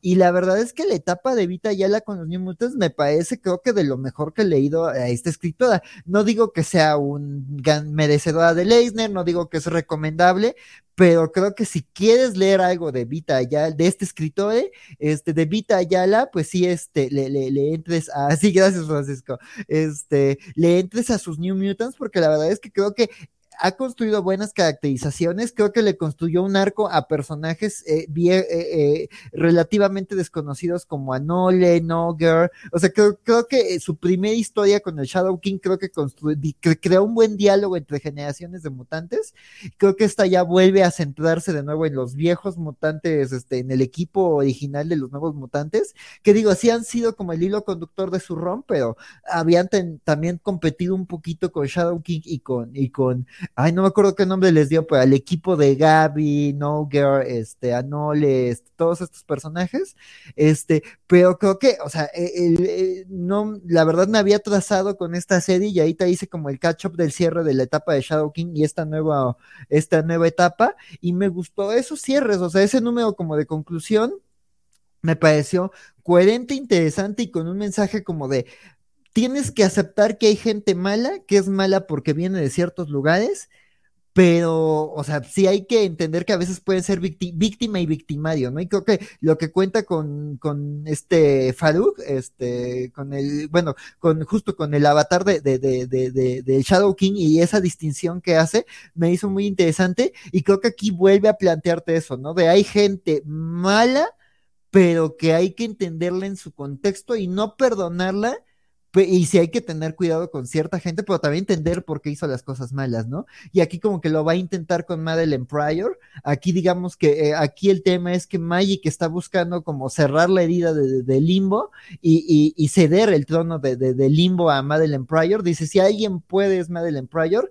Y creo que aunque sí muchos personajes están sacados de onda con esa discusión y ese es el eje del número, entiendo, o sea, me dejó muy claro y por lo poco que sé del personaje, me dejó muy claro eh, por qué Magic está tomando esa decisión. Y creo que en, la, en esta etapa de Krakoa, Magic es un personaje que aunque no ha tenido muchos reflectores por sí sola, lo poquito que se ha visto a lo largo de las series me ha parecido muy interesante. Y aquí eso, o sea, es una mujer fuerte, es una comandante de Krakoa, eh, eh, pero aún así tiene esta herida de, estar en el limbo con Velasco.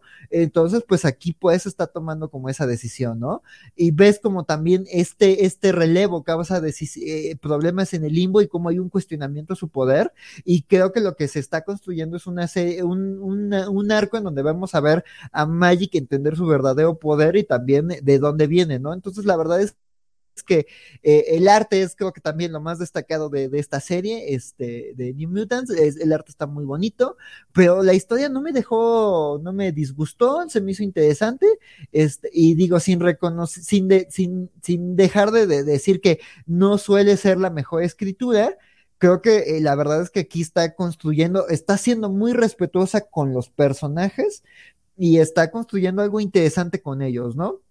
La verdad es que también Danny Moonstar, que tampoco es un personaje que conozca mucho, lo más que me ha gustado de ella es como eh, esto que le escribió muy brevemente eh, en, la iniciativa de Dan Slot, este arco como de mentora que tiene con uno de los personajes, y aquí la veo eso, ¿no? Una mentora que reconoce sus errores, pero que está ahí para darle acompañamiento a sus, a, sus amistades, ¿no? Y pues también Rani sigue sanando muchas heridas, todavía no se ha cerrado como un algo que se quiere contar con esta Wolfsbane, pero la verdad es que estos tres personajes están muy interesantes y además hay un juego ahí como con un cuento, que hay una revelación al final, pues el cuento te concreta mucho de las personalidades de, de, de Iliana, de, de, de Moonstar, de, de, de, de, Wolfsbane y de Madeleine Pryor. Entonces, la verdad es que creo que este arco está interesante a ver si no se pierde, pero creo que sí es un arranque prometedor de, de, arco y quiero ver qué pasa ahí este, con, con, Magic, porque la verdad es que eh, este número termina dejando un cliffhanger muy,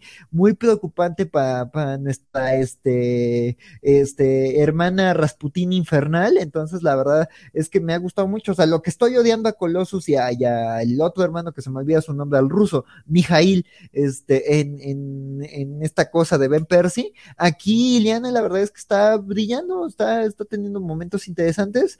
Este, y pues eh, digo, a ver si luego la vemos en otros títulos, pero esto está prometedor, entonces sí, no lo recomiendo, no va con el sello de garantía, pero pues tampoco es horrible. Entonces, si se encuentran New Mutants, pues igual a ver qué les parece. Pero no, New Mutants, pero qué bueno que a ti sí te está, te está gustando lo que está haciendo Vita Yala. Digo, que sí le, hemos tirado mucho, mucho hate, pero mira, no es Gary Dugan.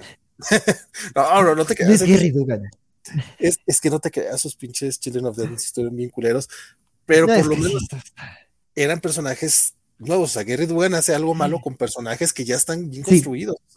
Eh, es que creo que eso es una gran diferencia, porque creo que tanto quería mimar a estos personajes creaciones de ella que no hizo nada y te caían mal todos. Y en cambio aquí es como personajes que ya no creo y que se, y se nota que las conoce y les tiene cariño y creo que por eso está la escritura está siendo muy diferente. Incluso lo que pasó con No Girl al final del arco anterior se me hizo muy bonito y además sí, sí es coherente con lo que venía contando una historia de la verdad es que creo que con personajes que no interesante. Dice Ramestar que si Magic es relevante otra vez en New Mutants, con eso se gana el beneficio de la duda y le dará otra oportunidad a esta serie y te agradece Axel por ello. A ver si es agradecimiento y no de ah, te odio, Axel.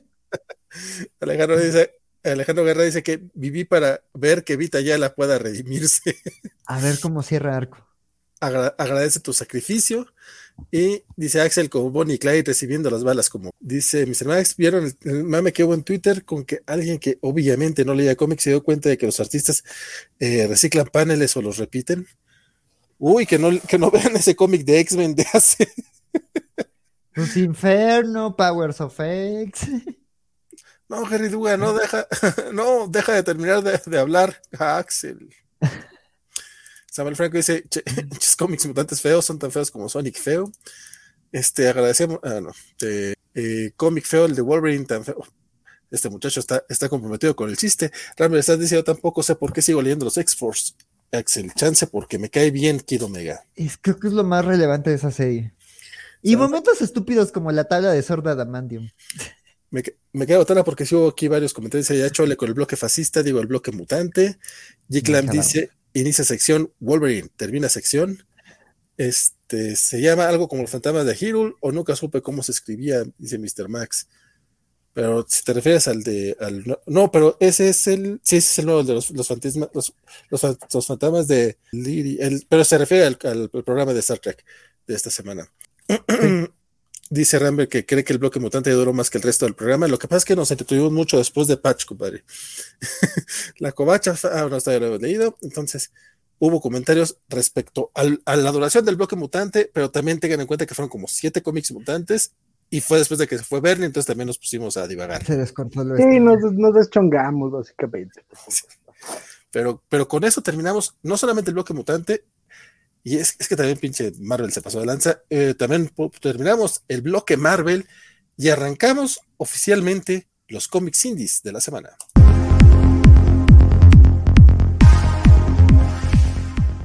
Este, y Francisco, ¿quieres que este lo, lo, mencionamos ahorita o lo mencionamos al final de los bloques? No, de una vez, de una vez. Yo creo que podemos abrir bien esta, esta bonita sección independiente con un cómic independiente. Sí es, este parece que estrena eh, los el, primer número de la covacha. Chan, chan, chan. Tenemos una, tira, tira estreno de, la covacha. El, el, buen este Kiki Moniki. Kiki Moniki ah. nos hizo favor de, hacernos una tira covacha. Este, que ahorita, con su permiso, compartiremos también a través de nuestras redes sociales. Este, pero como podrán ver, es justamente una platiquilla entre Francisco Espinosa y un servidor. Dice, Star Wars me gusta más que Star Trek, pero Francisco dice, Star Wars no tiene un programa semanal en la covacha. No, es que está, Francisco Espinosa en calzones, pero con sus calcetines. está bien güey. Lo compare, dices que por razones de calor estás en paños menores y esas calcetas, vas tú, Francisco. no, hombre, mano. ¿Qué clase de superhéroe anda en calzoncillos? Sin sus respectivas botas. Mi estimado Kike, a mí se me hizo. De hecho, me reí cuando lo estaba viendo. Estaba, estaba, estaba este Bernardo en su momento más este, intenso de Immortal X-Men. Yo estaba leyendo esta tira. Se me, hizo reír. Sí, te vi la charla de risota. Sí, sí, sí. Fue muy divertido. El favor que nos hace de, quitarnos como, como 50 kilos, agradezco mucho eso, la verdad. Hasta parecemos bonitos, fíjate. Sí, se agradece bastante. Muy kawaii de Suní. muchas gracias, Kiki Moniki. Usted les había comentado en algún otro programa que yo, conozco, conocí a Kiki Moniki porque antes, hace muchos años, muchos años, estaba en un, este, en un programa que se llamaba Con mi conexión y también este, llegó como escucha y de pronto nos empezó a hacer estas, estas tiritas. Y la verdad es que el humor de Kiki Moniki es muy padre, es muy, es muy, es muy chido este, hace unos cuantos años hizo viral con un cuadro este, donde ves a un cuate eh, jugando videojuegos que dice, eh, lo difícil no es, eh, él podrá decirnos lo mejor, pero es como de lo difícil no es ser adulto, sino calmar al niño que, que soy o algo así. Estaba muy padre y, pues bueno, esta parece ser que será la, primera tira. Si es que hay más de la covacha, se te agradecerá muchísimo, Kiki Moniki. La verdad es que tiene un humor espectacular.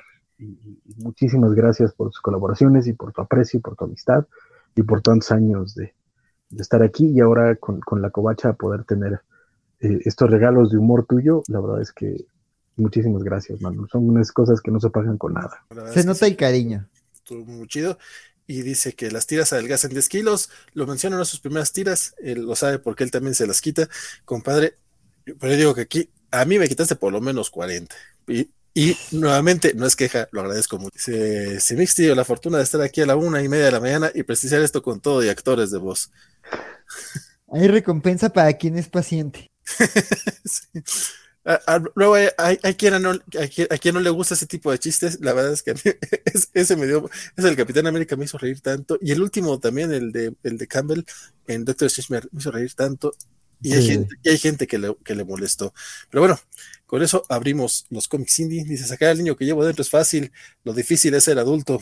Fue la, frase. Este... y, como bien dice Vale, lo compartiré, se compartirá en redes covachas con su respectivo crédito. Y muchísimas, muchísimas gracias. De hecho, pásame los arrobas, compadre, porque ahorita nada más te puse el nombre, pero no, no, no, supe eh, cómo arrobarte. Sí, sí, sí, para que quede bien consignado. Este, bueno, eh, I hate this place. Quiero hacer mención nada más de que va a haber uno, dos, tres, cuatro, cinco, seis cómics que, que solamente había leído este, este Bernardo. Entonces, Va a haber seis cómics menos indies porque, porque se nos fue el muchacho a dormir.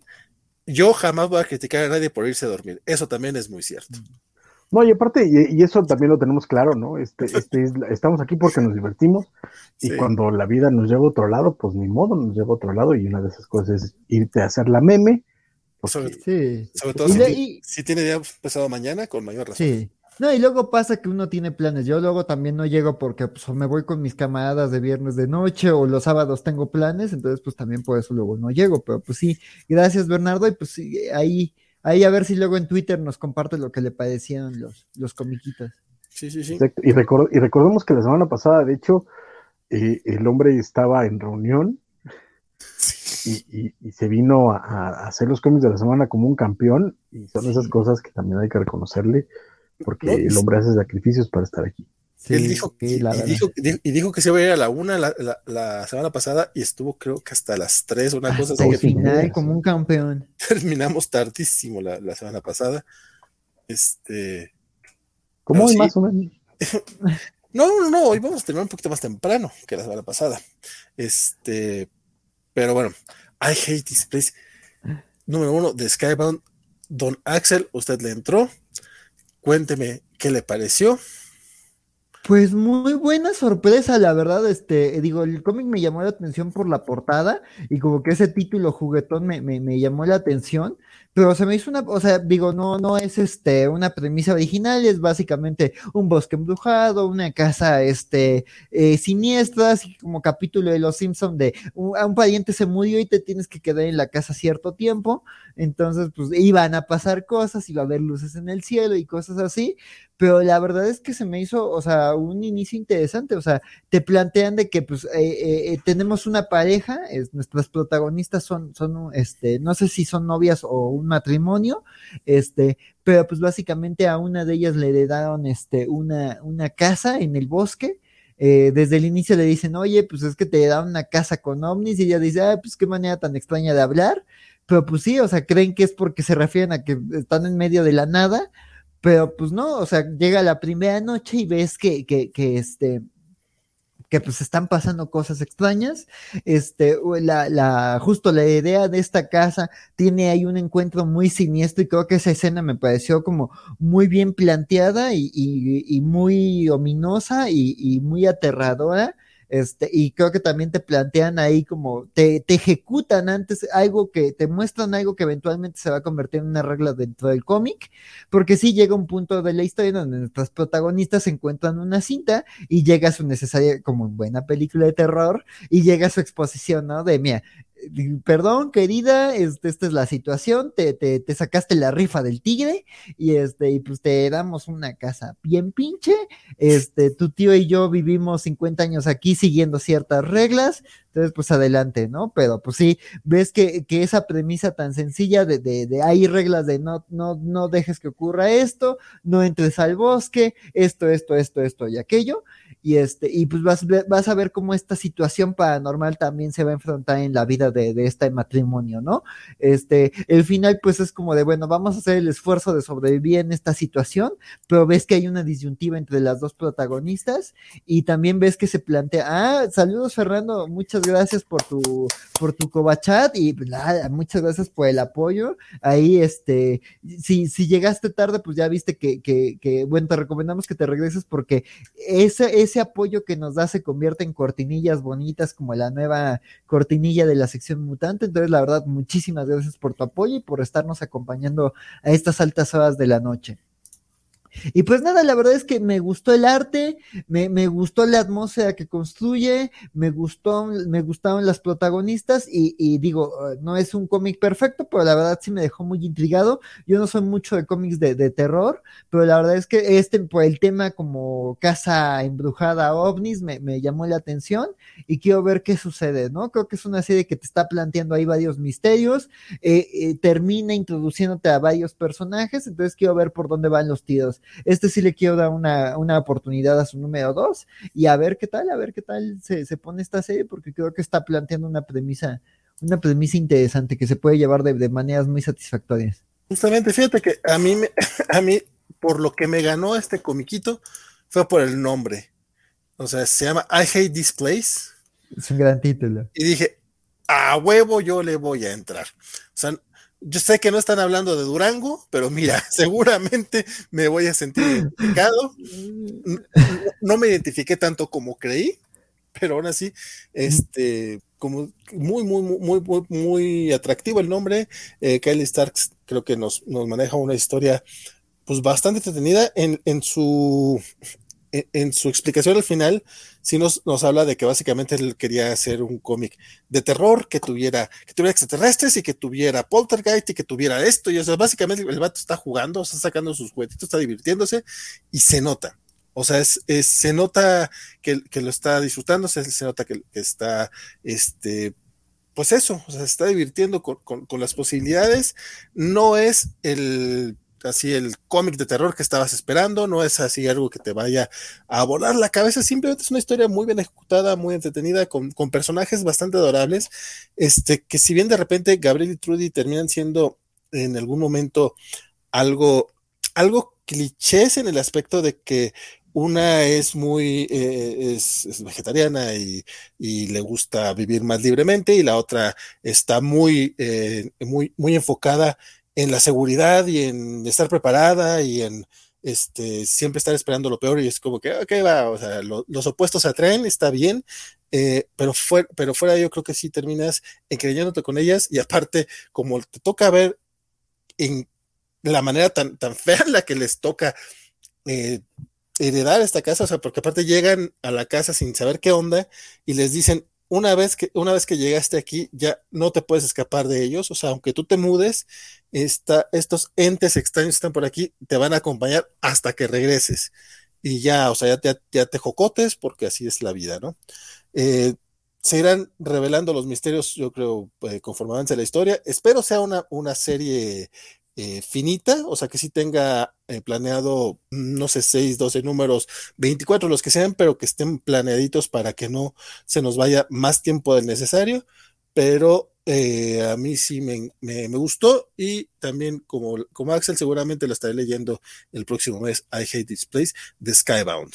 Aparte, el arte de, eh, de Artyom Topilin, que la verdad no me acordaba, hasta ahorita lo tuve que checar, también se hizo muy interesante, muy interesante, tiene, tiene una, una narrativa bastante fácil de seguir, muy, muy, muy identificable, las caras de los personajes, digo, de repente no, no, no, no se aprecia tanto el hecho de que haya dibujantes que sepan dibujar rostros que sean distintivos, porque luego tienes unos que dicen, ay cabrón, no sé, mencionaba a Bernardo cuando hablamos de Nightwing, de que no, no, le gustó tanto el, el, el, Dick Grayson chavito. A mí me gustó mucho, justamente porque es la cara de Dick.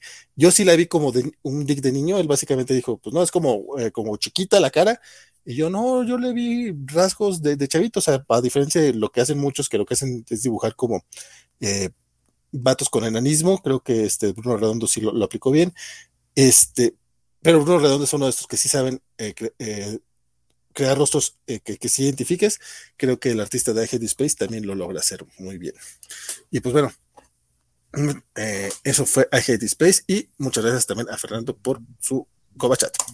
Sí, infinitas gracias Fernando R. La verdad es que se agradece cada, cada apoyo y está bien chido que de pronto así nos llegue de sorpresa un Coba Chat y nos saque eh, de balance y por eso también preferíamos terminar el cómic, y, pero pues muchísimas gracias Fernando se agradece muchísimo y siempre Siempre es un placer tenerte por acá.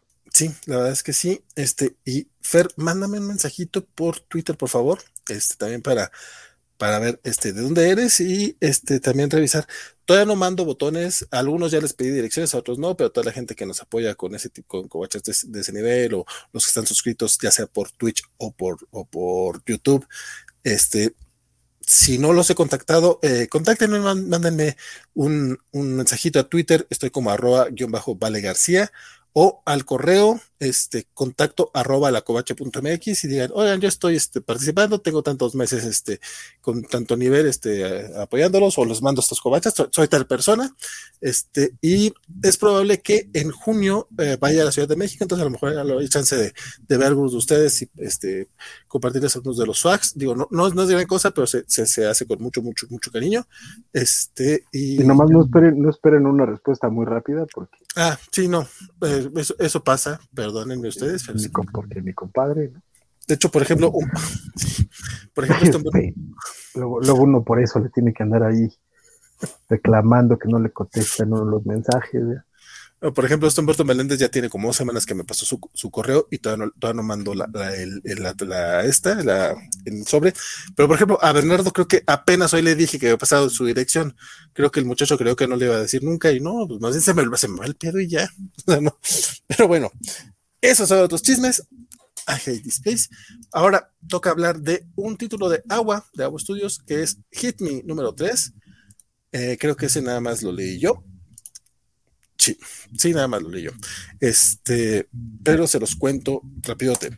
Hit Me es este cómic que, eh, que, le echamos el ojo ya hace unos, unos mesecitos. Es sobre esta eh, chica que se dedica a la prostitución y que está involucrada en unas cosas de crímenes y de asesinatos que pues ella no estaba, obviamente no lo preveía y está ahorita escapando. Eh, nada, nada, más hemos leído el primer número. Esta semana leí los, los dos, los dos últimos, sobre el 2 y el 3. El segundo número no tiene una idea lo mucho que lo amé, lo mucho que reí y lo mucho que sufrí porque aparte eh, lo que le hacen a, su compañero este, está bien culero. Este, básicamente, sin tanto spoiler, este, pues sí le pasan cosas feas al, compañero de ella. Este, este, eh, e, ella es una eh, es, trabajadora sexual que se especializa en, en bondage. Entonces, mucho de lo que sucede en el cómic va un poco relacionado con ese tema. Este, aquí ella está eh, ya en, el plano de, investigar qué es, lo que, es lo que sucede, está buscando este, con sus contactos, el contacto que pueda, que, que tenga, este, para poder, el contacto que pueda para poder eh, saber con quién se está enfrentando, quiénes son quienes la están buscando, este, y, y no, creo que no puedo contarles un poquito más sin, sin llegar a spoilers, el, el, el cómic lo escribe Krista Faust, que es una escritora de, de, historias de crimen que pues al parecer sí tiene como bastante popularidad en Estados Unidos. Yo la verdad es que no he leído nada de ella en novela. Leí su primer cómic, que fue Bad Mother, también de agua, por cierto, y lo publicó este Panini eh, ahora en el año pasado. El, el cómic de Bad Mother está bien, o sea, no, no es una joya, no es algo, no es algo que, que, bruto lo tienen que leer ahorita, pero es un thriller bastante interesante de es básicamente Taken, pero con, con, con una, una madre ama de casa, ¿no? Aquí cambian completamente el tema, obviamente, no, no es una ama de casa, pero también todo el rollo, todo el rollo de, de, del misterio y de, de, cómo va avanzando la historia es bastante atrapante el, tema. O sea, el tipo de personajes que, que, vas conociendo, por ejemplo, ahorita estamos viendo a un forense que tiene este fetiche un poquito necrofílico, pero pues lo que hace es contratar este a, modelos o a, o a trabajadoras sexuales para que finjan, finjan estar muertas y tomarles fotos. O sea, tiene este humor este un poco, poquito sexoso, poquito un, humor un poquito negro, pero también bastante humano y bastante, pues bastante, puedes empatizar bastante. En, este número vemos también ya el, una de las razones por las que eh, mataron al vato que, con el que se, con el que, con el que se arma todo el despapalle que vimos en el primer número. Y aparte descubrimos un, secreto de este cuate que va a meter más problemas a nuestro protagonista.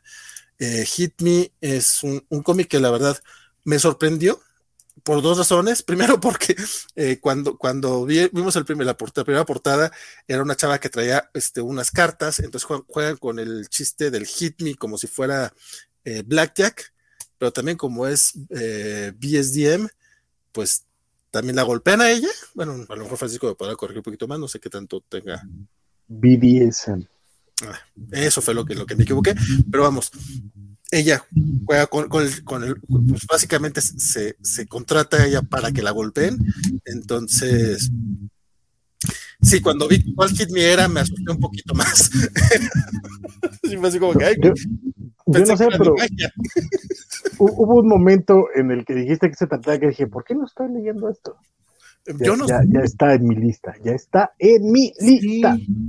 Yo la verdad es que ya no llegué a este número 3, pero la verdad es que el inicio me gustó y dices que el 2 pasan muchas cosas, entonces espero que para el 4 yo ya esté al corriente. Mira, el 2 me gustó tanto, o sea, lo disfruté tanto, que, que sí me quedé así como que, güey, ¿por qué no, por qué no leí el, o sea, por, por qué no lo leí en su momento? No sé, se me pasó. El, el, el, el, primer número creo que lo leímos una semana que tú no pudiste estar con nosotros, Francisco, y pues no. Como no le hemos dado mucho cariño, no, no hemos hablado mucho de este cómic, este es de los que de repente se pierden por ahí, pero a mí me está gustando y ojalá si, si, si le entran, pues que también lo disfruten. No, no, sí, ya, sí. ya está. Yo terminando esto lo voy a buscar porque o sea, sí, tiene, sí, tiene, todo. O sea, así es como de mí. Es como Disneylandia para degenerados. Exactamente, básicamente como de, ay, mira, alguien me escribió un cómic. Y por cierto, es Kiki Bet Testiras, su juego de palabras, no sé, ahorita, ahorita lo checamos bien.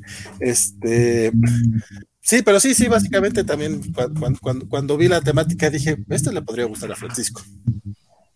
Y se, que te tardaste tres números para decirme, chavo. Y, y, se, me olvidó, y se me olvidó avisarte. El buen Stark dice que si nos gustó Hitman, nos recomienda Pipland, que es una historia cruda y bastante intensa de la misma escritora. La encuentran fácilmente en nuestra querida página de copias de reseña. Pipland es también este, pero este es cómico, es novela. ¿Y es de agua o si nos puedes dar un poquito más de información? Uh -huh. Lo que sí es que cuando en el primer número, esta Krista Faust básicamente explicaba que tanto ella como la dibujante este, buscaban acercarse al tema sin satanizarlo sin, y, sin, y sin endiosarlo, simplemente son, son pues, personas, personas son personas y vamos a tratar el tema como tal, o sea, porque pues, sí, solemos ser personas, vale.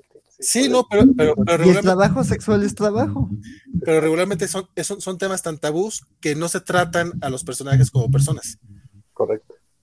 Es, es, sí, es, un, es un tema, es un tema raro.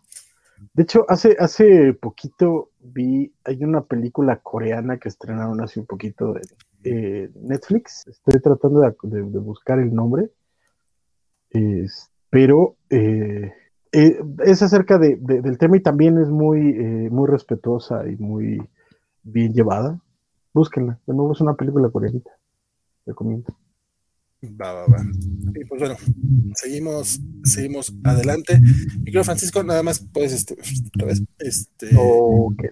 Sí, pues yo no tengo la culpa. Dice Semixli que se retira a cenar y a dormir. Y mañana termina de escuchar el bloque indie, de que descansemos. Y muchas gracias, mi querida Semixli. Gracias, Semixli descansa tú también, ya, ya, no, ya, ya no tardamos mucho, ya tardimos acá. Y nos dice Kiki, Kiki Moniki que su fanpage es Kiki Bytes, Kiki Bytes Tiras, es Kiki Bites, o sea, es de, de, de bytes, de, de, mordiditas, pero desde de cosas pequeñas, o de, de bytes y tiras. Así lo pondremos allá. Si tienes también este Twitter, compadre, avísame porque en Twitter no me apareces. Entonces no sé si sea también ahí o no. Pero bueno, hablaremos de Rey número 5. ¿Te parece, Francisco, que te avientes tú esto? Porque yo estoy con esta otra cosa. Estás tuiteando. Sí, este, pues ya es el último número de, de la serie, que desde que apareció, creo que la mesa covacha se, se, se volcó en homilías para esta, para esta hora y la verdad es que las merecía todas y en este número todo termina, la verdad es que cierra muy bien. En el número anterior habíamos terminado en este cliffhanger en el que parecía que la protagonista entraba a un nuevo peligro, pero logra librarlo bastante bien. Y, este, y descubre el destino de, del papá de su novia, que era quien estaba buscando y que lamentablemente no es un destino muy bonito. Y regresa a casa y en casa todavía le esperan más, más sorpresas y la verdad es que está súper bien, súper bien armado, muy bien contado. Este, el final sí es como, como fuerte. No sé exactamente eh, cómo sentirme acerca del final. Esa es como la parte rara de, de, esto, pero funciona dentro de la historia, eso no lo voy a negar. Y creo que, que tiene con qué. Y, lo importante al final del día de todo el viaje de Reina ha sido la parte emocional, independientemente de las justificaciones, de la trama, de, de las, los giros de tuerca o incluso de la lógica interna. Lo importante es el desarrollo de este personaje y cómo sus golpes emocionales te, afectan a ti, te golpean a ti. Y creo que este número lo tiene por completo. Entonces, yo no, no, parece ser, anuncian que en unas semanas sale el recopilado. Dicen que va a ser pastadura. No creo que vaya a haber un oversize hardcover. Entonces lo más probable es que eh, le entre al pastadura de este TP, porque la verdad es que me gustó mucho esta historia. Y sí me merece tener un lugar en mi casa para poder leerla cuando a mí se me dé la gana. Entonces, este, no sé qué opinan los demás, pero a mí me, me, gustó mucho el cierre y me gustó mucho la miniserie. Y habrá que ver qué es lo que viene después, porque ya anuncian por ahí que el el escritor ya tiene otras, otros proyectos. Veremos qué, qué ocurre con estos creativos. Pero esta serie, sin duda alguna, tiene mi sello de recomendación para que quien la quiera comprar, que la compre. Sí, es un, digo, la verdad es que con, el tema que trata el cómic en general, o sea, no, no podemos esperar otro tipo de, de final, pues, a fin de cuentas, sí es una historia muy cruda, es muy, muy este, intensa, pero también bastante humana, para la palabra del día para mí va a ser humano al parecer. Este, me gustó muchísimo este cómic en general, o sea, los, la miniserie completa, como bien mencionas, es de estos que merecen estar en colección sí o sí. Eh, creo que finalmente pasó un poco muy debajo del radar, como que no vi tanto hype, de repente el primer número como, como que sonó fuerte y, de fue bajando, fue bajando pero no sé por qué. O sea, la verdad es que cada número que leímos, este, aquí lo recomendamos ampliamente. Si alguien de repente no llegó a uno, pero creo que no, se dejó de mencionar ninguno de los cinco números. Eh, muy, muy recomendable. El, arte también está eh, chingoncísimo. Esta chica, nombre ahorita, pero se los, se los repongo.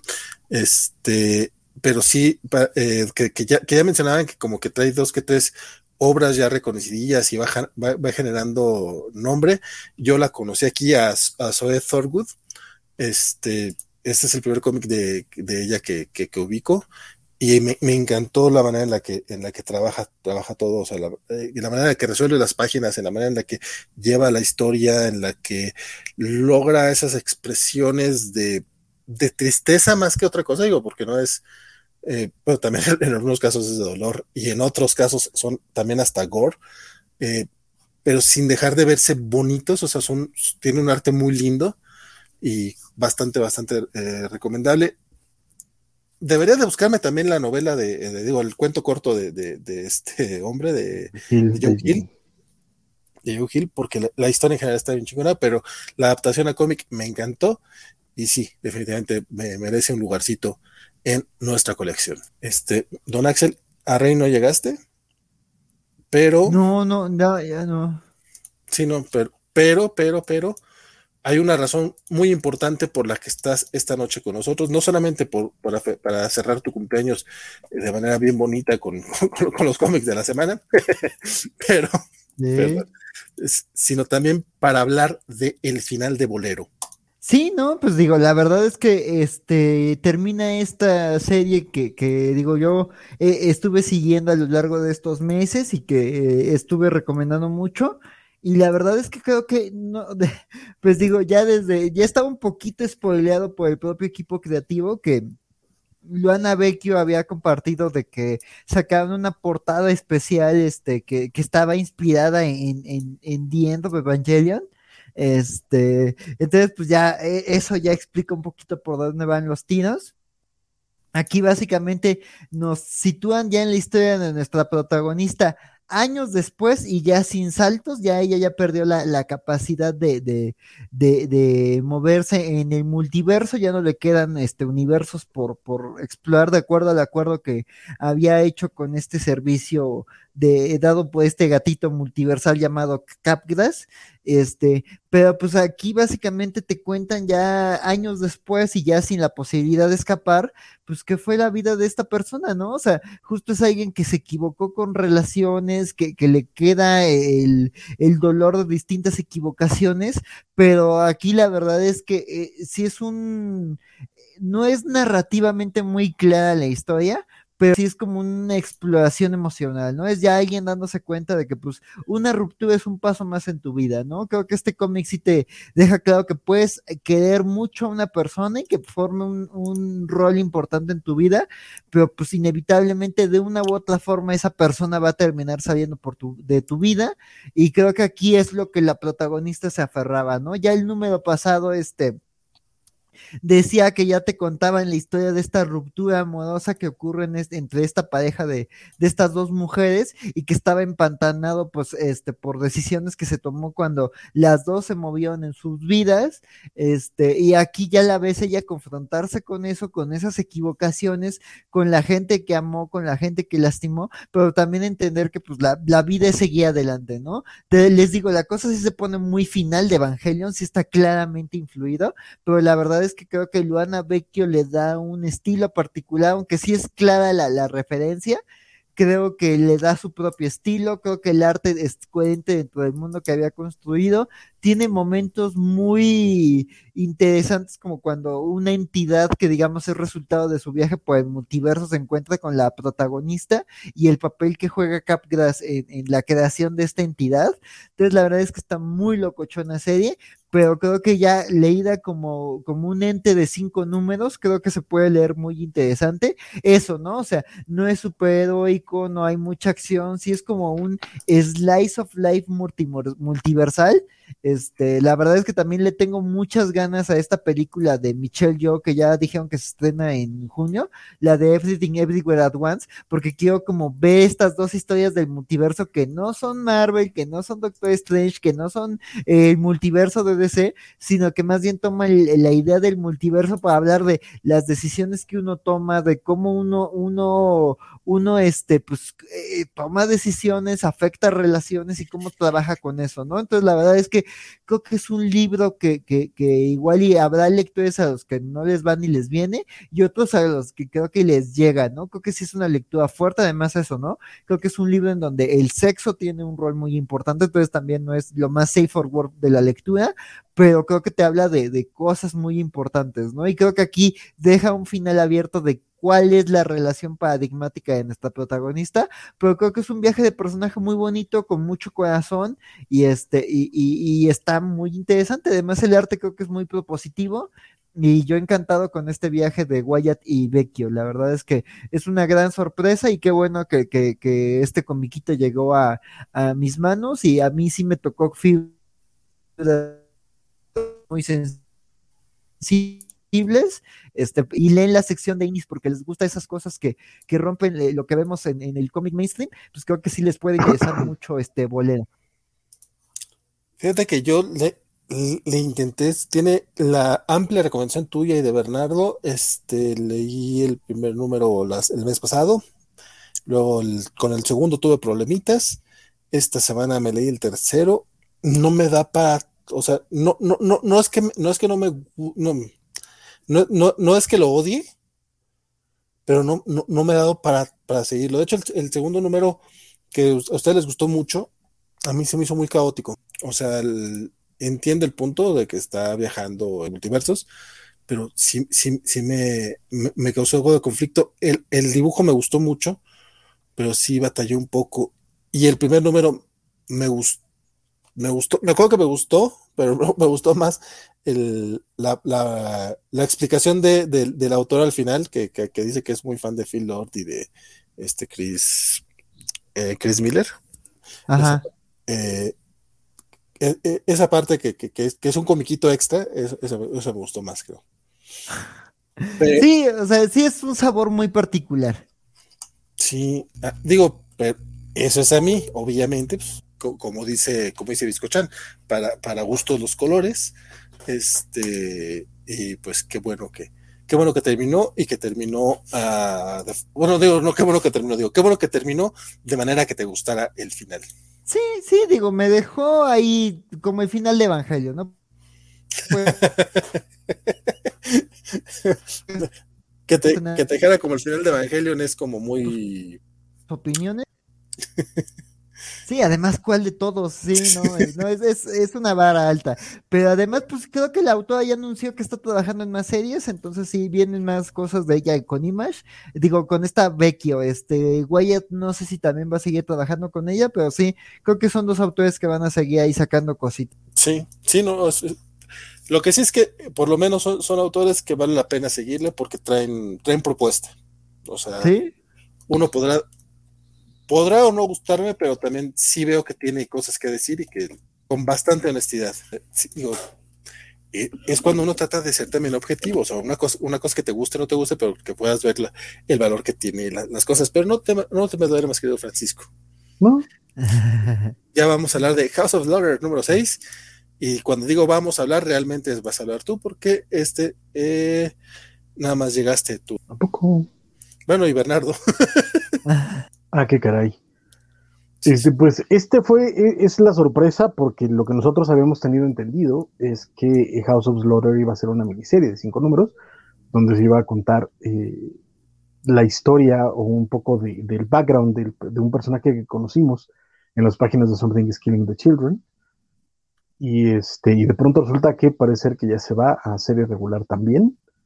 Este, pero pues ya no es este, ya no es Tainion. La, anterior, los anteriores números los coescribía Tainion, aquí ya no está ni siquiera eh, ahí, pero eh, siguen contando la, historia de, la, de la casa Slaughter. Eh, en este caso, antes era una historia precuela, que no es, tanto precuela, pero digamos que temporalmente estaba antes de, de los eventos de Something is Killing the Children, esta es una historia después de los eventos de Something is the Children, por lo menos de la primera miniserie. Bueno, de la. Es que no es primera miniserie, sino de los primeros 15 números del primer hardcover. Este, el primer arco. Exactamente. Es que en realidad hay, eh, son tres arcos que forman un arcote.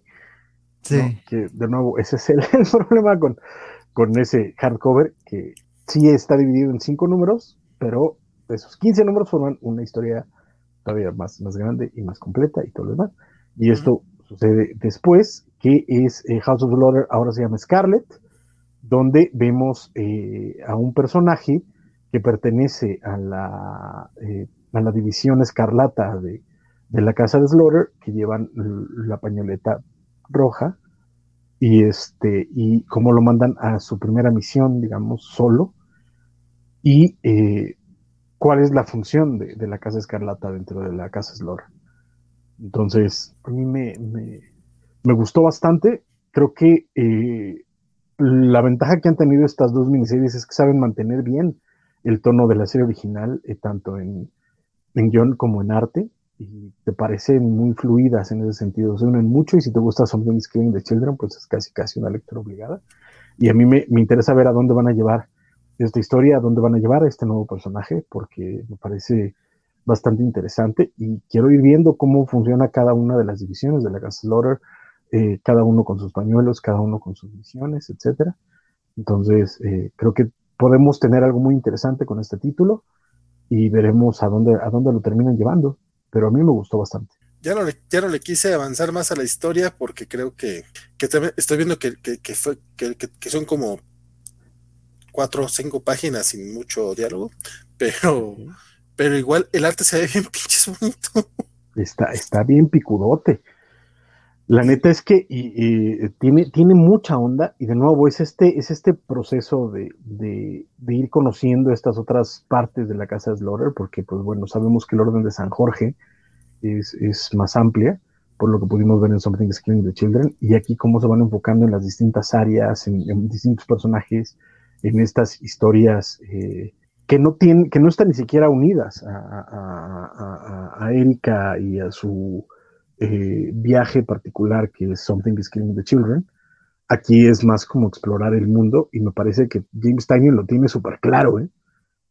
Y eso se transmite a través de estos cómics y de sus historias y, a mí la neta es que de nuevo creo que es una muy buena oportunidad. Mencionábamos en algún momento cuando sacaron esta, eh, la primera miniserie, lo que iba a ser la miniserie, este, qué iban a hacer con, con esta, si iban a, incluirla, por ejemplo, en el siguiente hardcover de Something is Killing the Children o cuál iba a ser su, futuro, pero ya viendo que va a ser una serie aparte, muy probablemente este, siga su camino y tengamos este, dos colecciones distintas en, tanto en TP como en hardcover. Entonces, para que estén ustedes atentos, pero yo la verdad es que la recomiendo mucho como lectura. Me gusta mucho. Pues es que, pues es que eh, todo es dinero en el dinero, compadre. Aprende. aprende, aprende algo de dinero. Sí, no, lo, o sea, lo, que sí es que Something is Killing the Children ha vendido muy, muy bien. Este, con toda, y con toda justicia también hay que decirlo. Total. Y que además tiene, tiene nominación a Leisner. Sí, no, sí, sí, sí, es de las, o sea, pues es que es, ha, estado, ha estado muy perrota, pinche anda, anda, anda con todo, anda con Toño. Este. con ganas. quiere cobrar, quiere cobrar. ¿no? Y, si trabaja así, que, cobre todo lo que quiera. Y pues ya para, para cerrar, pero eh, House of Lord, no sé por qué todavía no, todavía no empiezo a leer si yo sé que si está buena, tienen la han recomendado ustedes aquí y todavía no le entro, shame on me, shame on me, pero la que sí terminé, ya leí, eh, Black Hammer Reborn, que hace rato les decía que así, así como Eternals, que es un final, pero no es un final, pues así no la jugó Jeff Lemire con, con Black Hammer Reborn, porque en teoría termina la historia de Black Hammer, bueno, de, la nueva Black Hammer, este, pero la historia de Black Hammer, el título del universo, este, eh, parece que va a concluir en la siguiente miniserie que se llama Black Hammer The End, sea real. este, este último número en este último número sí estamos viendo cómo la crisis, básicamente en este universo, hagan de cuenta, el universo de DC, y está por llegar el antimonitor y va a haber una crisis. Eh, de hecho, es la segunda crisis que va a haber, o cataclismo. Y en lugar del, antimonitor es el antigod, o sea, pero es básicamente esa es, la idea. Este, eh, de hecho, llega todo este consejo de coroneles Weird que algunos son coroneles y otros son generales, por cierto. Este, eso me, dio mucha risa.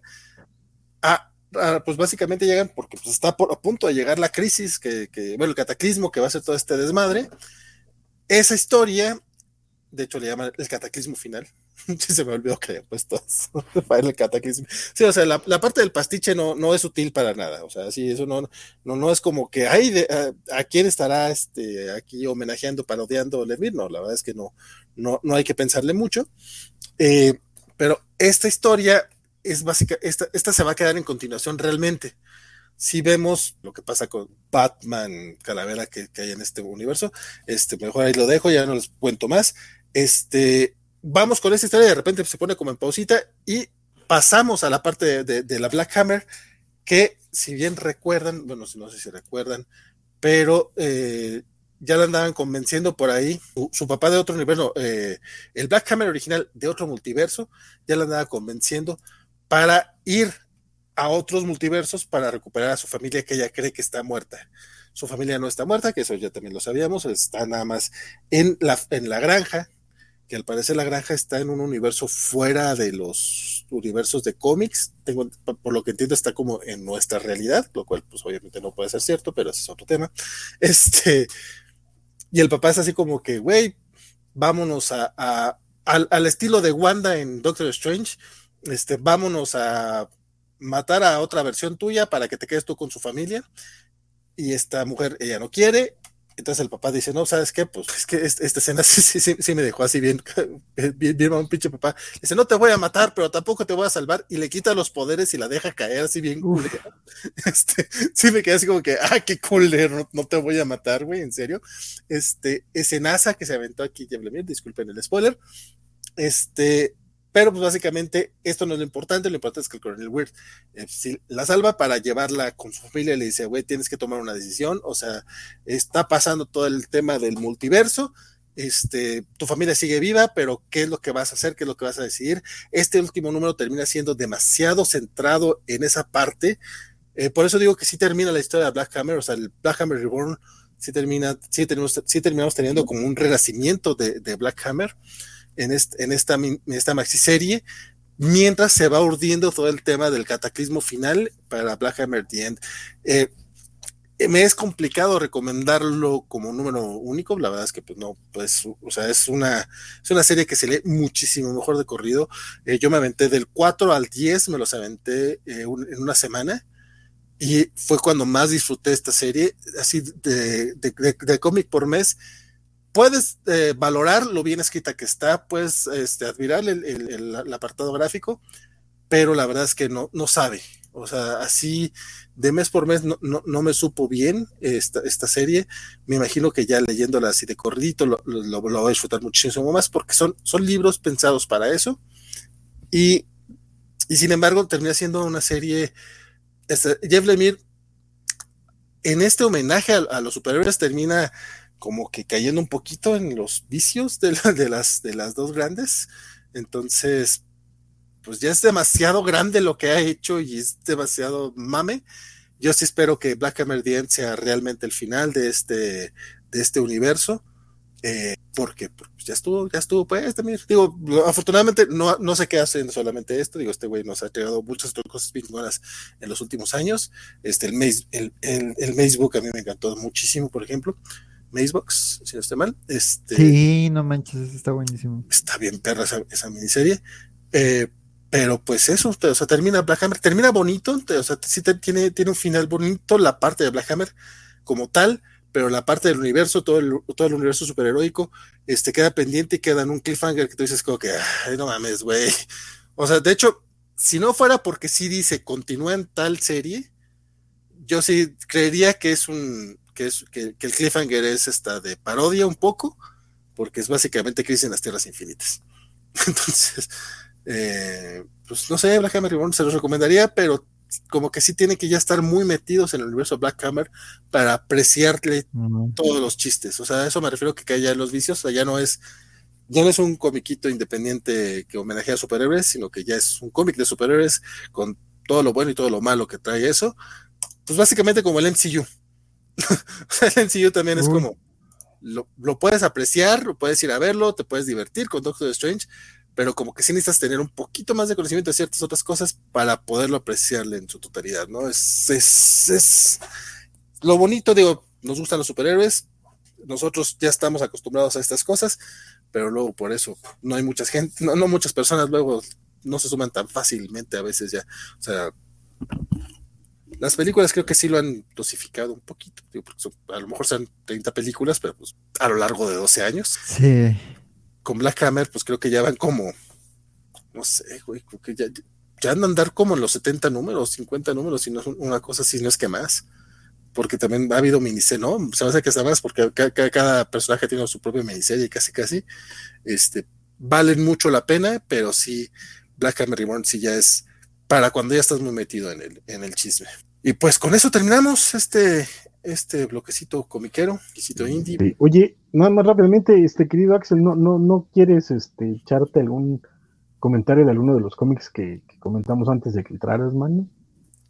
pues, eh, pues es que básicamente este, también entré tarde porque no leí casi de ese este, esta semana, Pero pues War Finest, la verdad es que sigue siendo un trabajo muy bonito, la verdad es que está haciendo una serie muy interesante, este, divertida, me gusta que el villano no es algo que esperáramos, no es como, o sea, justo la portada pues presentaba ciertos villanos de Batman y Superman, pero pues me gusta que el villano en realidad vaya por otro sentido, este, más, más, afina a, el rey mono de Luen Yang que, que a un cómic normal de Batman o de Superman, entonces la verdad es que me, me, me gusta ese girito, este, digo, la trama de Superboy y, digo, de Robin y de Supergirl, este, pues este número no me encantó, el número pasado sí me, gustó cierta introducción de una dinámica de personajes, pero este número no tanto, pero la verdad es que está muy padre y además me gusta que, que, está haciendo como a través de Batman y Superman ver, a, ver a, personajes del universo DC,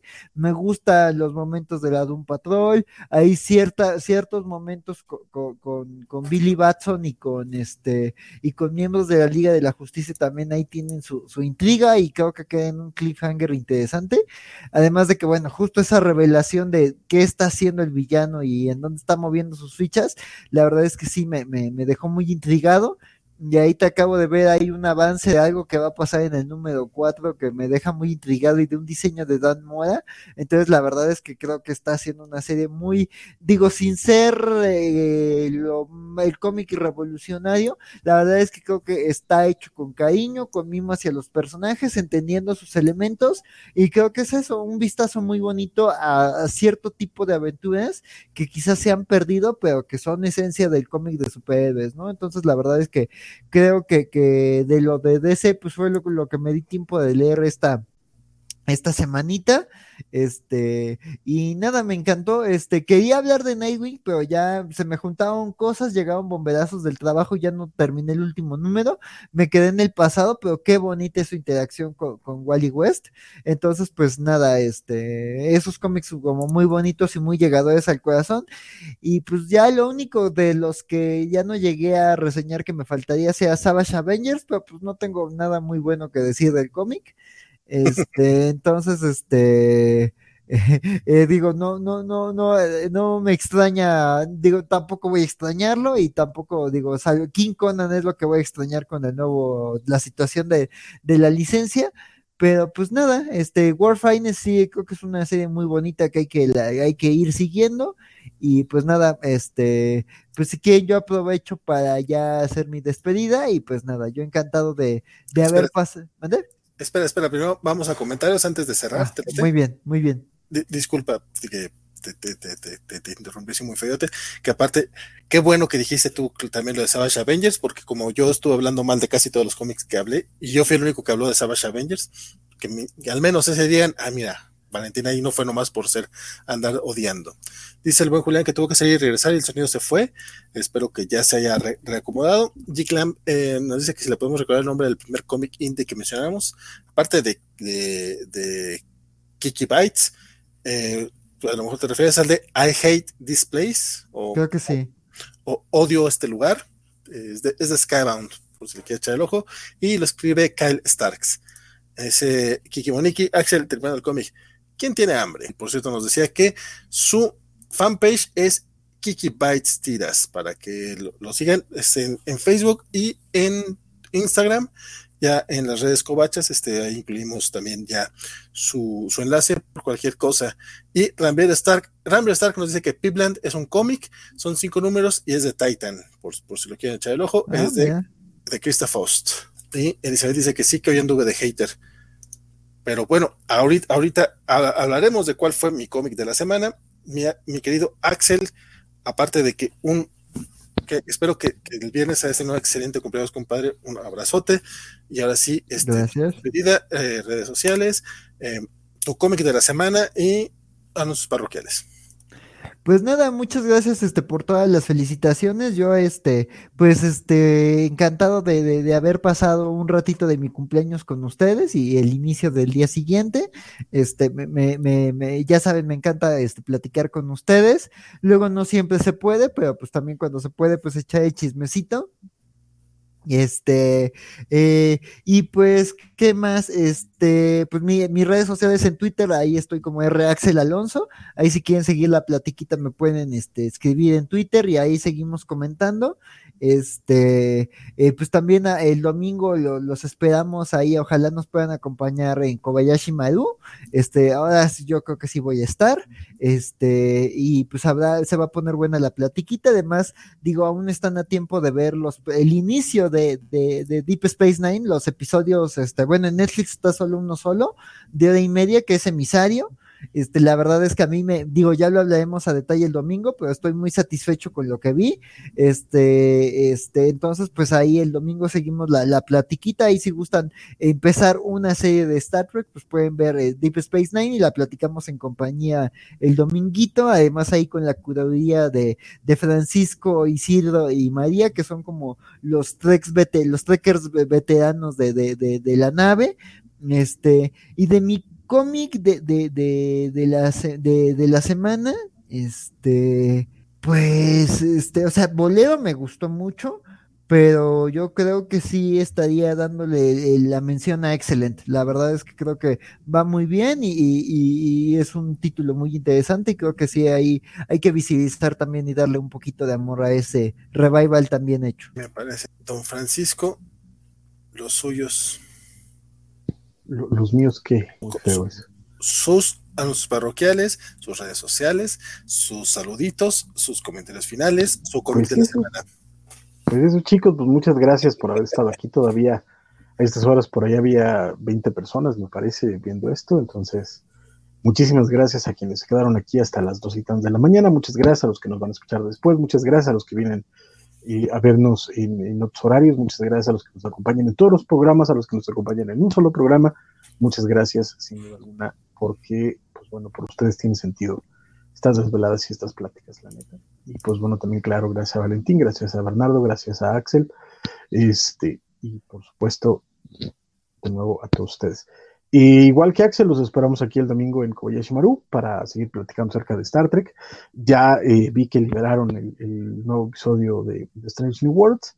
No sé si llegue a verlo ahorita porque creo que sí me voy a ir a dormir después de comer algo.